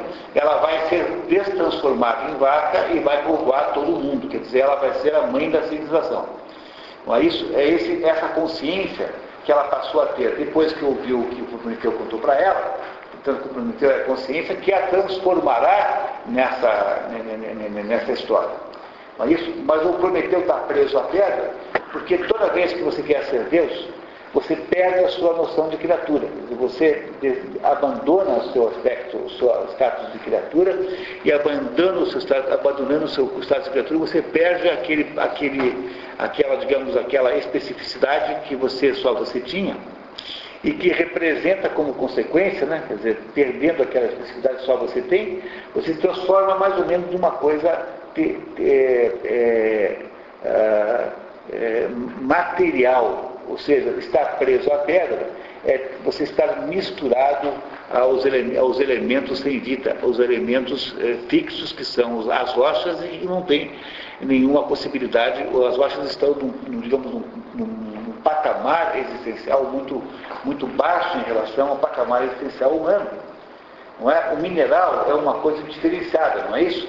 Quanto mais você sobe o patamar de diferenciação dos seres, mais você tem digamos, uma complexidade indivisível. Mas, se eu pegar uma pedra e quebrá-la em 5 mil pedaços, eu continuarei tendo pedra. Mas se eu pegar um coelho e cortar no meio, eu não tenho coelho nenhum depois dessa, dessa operação. Não é? Mas o coelho não pode ser dividido. Por quê? Porque ele tem um patamar de complexidade alto, mas uma pedra pode ser dividida. Quer dizer, a forma do coelho é uma forma muito mais é, estável, muito mais é, inviolável do que a forma da pedra. A pedra tem uma forma que permite que ela possa ter do, é, ser, ser, ser, ser triturada e dividida em pedaços muito pequenos. Quando o Prometeu abandona, portanto, ele, ele abdica sua, do seu estado de criatura, ele perde a sua natureza ontológica e transforma-se numa coisa associada ao chão, associada aos elementos, associada àquilo que os titãs de fato eram e por isso é que foram derrotados. Ou seja, ele se, ele se associa com o próprio movimento de contestação de Zeus ele se transforma numa coisa material, inerte, imóvel, que não produzirá mais nada, porque fixado numa pedra não terá mais poder de fazer nada até o fim dos tempos, ou seja, até o fim do mundo. Esse é o castigo de Prometeu, é o castigo de voltar-se devolvido para os elementos, é? transformar-se novamente numa das quatro formas de matéria. É? Ou você é terra, você é água, você é ar, ou você é uh, fogo. Uma das quatro coisas. Onir, esse fogo do efeito seria equivalente à maçã? Porque se a soma da o homem morde a maçã, ele tem consciência, né? É, é. Eu acho que tem uma ligação sim. Pode-se dizer que é a mesma ideia. Tá? Só que a maçã é perigosa, porque a maçã, na verdade, no caso do, do da Bíblia, né, é uma, não é maçã, né, é uma, um fruto, né? não é maçã tecnicamente. Esse fruto que é comido por Adão e Eva é o fruto da própria, né, é da própria soberba humana. Quer dizer, a, a, a serpente diz para Adão e Eva que se eles comerem daquele fruto, né, eles ficarão iguais a Deus, saberão tudo que Deus sabe. Ou seja, são, é um fruto que exerce uma soberba. Esse, se aí algum fruto como esse, foi o que Prometeu comeu. Mas o problema da consciência humana é essa, porque no fundo a consciência humana é, ela pode ter uma tendência, é, do, ela toma consciência dos seus desejos. Né? Quando alguém, quando a sua consciência humana existe, você toma conta dos seus desejos, consciência dos seus desejos. E os seus desejos podem ser ou legítimos ou ilegítimos. Porque há esses dois conjuntos de desejos. Todo o processo da sabedoria da vida humana é lidar com os desejos legítimos. O que é lidar com os desejos legítimos? É não comer a fruta que o diabo te oferece. É não ser gnóstico, é não ser soberbo, é manter-se sempre na sua existência é, de criatura o tempo todo. Hoje eu escrevi, antes, em quinta e sexta eu escrevi um artigo sobre a Idade Média, a Josi me ajudou a escrever, é, e eu tentando explicar o porquê que a Idade Média era diferente das outras idades. Né? Então eu peguei vários, várias fontes e uma das fontes é um livro maravilhoso chamado Outono da Idade Média, escrito por um sujeito chamado Johan Huizinga, que é um holandês historiador, que tenta explicar como era o século XIV e XV, que é os séculos, digamos, teoricamente, os 1300 aos 1400, né, quando acaba a Idade Média. Ah, claro que não há data uh, consensual para isso, né? mas você pode imaginar que tá, entre aí esses dois séculos estão todas as, as datas. 1492, que é mais comum, não é? ou então 1314, que é a mais antiga, aquela que eu prefiro, aliás. E, a, e, a, e aí a explicação do João, o Johann diz assim, olha, na Idade Média todas as coisas eram, tinham muito mais contraste. A noite e o dia eram muito mais contrastivos, a escuridão e a luz eram mais contrastivos.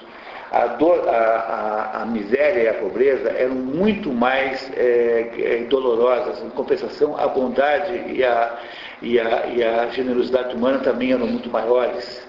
Na Idade Média havia, havia tanto uma bondade extraordinária que se oferecia para aqueles que precisavam, quanto uma crueldade extremada que era manifestada nas execuções públicas com graus, com, com, com instrumentos de tortura. Então havia na Idade Média uma, uma enorme, um enorme contraste de luz e sombra. Contraste esse que desapareceu do mundo. Aí quando você começa a pensar né, que você também tem esse contraste nas catedrais góticas, que são como se fossem flechas que fendem o, fendem o firmamento, quando você tem esse contraste também entre, na própria escolástica, quando você vai por opostos mais ou menos como quem está subindo e está escalando uma é, montanha, né? apoiando-se sempre eh, lado a lado até chegar no céu. Você descobre que a concepção, digamos, cosmológica da Idade Média era uma concepção de uma sociedade voltada, uma sociedade eh, prisioneira do paradoxo entre a terrestrialidade e a, e a digamos, a superterrestrialidade, né? A Idade Média caracteriza-se por isso. É por isso que o Zinga tem razão quando ele diz que todas as coisas eram mais contrastivas. Porque a Idade Média era a época do contraste. Dá a impressão que também alguns, mesmo hoje em dia, alguns lugares, alguns momentos, parece que conserva essa, essa capacidade. Eu fico pensando em, em pronto-socorro, por exemplo, é um lugar muito assim. A sensação que eu tinha é que era um lugar onde não havia meio termo. É, ele exigia o melhor ou o pior de você. Certo. Ou você era capaz de dar o melhor, ou você ia dar o pior. Porque só tem dois deslaces, né? Ou a salvação ou a morte, né? Não é? Tudo, em cada momento. Então, a Regine Pernoud, que é uma historiadora é, medievalista francesa, já falecida, escreveu um livro maravilhoso chamado uh, A Mulher no Tempo das Catedrais em que ela desenvolve a seguinte tese, ela assim, olha, foi a Idade Média que desenvolveu o amor cavaleiresco. Essa ideia do amor romântico é uma invenção medieval.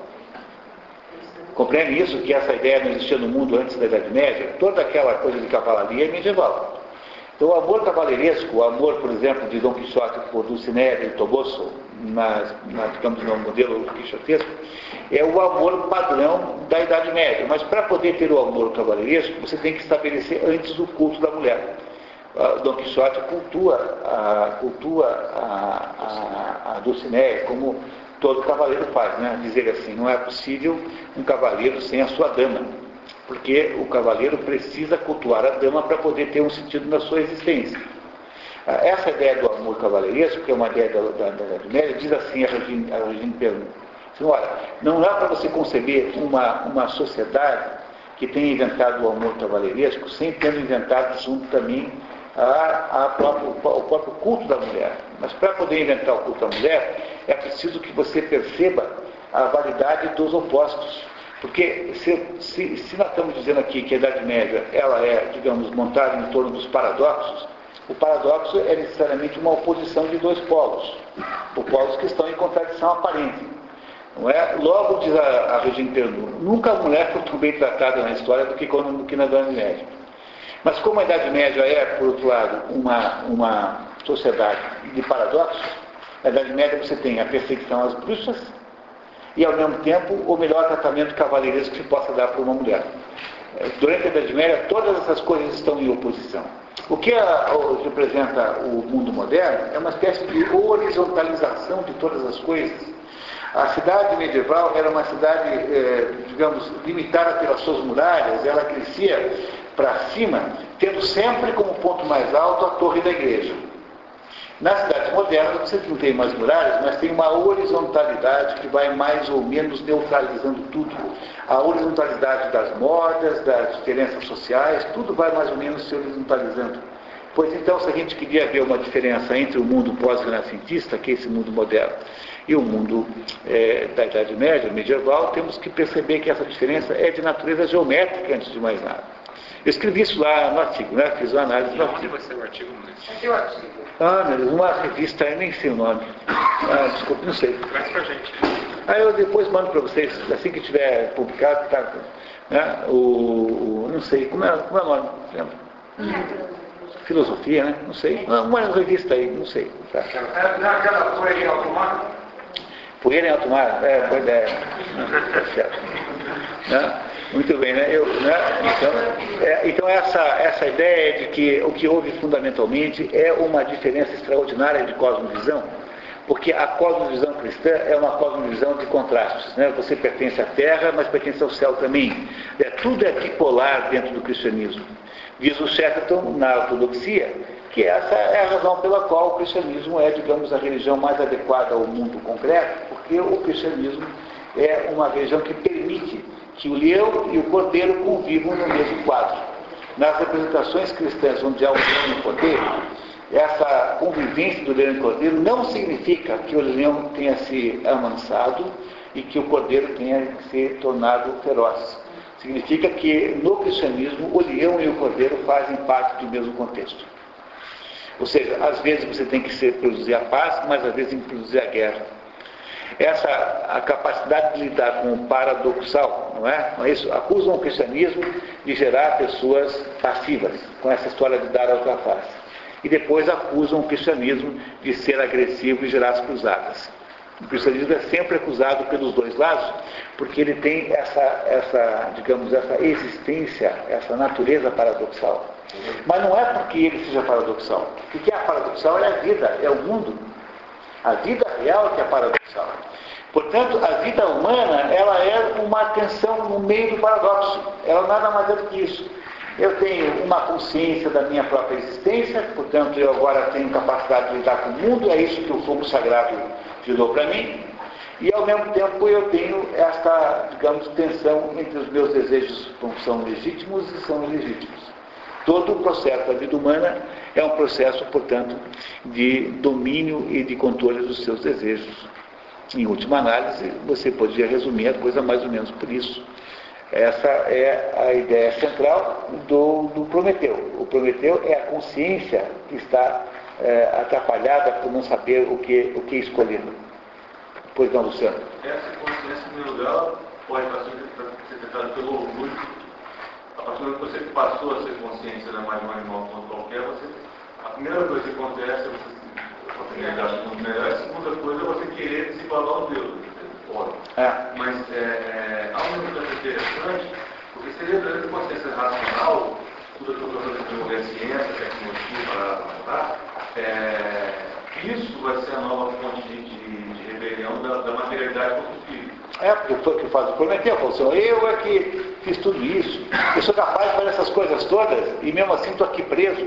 Mas, mas Ricardo, ele vai, é isso que vai poder, essa consciência vai poder urdir ou pelo menos prever qual vai ser o próximo, a próxima rebelião da, da matéria. Ah, pode se dizer assim também, quer dizer, a, a matéria voltará com muito mais força para frente, ah, não é? Porque ela terá, ela, terá, ela terá os seus elementos de telefônicos celulares, terá os seus elementos internáticos, diversos elementos né, biotecnológicos, enfim. O que nós estamos vendo hoje é uma, uma reviravolta, ou seja, é, um, é, um, é, o, é, o, é o, o, a revanche da, da matéria sobre o espírito. Com a destruição da Idade Média, veja, a, a, a, destruição é tão grave, tão grave, que há mesmo uma interrupção do diálogo civilizatório entre a nossa sociedade e a Idade Média. Nós não sabemos mais o que eles pensavam, não conseguimos entender o que eles pensavam. Como é possível que houvesse uma época tão contraditória? Nós não entendemos isso. O que o artigo quer fazer é ensinar as pessoas que estão perplexas e que ainda não compraram a ideia de que é a idade das trevas, aquela coisa toda. Né, como é que você explica que uma sociedade tão ruim possa ter criado o amor romântico, o amor cavalheiresco, ter criado a escolástica, ter criado as catedrais góticas, ter feito a, a Divina Comédia de Dante Alighieri, como é possível, numa época tão ruim quanto essa, ter feito todos esses assuntos? Não é? Só se compreende a Idade Média pelo, pela sua, pelo seu culto ao contraste, por seu culto ao paradoxo, porque é assim que a estrutura da realidade é.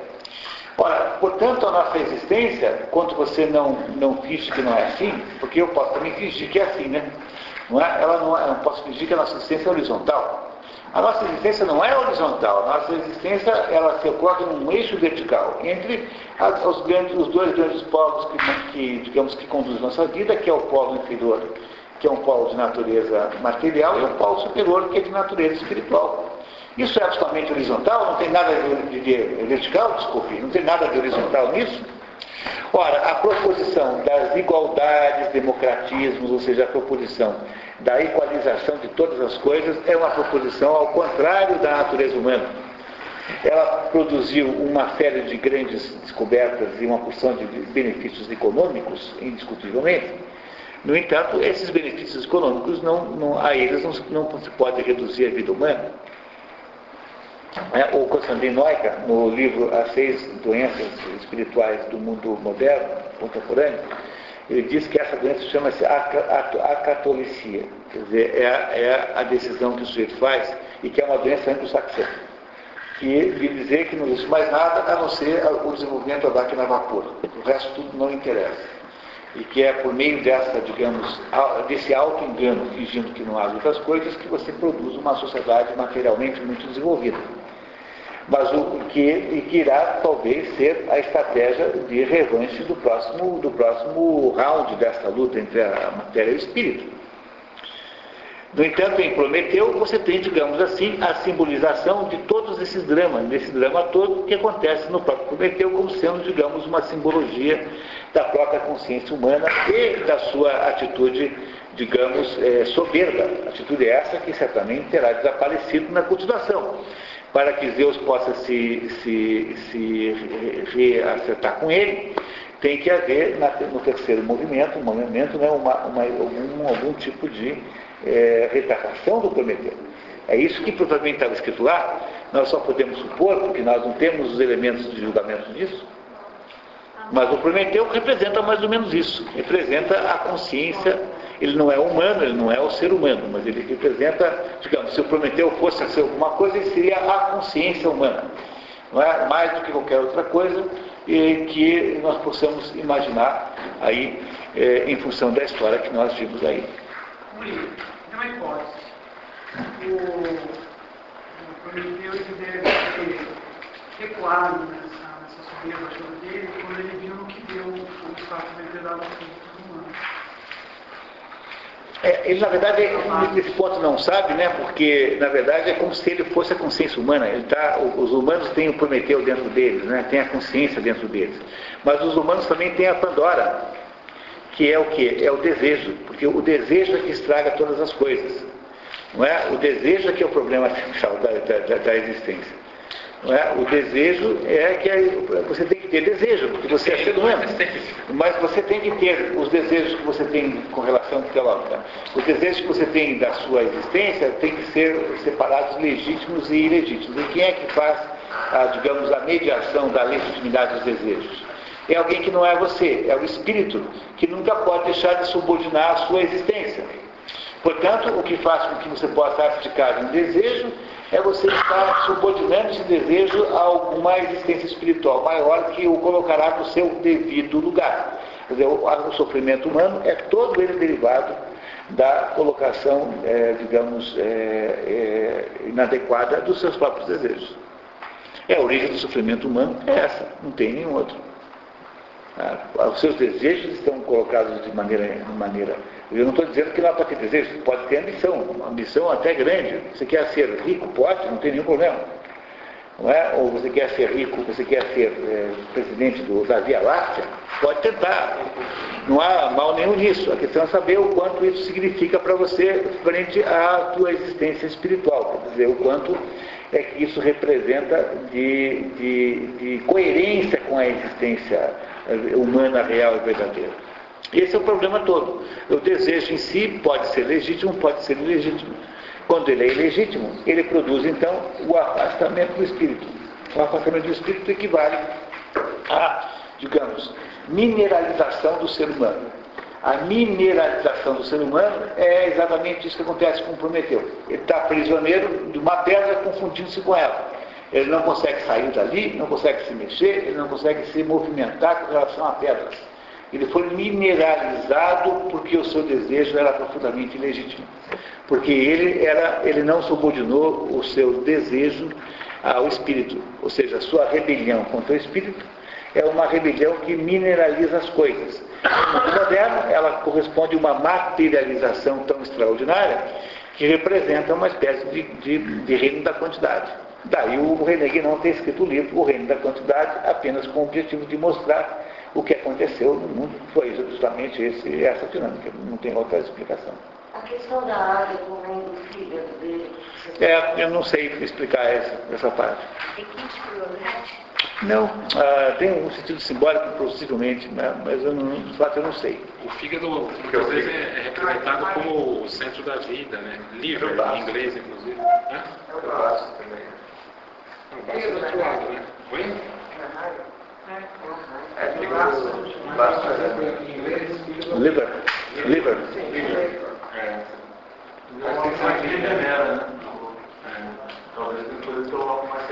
Ou seja, a, a, continuidade da rebelião de Prometeu implica numa, numa destruição da própria possibilidade de vida. Quer dizer, vai cada vez diminuindo mais esse sentido, se a gente interpreta o liver, né, o, o, o, o, fígado como sendo o centro da, da vida, não é? então nesse sentido é que essa destruição do fígado é uma destruição da própria possibilidade de vida. E é curioso, porque na astrologia tradicional o fígado normalmente é associado a Júpiter. Né? Que é quem manda. Que é Zeus. Que é Zeus. Júpiter é Zeus. É, é a versão romana. A Júpiter.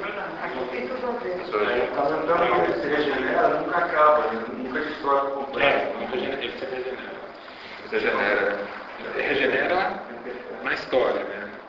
Na vida pode regenerar. Não, é nome mais É, pode, pode, pode ser transportado. Se você perde, ele cresce. Né? E, e, também lembrar que é uma águia que vem do céu, que é, é a águia do céu que come a terra, né? Ou seja, é o espírito que está comendo a terra, né? Não é isso? Né? Não é o espírito que está destruindo embaixo. O que as aves representam intermediários entre o céu e a terra? Basicamente. Como Hermes é um intermediário, né? Portanto, o Hermes, na verdade, transforma-se numa espécie, numa, num equivalente animal. Não é ele quem produz o, o, castigo, é Hermes quem traz o castigo e Hermes também é como ele, porque Hermes também se movimenta entre o céu e a terra, por ser mensageiro de Zeus.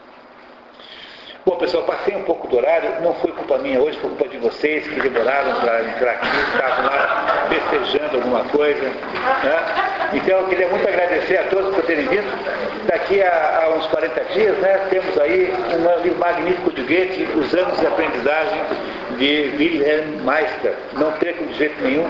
Muito obrigado a todos vocês.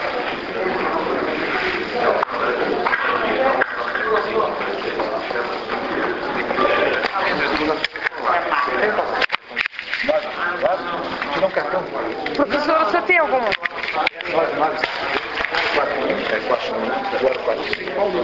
O professor está com o meu gravador? Por que, que ele está com o meu gravador? Eu trouxe, lembra? Cadê? Ah, tá